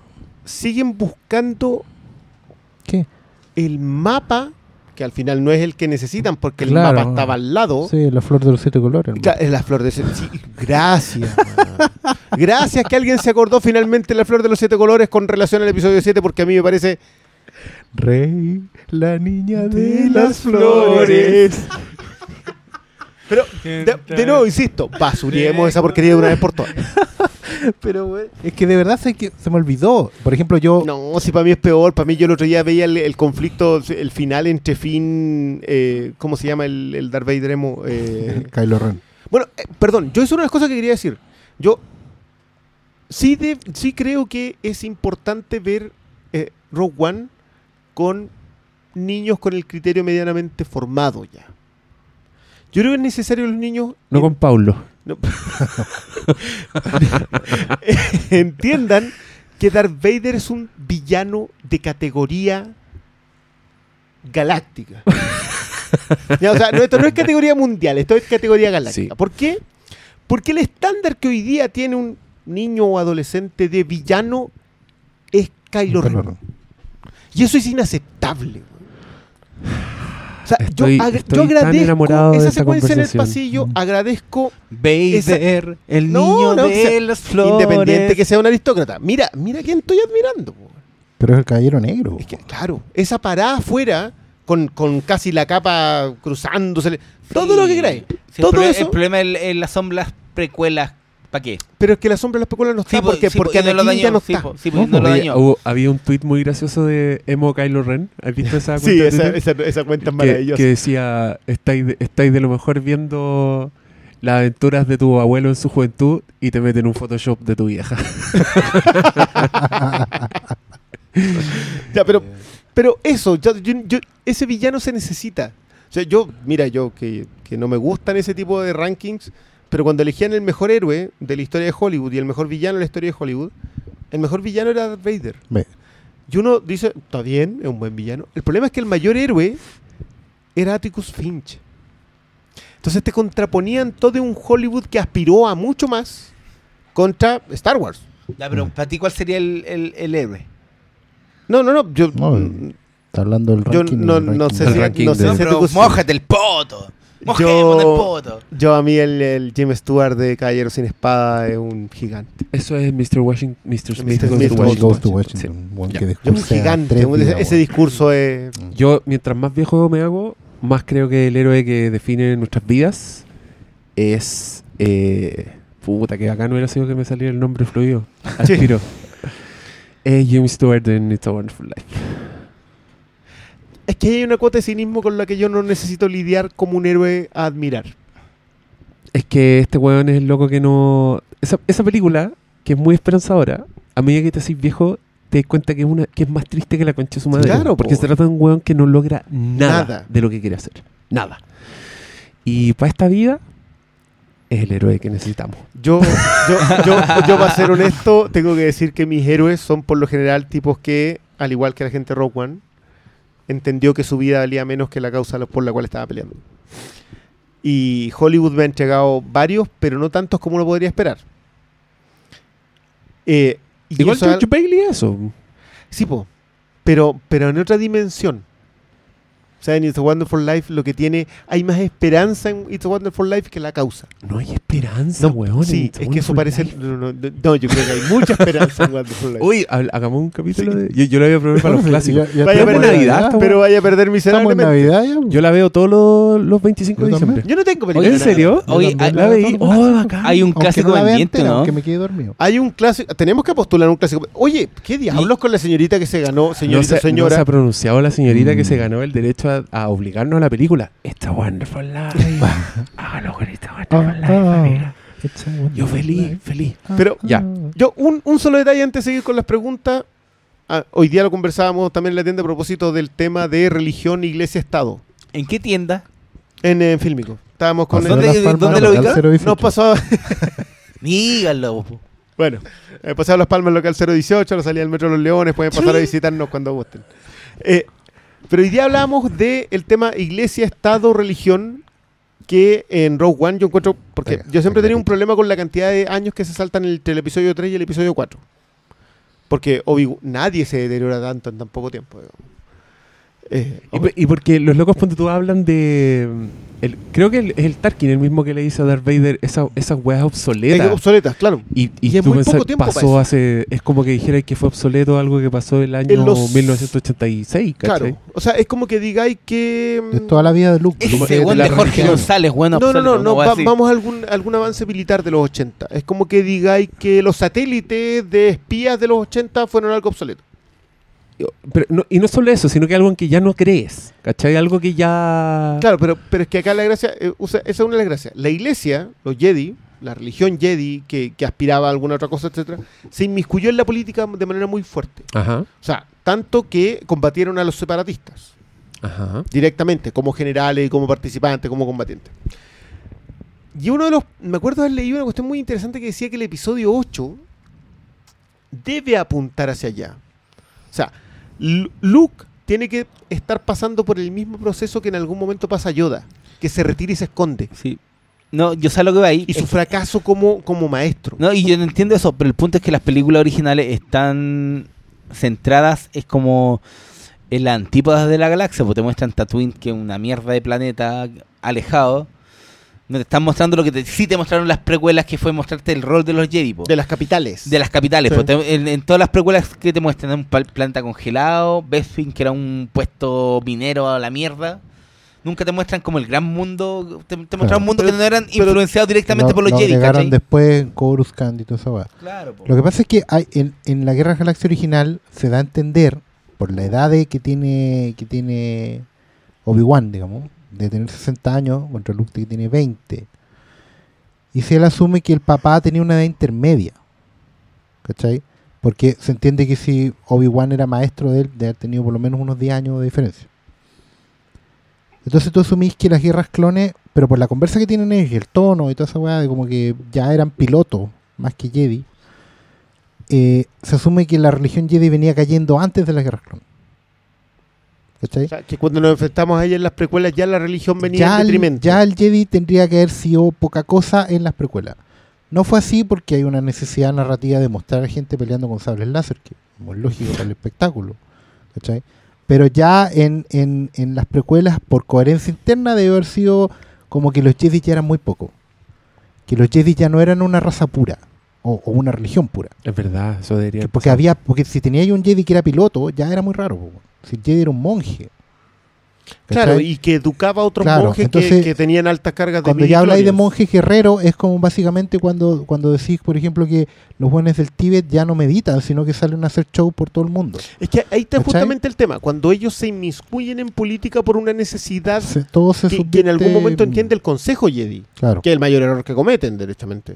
Entonces, a mí, a mí me parecía súper interesante esa idea de que ese error les cuesta retroceder como religión. Claro. Le- la caída, de hecho, directamente. sí. Y que finalmente Yoda no se interesa ya por el tema. Ahora lo bueno, Y lo por eso bueno- también quiere que Luke no vaya a pelear a ninguna guerra.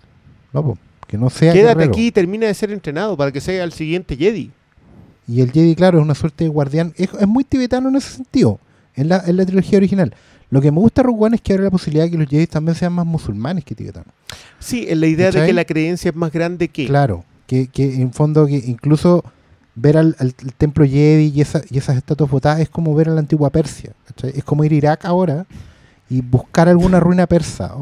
¿Me entendís? No hay, no quedan. Los mismos Jedi la han dinamitado. Los mismos persas, ¿cachai? Los mismos iraquíes. Y bueno, y la, la metáfora del petróleo es clara, ¿cachai? Y la guerrilla en la ciudad y toda esa. Entonces, claro, tiene, tiene. Yo creo que una religión se puede caer en 20 años. Sobre pero todo no lo olvido musulmana. de esa manera. ¿Ah? No lo olvido. Pues sí, de Sí, hecho, de yo hecho estoy- es muy Se estoy está reprimida. Sí, yo- yo, yo creo que el nazismo en Alemania. lo que No, no, no, no. El, el referente, tú cachai que el, el tema con el Islam. eh, bueno, de partida es súper interesante ver lo que le pasó al Islam con los años. Claro. Cómo, cómo fueron una de las cunas culturales de la humanidad a convertirse en lo que es, a lo que son hoy. O sea, Mm. el mejor ejemplo es Alepo. Alepo es la cuna del álgebra. Sí, po.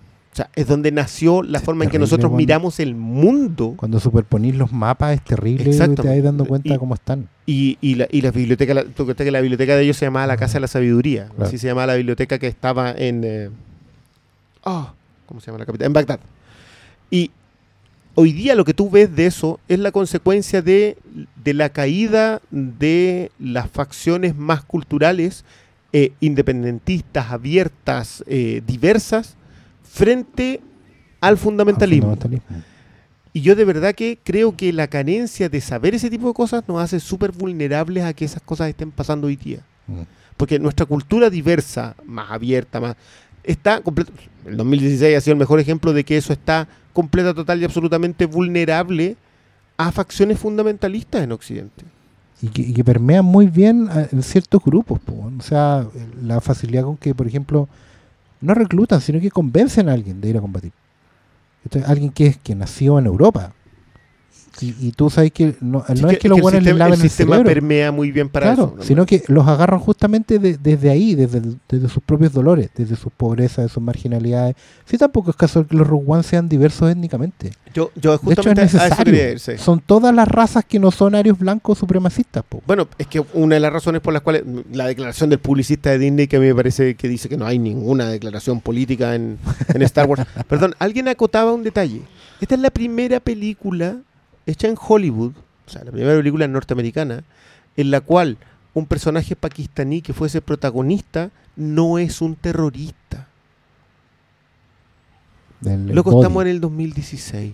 el body. O sea, ¿cómo es posible que algo como eso pase? Y más encima tenga que ser una película de ficción, Fantasía. fantasía, Pregúntale a los del Imperio si no era un terrorista. justamente ahí. Bien, Eh, esa, ese cambio en la mirada, en la idea de que la causa noble también puede ser peleada desde algo con lo cual tú estás en Claro. desacuerdo. Claro, pues, si tú terminás identificado con los musulmanes. Si eso O es sea, lo que con le- el activista, con el fundamentalista. Trump, pues, si la, si la, la Jean Erso al final es una europea convencida de que vale la pena pelearse a yihad, pues, Sí, porque es la única, de hecho, y que ella no quería. Se No. termina convenciendo después que rompe todo el lazo con su pasado. Cierra el que lo representa padre. un, poqui- un poquito con la muerte del padre. Claro. Otra. Oye, Juan Ábalos pregunta, esperamos el pronunciamiento de Filmico respecto al original soundtrack y el resultado, ya tomando en cuenta el mes y medio que tuvo para componer. No, no, no es excusa para, También habló de eso. Gaby Pérez. Solo decirles gracias. He aprendido caleta con ustedes, aparte que son más simpáticos que la concha de tu madre. Gracias, ahí, ahí- cabros. ahí tienen a alguien que no nos conoce. Gracias, Gaby, a ti. Yo diría que algunos somos simpáticos. Algunos somos mi. Daniel Gallardo, ¿qué les apareció la qué les bu- qué les pareció la reaparición de Tarkin y Leia? A Briones le encantó. Uy, la En el futuro, ¿veremos una nueva Superman con Christopher Reeve? No. No. Ya habíamos Ya visto también eso? hablamos de eso, sí. José Marambio, saludos, grandes flimcas, son unas máquinas. Qué conectados estamos con nuestro La público, no, sí. tenemos- sí. no tenemos ni para qué hacer preguntas. No, la verdad es que leemos las preguntas antes y después las metemos casualmente en el discurso como si nada. Eh, Pandurris, ¿qué opinan cabros de tanta escena en los trailers que no quedó en la película? También. También opinamos. Remakes digitales, ¿debo para arriba o para abajo? Diego Riquelme, ¿qué tan cierto es que usarán la tecnología con que hicieron a Tarkin para hacer un doctor malo? Ya la que, lo- respuesta te la di por Twitter. Ya- con cariño. ya que el Con original cariño. is a traitor. La respuesta está en tu Twitter. Sí, está, está robado. Eh, José Marambio pregunta: Con lo bien lograda que está Rogue One, ¿les da fe para el resto del spin-off que se viene en el universo Star Wars? Es que No no se sé. trata de eso, porque justamente el spin-off es cerrado, no está conectado. Exacto. No es que los spin-offs sean otro universo. O sea, está, está demasiado conectado en este caso, es el problema. Es como. sí, claro. Está como bien irrecreable lo que lograron con esta película, que finalmente se hace en los hombros de George Lucas eh, y, y los otros spin-offs no, no sé si van a tener ese... De hecho, no ese- lo ese- no ese necesitan. atado. ¿Cuáles son los spin-offs? Perdón, yo sé el Han de Han Solo. Han Solo. El de Han Solo es el único que está anunciado, Ah, ya. pero se ha rumoreado uno de Obi-Wan. Se rumoreó una trilogía Fett. para Obi-Wan, uno de Yoda, uno de Boba Fett, que era supuestamente el de Josh Trank, y eso sería. Eh, De ahí obviamente se le Daniel. Gallardo, ¿no les pareció que fue muy fácil destruir a los AT-AT, sobre todo por lo que costó destruir uno o dos en Star Wars Episode 5? Eh, no. Encontré, yo lo que encuentro es que los cascos y la armadura de los Stormtroopers valen callampa. Esa weá les pegáis un cachamal y los weones caen inconscientes al suelo. Aunque me encantó el detalle de que mostraran que muchos balazos iban a los cuellos. ¿Se fijaron? Sí. Cuando les disparan, como que se preocupan de mostrar eso. Yo no creo porque. ¿Sabéis por qué? Porque acá muestran una artillería de naves que son como de, de alto combate. Como las. X-Wings. De, de hecho, la, batalla hot no es una batalla. Es un, la resistencia Es un un ataque. asalto. Es Sí, un ataque. Y sí. es una resistencia de un asalto. Los buenos arman una línea y aguantan lo que pueden. línea, y además sí. tienen como tres aviones, weón. Y los aviones tienen unos cables, cagones. Sí, porque no- son los Porque no tenéis con- autonomía de vuelo en un planeta congelado. Y los otros, de hecho, los X-Wings están arrancando. No salen a combatir. Ya. No, y además que no son eh, AT-AT, po. Entonces eran AT, AST, ACT. No, pero igual se echan fácil unos. No, pero no eran los mismos AT-AT del Imperio Contraataca, eran otro modelo. Ah, sí. Sí. Ah, más chiquitito. No, y- Me- no, pero acuérdate que eran como huecos en el medio. Me estoy saltando las ser. preguntas que ya dijimos mejor. Eh, ¿Callaron el lote de malas críticas de Assassin's Creed? Quiero participar por ese besito, please. Ah, es que yo prometí un Eso, besito. un beso, sí. Sí, no, tú estás descalificado para ese concurso, Alex.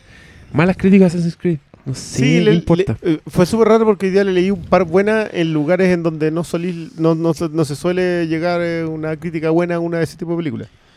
Yo, solo digo, eh, loco, es una película de videojuegos. Es que era justamente por ahí donde partían las críticas positivas. ¿Qué No. esperas, weón? Y que no va a decir que te falta historia. De hecho, me pasa mucho eso, como no juego casi nada, para mí todas estas weas son frescas y nuevas. ¿Qué fue lo último que jugó Oscar Sala? O qué, no, mejor, Ah. ¿qué jugaba Oscar Salas cuando no, era lo, pequeño? No, lo último que jugué fue Super Mario Maker. Ah, hace poquito. Ah, No, no, Oscar ¿viste? Sala es alguien No, que está... de hecho, Mario y Sonic en los juegos de Río. Lo, lo queríais basurear.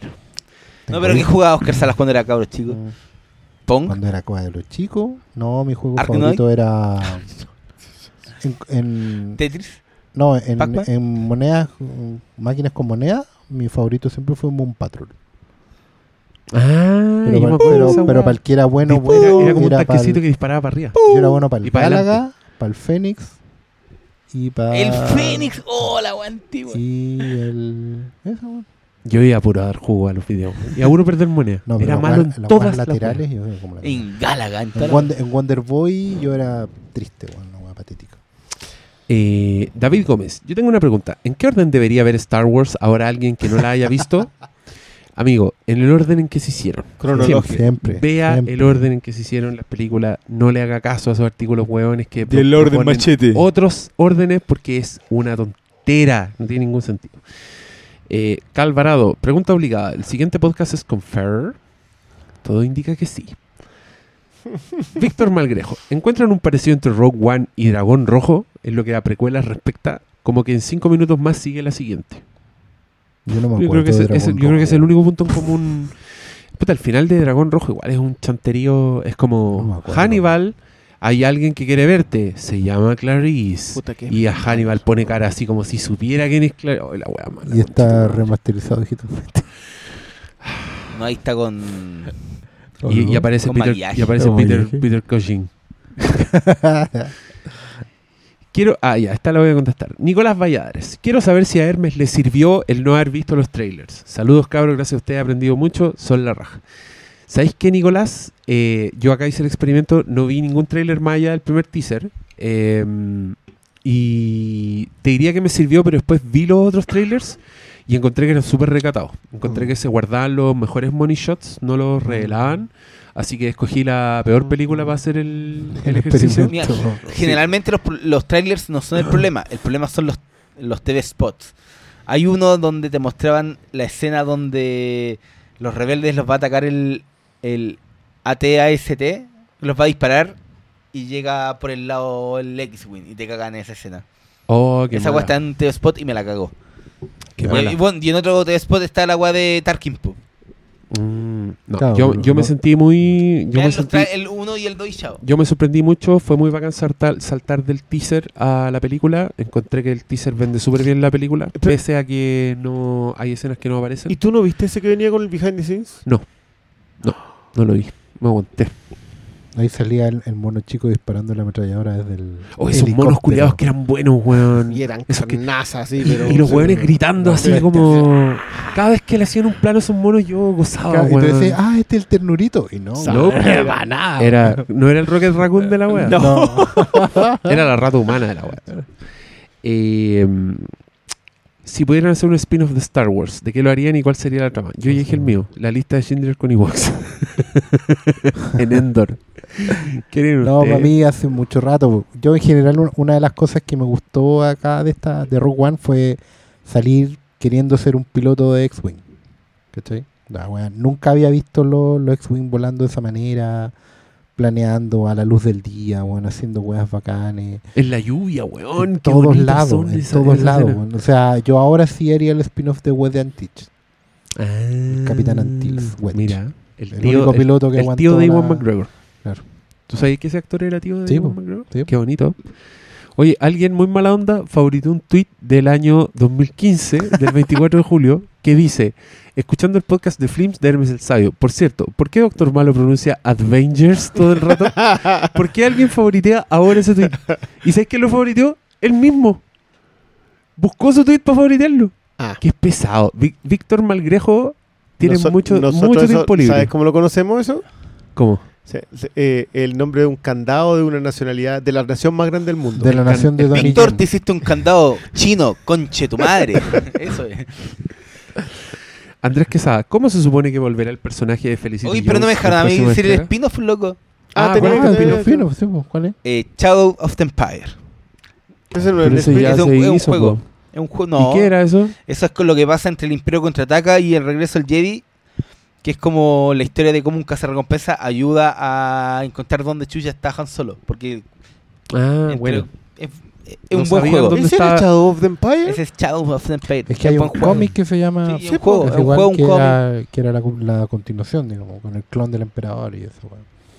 No sé si era una buena. Yo haría No, no, una, no es yo con el haría clon una del hermosa emperador, película para eh, niñas no, de, no, la, el de la cómic historia sí. de la No, pues, princesa ese es Leia. Imperio Oscuro, el del clon. Tenéis razón. No, si este, entre bien, el Imperio contraataca y el regreso del Jedi hay una historia de cómo dan con el Don- cuerpo de Han Solo en Han Solo Tatooine. en Tatooine. Eso. Daniel Gallardo, con una mano en el corazón, ¿no preferirían que Disney hiciera las próximas películas de DC?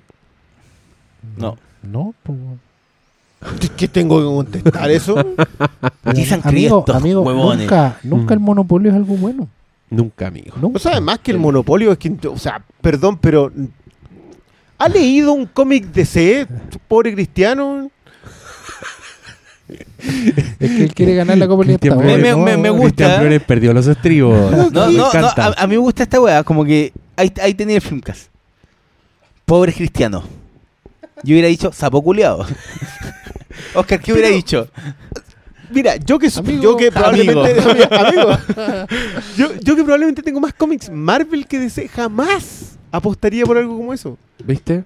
Hermoso. Ya, Frank Candia dice, ¿qué onda lo bacán de K2SO, el robot bacán? Y el chino tuerto, va, ciego, pone. Jaja, le gusta el chino tuerto. Aguante, Ah. Donnie Yen. Vean Ip Man.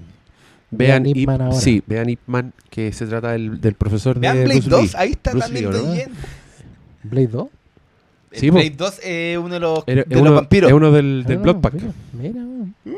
De hecho, tiene un, un plano de patada voladora uno de los Reapers en cámara lenta y toda la wea. Así. Aguante. Guillermo el Toro sabía lo que estaba haciendo.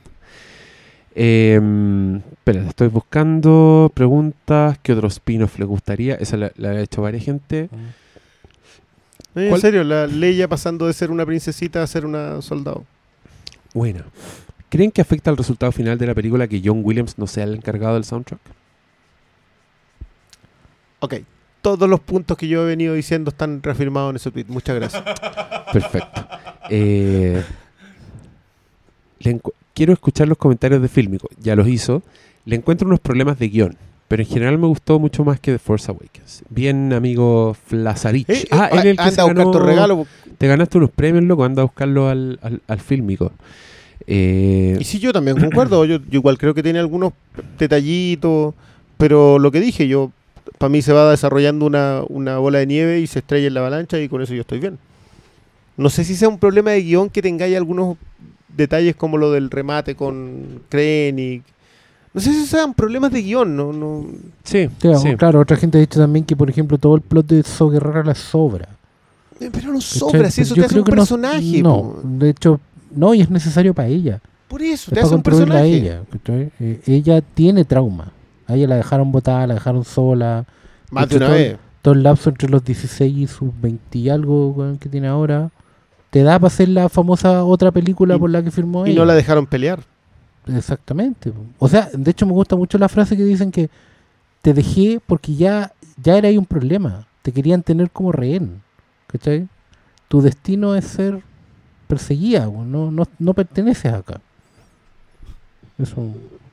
Oye, ya. Y ahora den palabra al cierre cada uno que esto se termina. No quiero leer más preguntas, están más repetidas, más lateras, así que lo vamos, lo vamos a dejar Con hasta todo aquí. nuestro aprecio por los Estamos, lectores. estamos todos muy cansados. Es la hora del reverendo pico. Mañana es un día, mañana es un día laboral, así que palabra al cierre los cabros y buenas noches. 40 horas despierto ya.